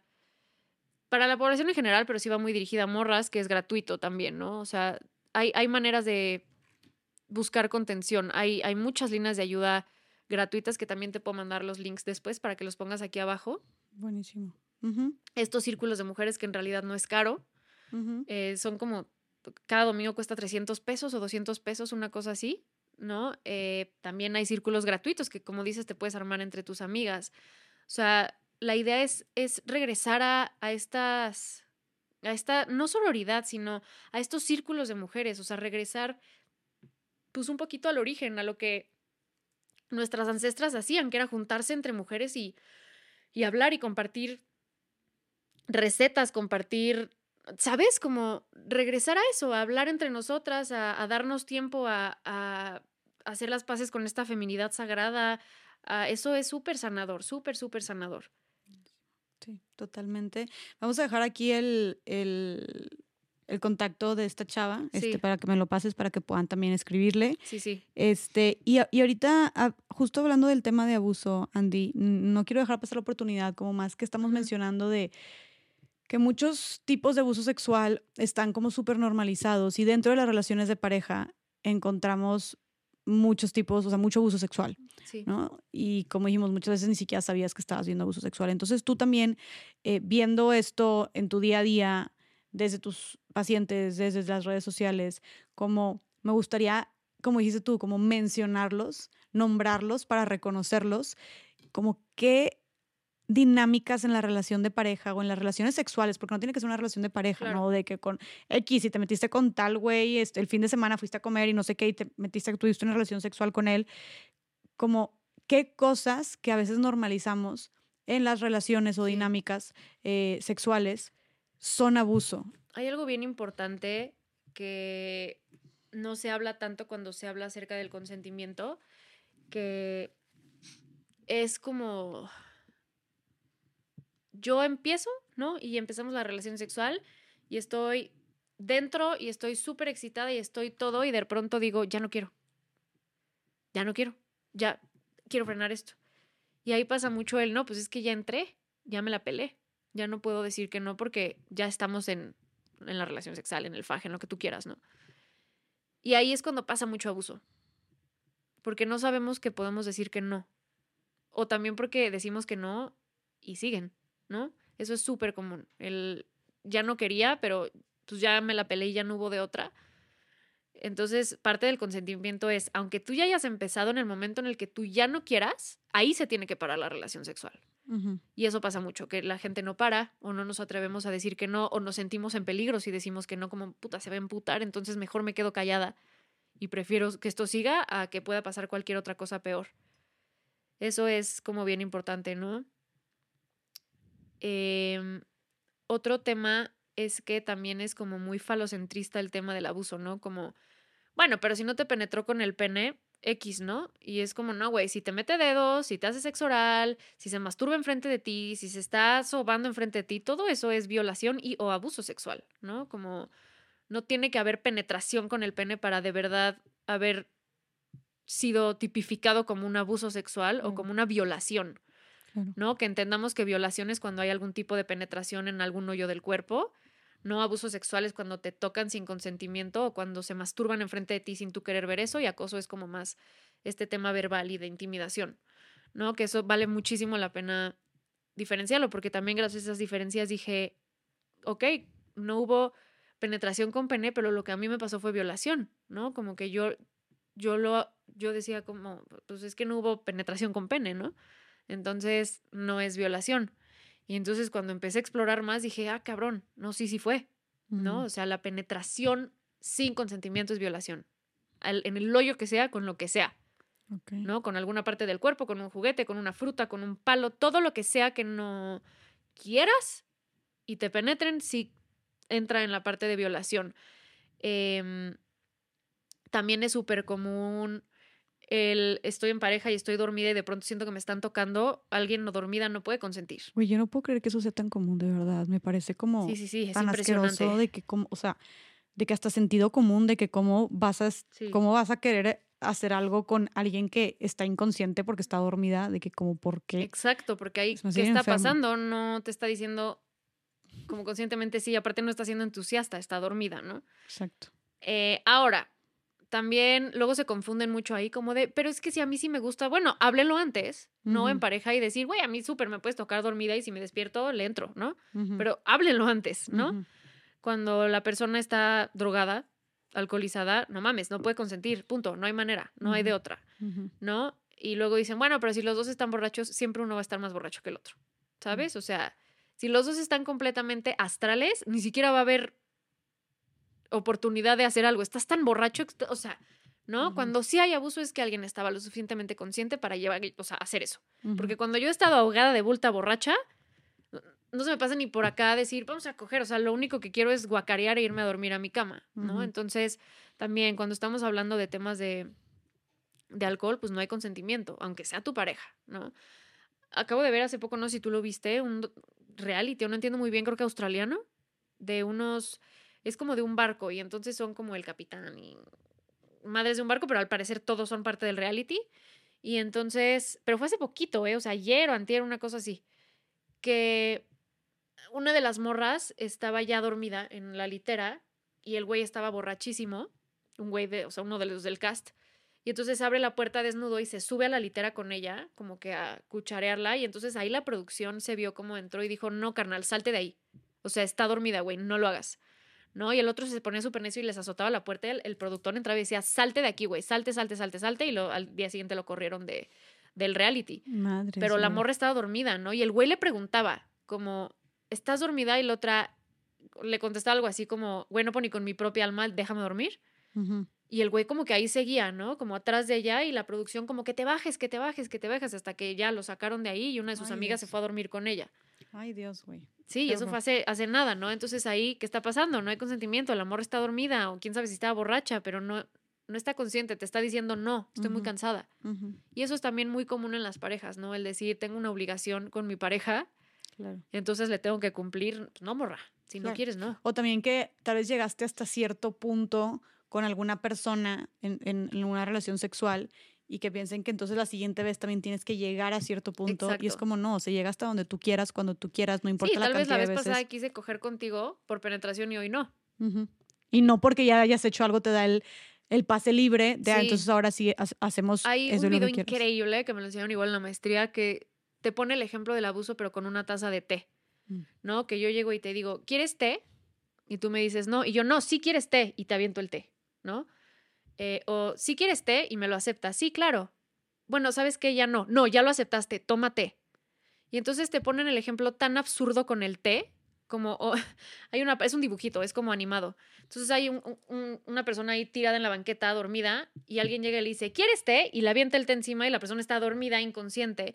Y entonces todo esto hace alusión a Wow, ofrecer té es lo mismo que una relación sexual. Si la persona te dice que no quiere té, no lo quiere frío, no lo quiere caliente, no lo quiere con azúcar o sin azúcar, no quiere té. Sí. O tal vez quiso té, se lo empezó a tomar, pero a la Y mitad ya ya no quiso té. Ten, ya no, no tengo por qué terminarme de tomar el té. Y al final estaba este dicho tan absurdo de, y a una persona dormida no va a querer té porque está dormida. Ya sabes, o sea, como que lo llevan a un extremo que dices, pues claro, ¿por qué querría, por qué le aventarías té a una persona que está dormida o que está en la banqueta tirada?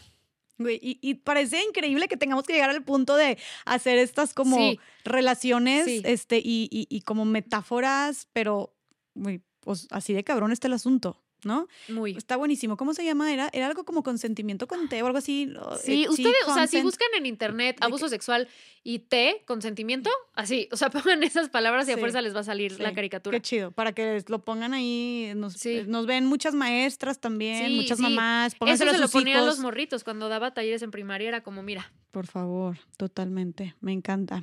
Pues muchas gracias, Andy. Siento que este tema es interminable y hablamos de sexualidad, pero de Sí, de todo. relaciones, pero de sí, de violencia y un millón de cosas que nunca acabaremos. Seguramente la gente va a querer una parte 2. Entonces esperamos tenerte por aquí pronto. Pero antes de empezar a concluir, este quisiera que primero eh, ya nos recomendaste como muchas páginas de distintas mujeres que nos pueden servir para Sí, sí. informarnos, pero ¿qué otros como recursos, herramientas, libros, programas, etcétera, nos, Sí. nos recomendarías como para explorar, entender, hacer las paces con nuestra sexualidad? Hay de entrada dos que no va a ser para todo el mundo porque jodidamente no existe eso todavía en nuestro idioma. Que si algún patrocinador está viendo esto y quisiera hacer ese proyecto conmigo, por favor, porque se necesita. Ujú. Son, son dos páginas. Una se llama omgyes.com Como, oh my God, yes. Ajá. ¿Ok? omgyes.com y es, es una plataforma que así increíble, mujeres como tú y yo, que no son actrices porno ni son trabajadoras sexuales, sino como, puta, güey, llevo masturbándome igual toda la vida y ya me aburrí, entonces descubrí una técnica increíble que la quiero compartir con más gente, entonces entre muchas mujeres se juntaron para hacer esta plataforma y hace cuenta que hay 24 técnicas de masturbación distintas y entonces hay desde 18 años hasta 70 años, ¿no? O sea, abarca muchísima edad de morras diciendo, se cuenta que soy yo, ¿no? Como, ay, miren, yo toda la vida viví así, entonces me aburría o me daba mucha culpa, entonces hice esto, descubrí esto y descubrí esta técnica de masturbación que me encanta. Entonces, como que la primera fase te cuenta su historia. La segunda fase, ella se empieza a masturbar, pero no es pornografía, sino, mira, me voy a tocar mi vulva y te voy a decir cómo lo hago. Entonces te empieza a masturbar y te empieza a enseñar cómo hacerlo. Y en la tercera fase hace cuenta que es una foto de su vulva, pero es una foto interactiva. Entonces tú con el mouse tienes que masturbarla como ella te enseñó que tiene que ser.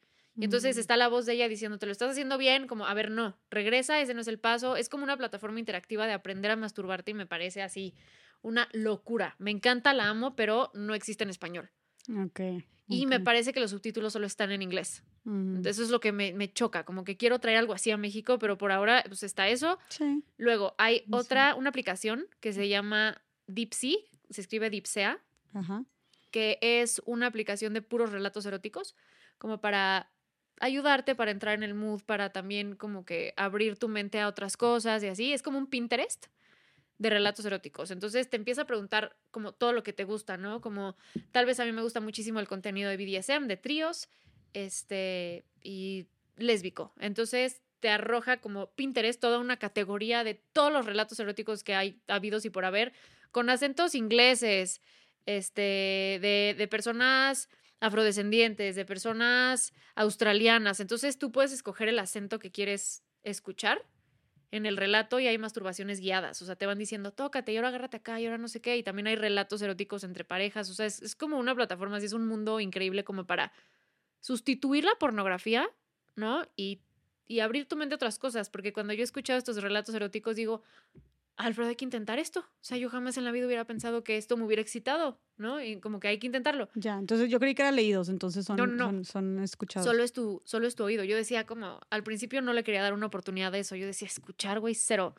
Como que a mí me gusta ver o a mí me gusta como que... Y no, no, no. O sea, el oído y la excitación es un tema que yo no sabía que existía como tanto gusto en mí. Y cada vez que se lo recomiendo a alguien es como, Andy, ¿qué hiciste? Y yo, ¿qué creaste, no? Esas Deep son dos. D-I-P. Dipsea. Deep. Deep, P? pe- pero deep con, de que deep de profundo. Ah, D-I-P. Dipsea. Deep sea. Ok, Deep sea. perfecto. Aquí lo ponemos en pantalla. como. Y tiene costo, me parece, pero son como 400 pesos anuales, una cosa así. Mm, Este, esas en inglés. Luego, en español, hay un libro que se llama Pucha Potens de Diana J. Torres y es un libro increíble que habla sobre anatomía, que habla sobre nuestra próstata, ¿no? Que dije, el día de hoy no quiero hablar de eso porque el día de hoy no quiero ser cancelada, pero habla sobre la próstata vulvar y es un libro increíble y es, habla, o sea, como que mezcla la política con la sexualidad y es así, a mí me parece un libro increíble. Hay otro libro que se llama Come As You Are. No, no, no sé muy bien cómo es la traducción al español, pero ya existe en español, Sí. que es como una masterclass en, en un libro. Y entonces te lo divide como anatomía, este, técnicas y ya Me sabes. suena un chorro, un chorro. Uno un de mis talleres está basado en ese libro, como que saqué mucha información de ese libro porque antes no existía en español. Pero es sobre, o sea, ¿sobre qué es? Sexualidad, o sea, es una masterclass de sexualidad femenina. Ah, qué chido. todo lo que tienes que saber sobre sexualidad femenina y ya existe en español. Eh, les recomiendo mucho una caricatura en Netflix que se llama Big Mouth. Es una caricatura de educación sexual, es una caricatura para adultos y está increíble, o sea, es la amo con todo mi ser, o sea, Big es mi Mouth. siguiente tatuaje. Big Mouth, como boca grande. Eh, y eso sí está en español, lo puedes poner Sí, sí subtítulos está en español. Sí, sí, sí, esa sí está Ok. en todos los idiomas disponibles. Es una Qué chingonería padre. de caricatura. O sea, Alfredo y yo la amamos con todo nuestro ser. La he visto como cuatro veces seguidas. Porque habla como de. Hay dos monstruos, ¿no? Que son el monstruo de las hormonas, pero es el monstruo hombre y la monstrua mujer. No sé cómo se diga eso, ¿no? Y cuando tú eres adolescente y empiezas como con todo este tema hormonal, aparece el monstruo y te va diciendo como, te va explicando todos tus cambios y te va diciendo como de, ah, esto que estás sintiendo es una erección y es normal porque estás excitado. Mastúrbate para que la erec- así, ¿no? O sea, como que es una serie educativa, sí tiene un humor bastante negro. ¿no? Es una serie peladona, porque sí es para adultos, no es para niños. Es como para educación sexual para adultos y es increíble la serie y la de Sex Education, que es Ay, me más encanta. vieja, pero gran serie, gran, gran, gran serie. Me encanta, güey. Se me hace que sí te, te- Sí. te- te enseña, te enseña bastante como su nombre. Sí, sí, me encanta esa serie. Y rompe con un chorro de cosas también. Claro, y te habla de una sexualidad adolescente con completa normalidad, ¿no? Que es como los adolescentes cogen, señora, en casita. Su adolescente coge, no lo va a poder evitar, solo hay que hacerlo de manera contenida y espacio responsable. Y pues nada, el, el documental que ya les recomendé una y otra vez de Girls on Porn, que ese es gran documental, pero ese sí está más triggering, o sea, si, si todavía el tema del abuso está ahí Mm. como que así, no veas esa.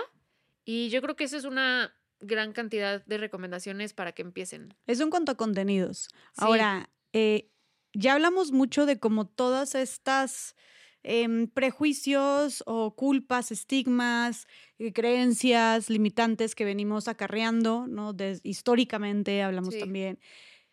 Pero, ¿qué cosas podemos hacer eh, prácticas, Andy? ¿Qué técnicas, este, qué, qué técnicas, qué herramientas podemos poner en práctica para que las mujeres podamos entender o podamos Mm. explorar mejor nuestra propia sexualidad? Yo creo que al inicio es intentar reconectar contigo, ¿no? O sea, porque a mí me parece muy abusivo de nosotras hacia nosotras decir, y voy a hacer esta técnica y, ve- y voy a tocarme así para sentir orgasmos y tal, si no estamos reconectando con nuestro cuerpo antes, con nuestras emociones antes, con qué quiero. Entonces, lo primero que siempre le recomiendo a todas las morras que atraviesan en mi camino es observa tu vulva de entrada. O sea, vela en un espejo y si te sientes incómoda, aguanta vara. O sea, aguanta la incomodidad, cuestiónate por qué me está haciendo sentir incómodo una parte de mi cuerpo que es exactamente igual de valiosa como mi brazo, mi, mi boobie, mi cabeza, mi nariz y mis piernas, ¿no? O sea, es, es una parte más de mi cuerpo. Y es una parte súper poderosa de mi cuerpo. Entonces, el primer paso pa- para mí es ese, como reconecta con tu vulva, es tuya. Y ahí está, y por algo existe y por algo la tienes. No es nada para avergonzarse, no es algo incompleto, no es algo feo, es, es tu vulva y es, es tuya, ¿no? Y lo platicábamos tú y yo antes de, de grabar, ¿no? Que a mí sí me impacta mucho saber que tal vez yo no fui la primera persona en tocar mi vulva y yo no fui la primera persona en observar a profundidad mi vulva, ¿no? Como regresemos a ese poder, o sea, regresemos a, no, a ver, no pasa nada si antes no fue, no voy a estar yo flagelándome por cosas que no hice antes, pero ahorita que esté en mis manos, agarrar un espejito y ver el tiempo que sea necesario mi vulva y escribir todas las emociones que van saliendo, todos los pensamientos que van saliendo, eventualmente leerlos y decir, a ver, ¿por qué me dio vergüenza? ¿O por qué me dieron muchísimas ganas de llorar? Pero, pero sentí bien, o por qué me dieron ganas de llorar y me dio mucha culpa, ¿no? O sea, como que empezar a, como que a deshebrar todos estos pensamientos y emociones que salen a partir de observar tu vulva, porque esa es como una acción súper poderosa que luego nos da pánico hacerlo, como, ay, ¿cómo veo mi vulva, no? ¿Qué, y luego, ¿qué hago? Y hablarle mucho, o sea, también es algo, un consejo mío, esto tal vez no es tanto como la profesional de la sexualidad te está recomendando esto, sino alguien que está todos los días descubriendo cosas de su cuerpo, como hablarle y intentar entenderla, porque a ver, si lo que te decía, ¿no? Vaginismo, si la vulva se cierra, te está diciendo cosas. Si te duele, tu cuerpo te está diciendo cosas, ¿no? Entonces, mucho como tener una comunicación activa con tu cuerpo, como cómo estás ahorita, estás abierta, quieres hacerlo, no quieres hacerlo, como ser bien sincera contigo. Ese es otro gran paso que, que puedo recomendar y eso cómo se logra con la práctica, o sea, el autoconocimiento, el autoconocimiento, el... Hay una herramienta que a mí me gusta mucho que sí tiene todo que ver con la sexualidad, pero te ayuda en otras áreas, ¿no? Que es como pon unas cinco alarmitas alrededor del día tú decides las horas, como que espaciadas alrededor del día y cada vez que suene la alarma, lo que estás haciendo lo dejas de hacer, te sientas tantito, como que respiras y a mí me gusta mucho hacerlo con emojis porque es lo que más tenemos cerquita del celular.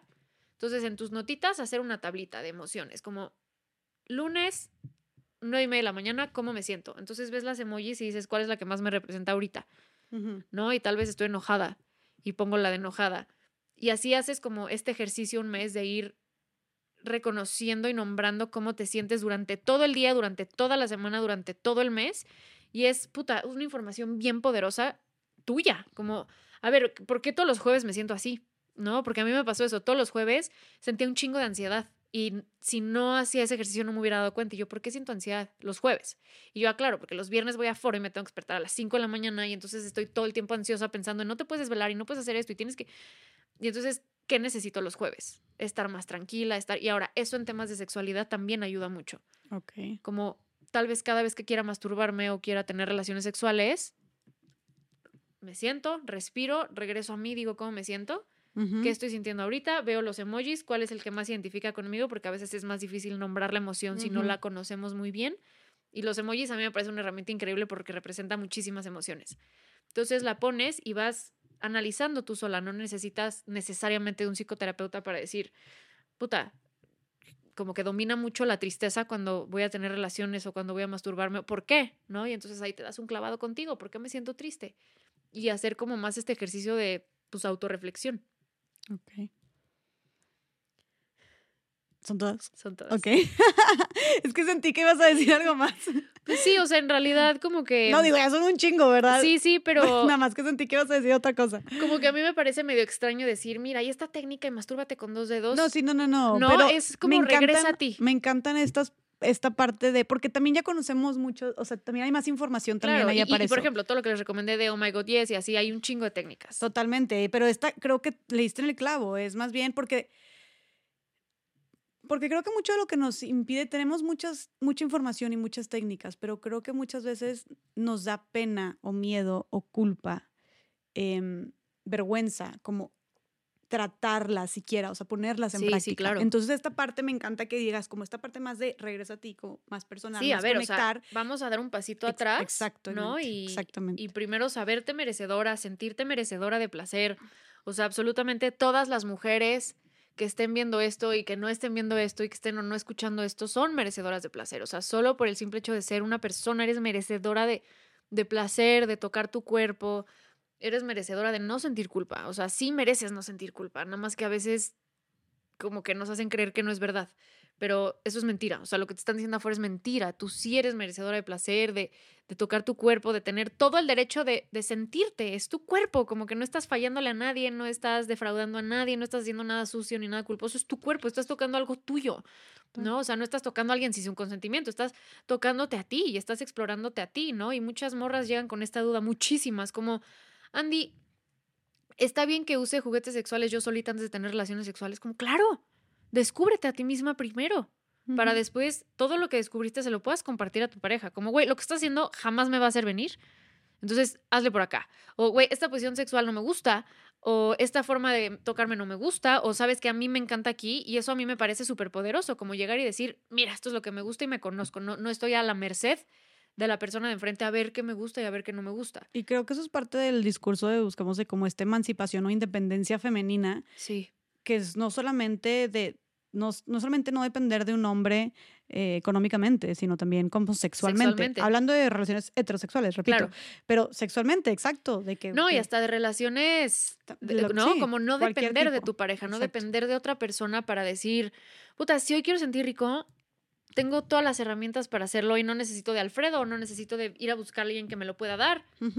No, sí, claro que si quieres compartir tu sexualidad con alguien más, increíble, hazlo, pero a mí eh, lo más poderoso que puede tener una mujer es el saber que lo puede hacer sola. Chance no lo está haciendo, tal vez todavía no se anima a hacerlo, pero solo el saber que tú puedes y el saber que tienes toda la posibilidad de eyacular, de tener un orgasmo, de llevarte a un éxtasis increíble. Tú sola, solo el poder pensar que yo sé y yo puedo hacer eso, yo tengo el potencial de hacer eso, a mí me parece ya como un gran avance.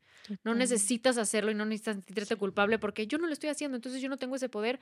No, sí, sí lo tienes, solo a tu tiempo. Como que también creo que quiero cerrar con esto también en decirles, no, no se adelanten. O sea, si ustedes todavía no están en, en esta parte de decir, me encanta hacerlo y lo hago diario y, hey, tranqui, no pasa nada. O sea, ponlo, ponte a chambear también. O sea, pon manos a la obra, ¿no? Empieza a apropiarte de tu propio cuerpo y de tu propia sexualidad a tu tiempo, tranquila, nadie te está persiguiendo, pero no te quedes frenada, o sea, sí te mereces eso, ¿no? Como un poquito eso y no, no te sientas perseguida por ti misma. Cada quien a su tiempo lo va a lograr. Buenísimo. Creo que me encanta este, este mensaje como para, para cerrar, porque sí, de repente ahorita tenemos mucho el discurso de esto, de, de sí, eres merecedora y disfruta y la madre, pero qué padre tú también que digas esto como hay que ser compasivas con nosotros mismas pacientes. Llevamos siglos de este discurso que nos culpabiliza y que nos hace sentir mal por disfrutar, entonces es entendible que nos pueda costar. Sí. ¿no? si no has tenido un orgasmo, güey, no pasa nada, o sea, lo vas a tener algún día. Volvemos a lo mismo, tu cuerpo es capaz de sentirlo, ¿no? Con el simple hecho de saber que yo, yo, puedo sentir un orgasmo, eso ya es como un pasito más de decir, ok, ¿no? El enfocarte en sentir rico y después va a venir lo demás solito. O sea, el, justo enfocarte en eso, quiero sentir bien y quiero pasar un buen rato y lo que venga vendrá ahorita o si no vendrá después. Claro, sí, pero que tengas el, tienes el potencial de. Exactamente, exacto. Andy, te agradezco muchísimo este, que hayas venido acá. No sabes cómo. Y me encantó porque teníamos anotadas algunas preguntas. Y valieron queso todas. Así, sí, sí, sí, sí. y yo te dije, estoy muy segura, ayer te dije en la llamada, estoy muy segura de que como quiera vamos a fluir y van a salir mil temas más. O sea, como que desde que te conocí o eh, platicamos más, pues sentí que conectamos chido, entonces yo ya estaba, estaba segura que iba a fluir, pero no tenía idea que iba a fluir tanto por todos estos temas también que, que surgieron. Entonces te agradezco un chorro de nuevo la confianza. Este, gracias por tu tiempo, gracias por venir hasta acá. Sé que tienes un sé que vives lejos, entonces gracias por tomarte el tiempo este, y por compartirme, o sea, a compartirnos, abrirte eh, también de este tema del, del abuso que sufriste.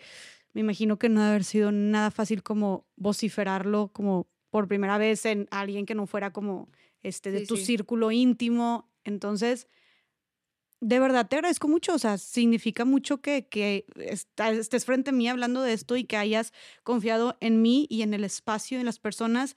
Estoy súper segura, te lo juro, y, lo apuesto a que, a que esto le va a llegar a muchísimas mujeres y, y también qué bueno que me alegra que, pues si ya también lo puedas compartir así, es porque también ya hay un, un gran trabajo hecho em, y que también te pueda estar sirviendo de alguna manera, que, que es como súper trágico lo que pasó y la, lamento mucho, pero es increíble cómo, y yo siempre digo que eso es como un factor eh, clave o un, un, un, patrón más o menos en muchas de las mujeres que han estado aquí, ¿no? Que, que ese, e, e, ese, esa tragedia por la que pasaron o ese sufrimiento, ese trauma, violencia, etcétera, eh, eh, experiencia violenta, como que la han trabajado, sanado eh, y ahorita la utilizan como a su favor para buscar que haya cada vez menos personas que atraviesen por lo que ya se atravesaron. Entonces, que ahorita tú, con lo que pasaste, también lo hayas convertido y como dijiste tú, sin romantizarlo ni nada,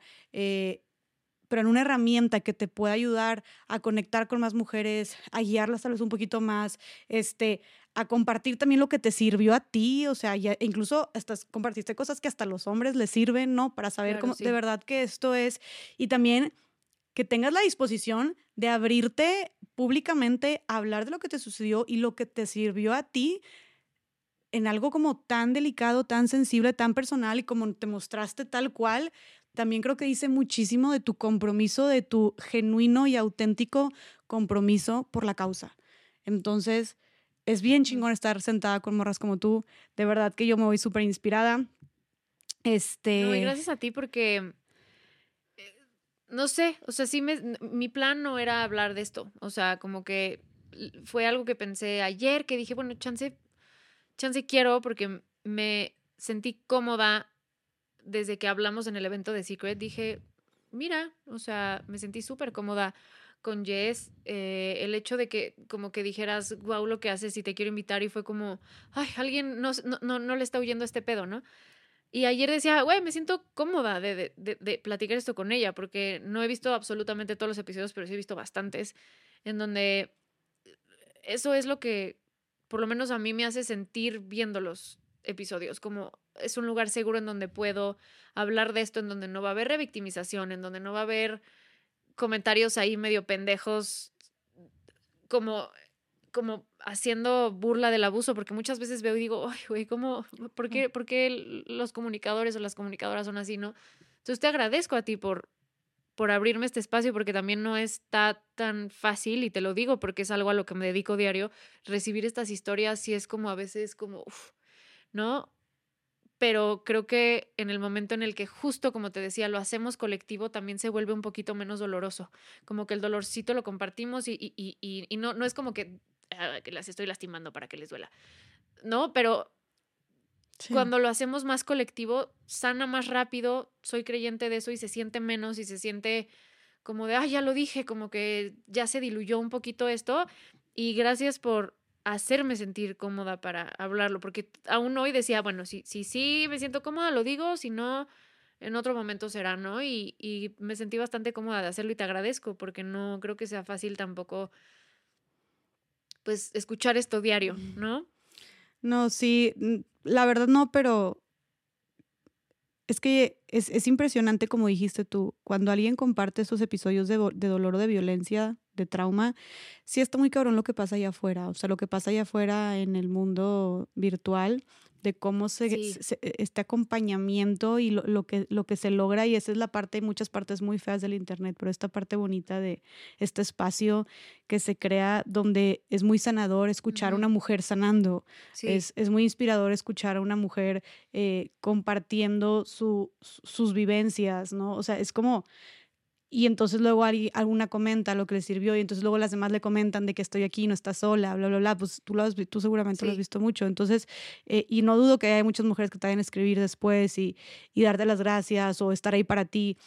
Eso es mágico, la verdad. O sea, eso es mágico, estos espacios, así como, y lo habíamos hablado antes, este, como tú dijiste, las cosas más, más feas o el bullying más feo lo he recibido de mujeres, yo también, las cancelaciones más cabronas, bullying total también, desprestigios, etcétera. Campañas de odio han sido también orquestadas por mujeres principalmente. También existe este, está muy cabrón como este otro contraste que también podemos llegar a crear cuando es desde el amor y la compasión y la... Eh, pues tal vez no comprensión porque tal vez no entendemos, pero empatía tal vez o intento de entre nosotras.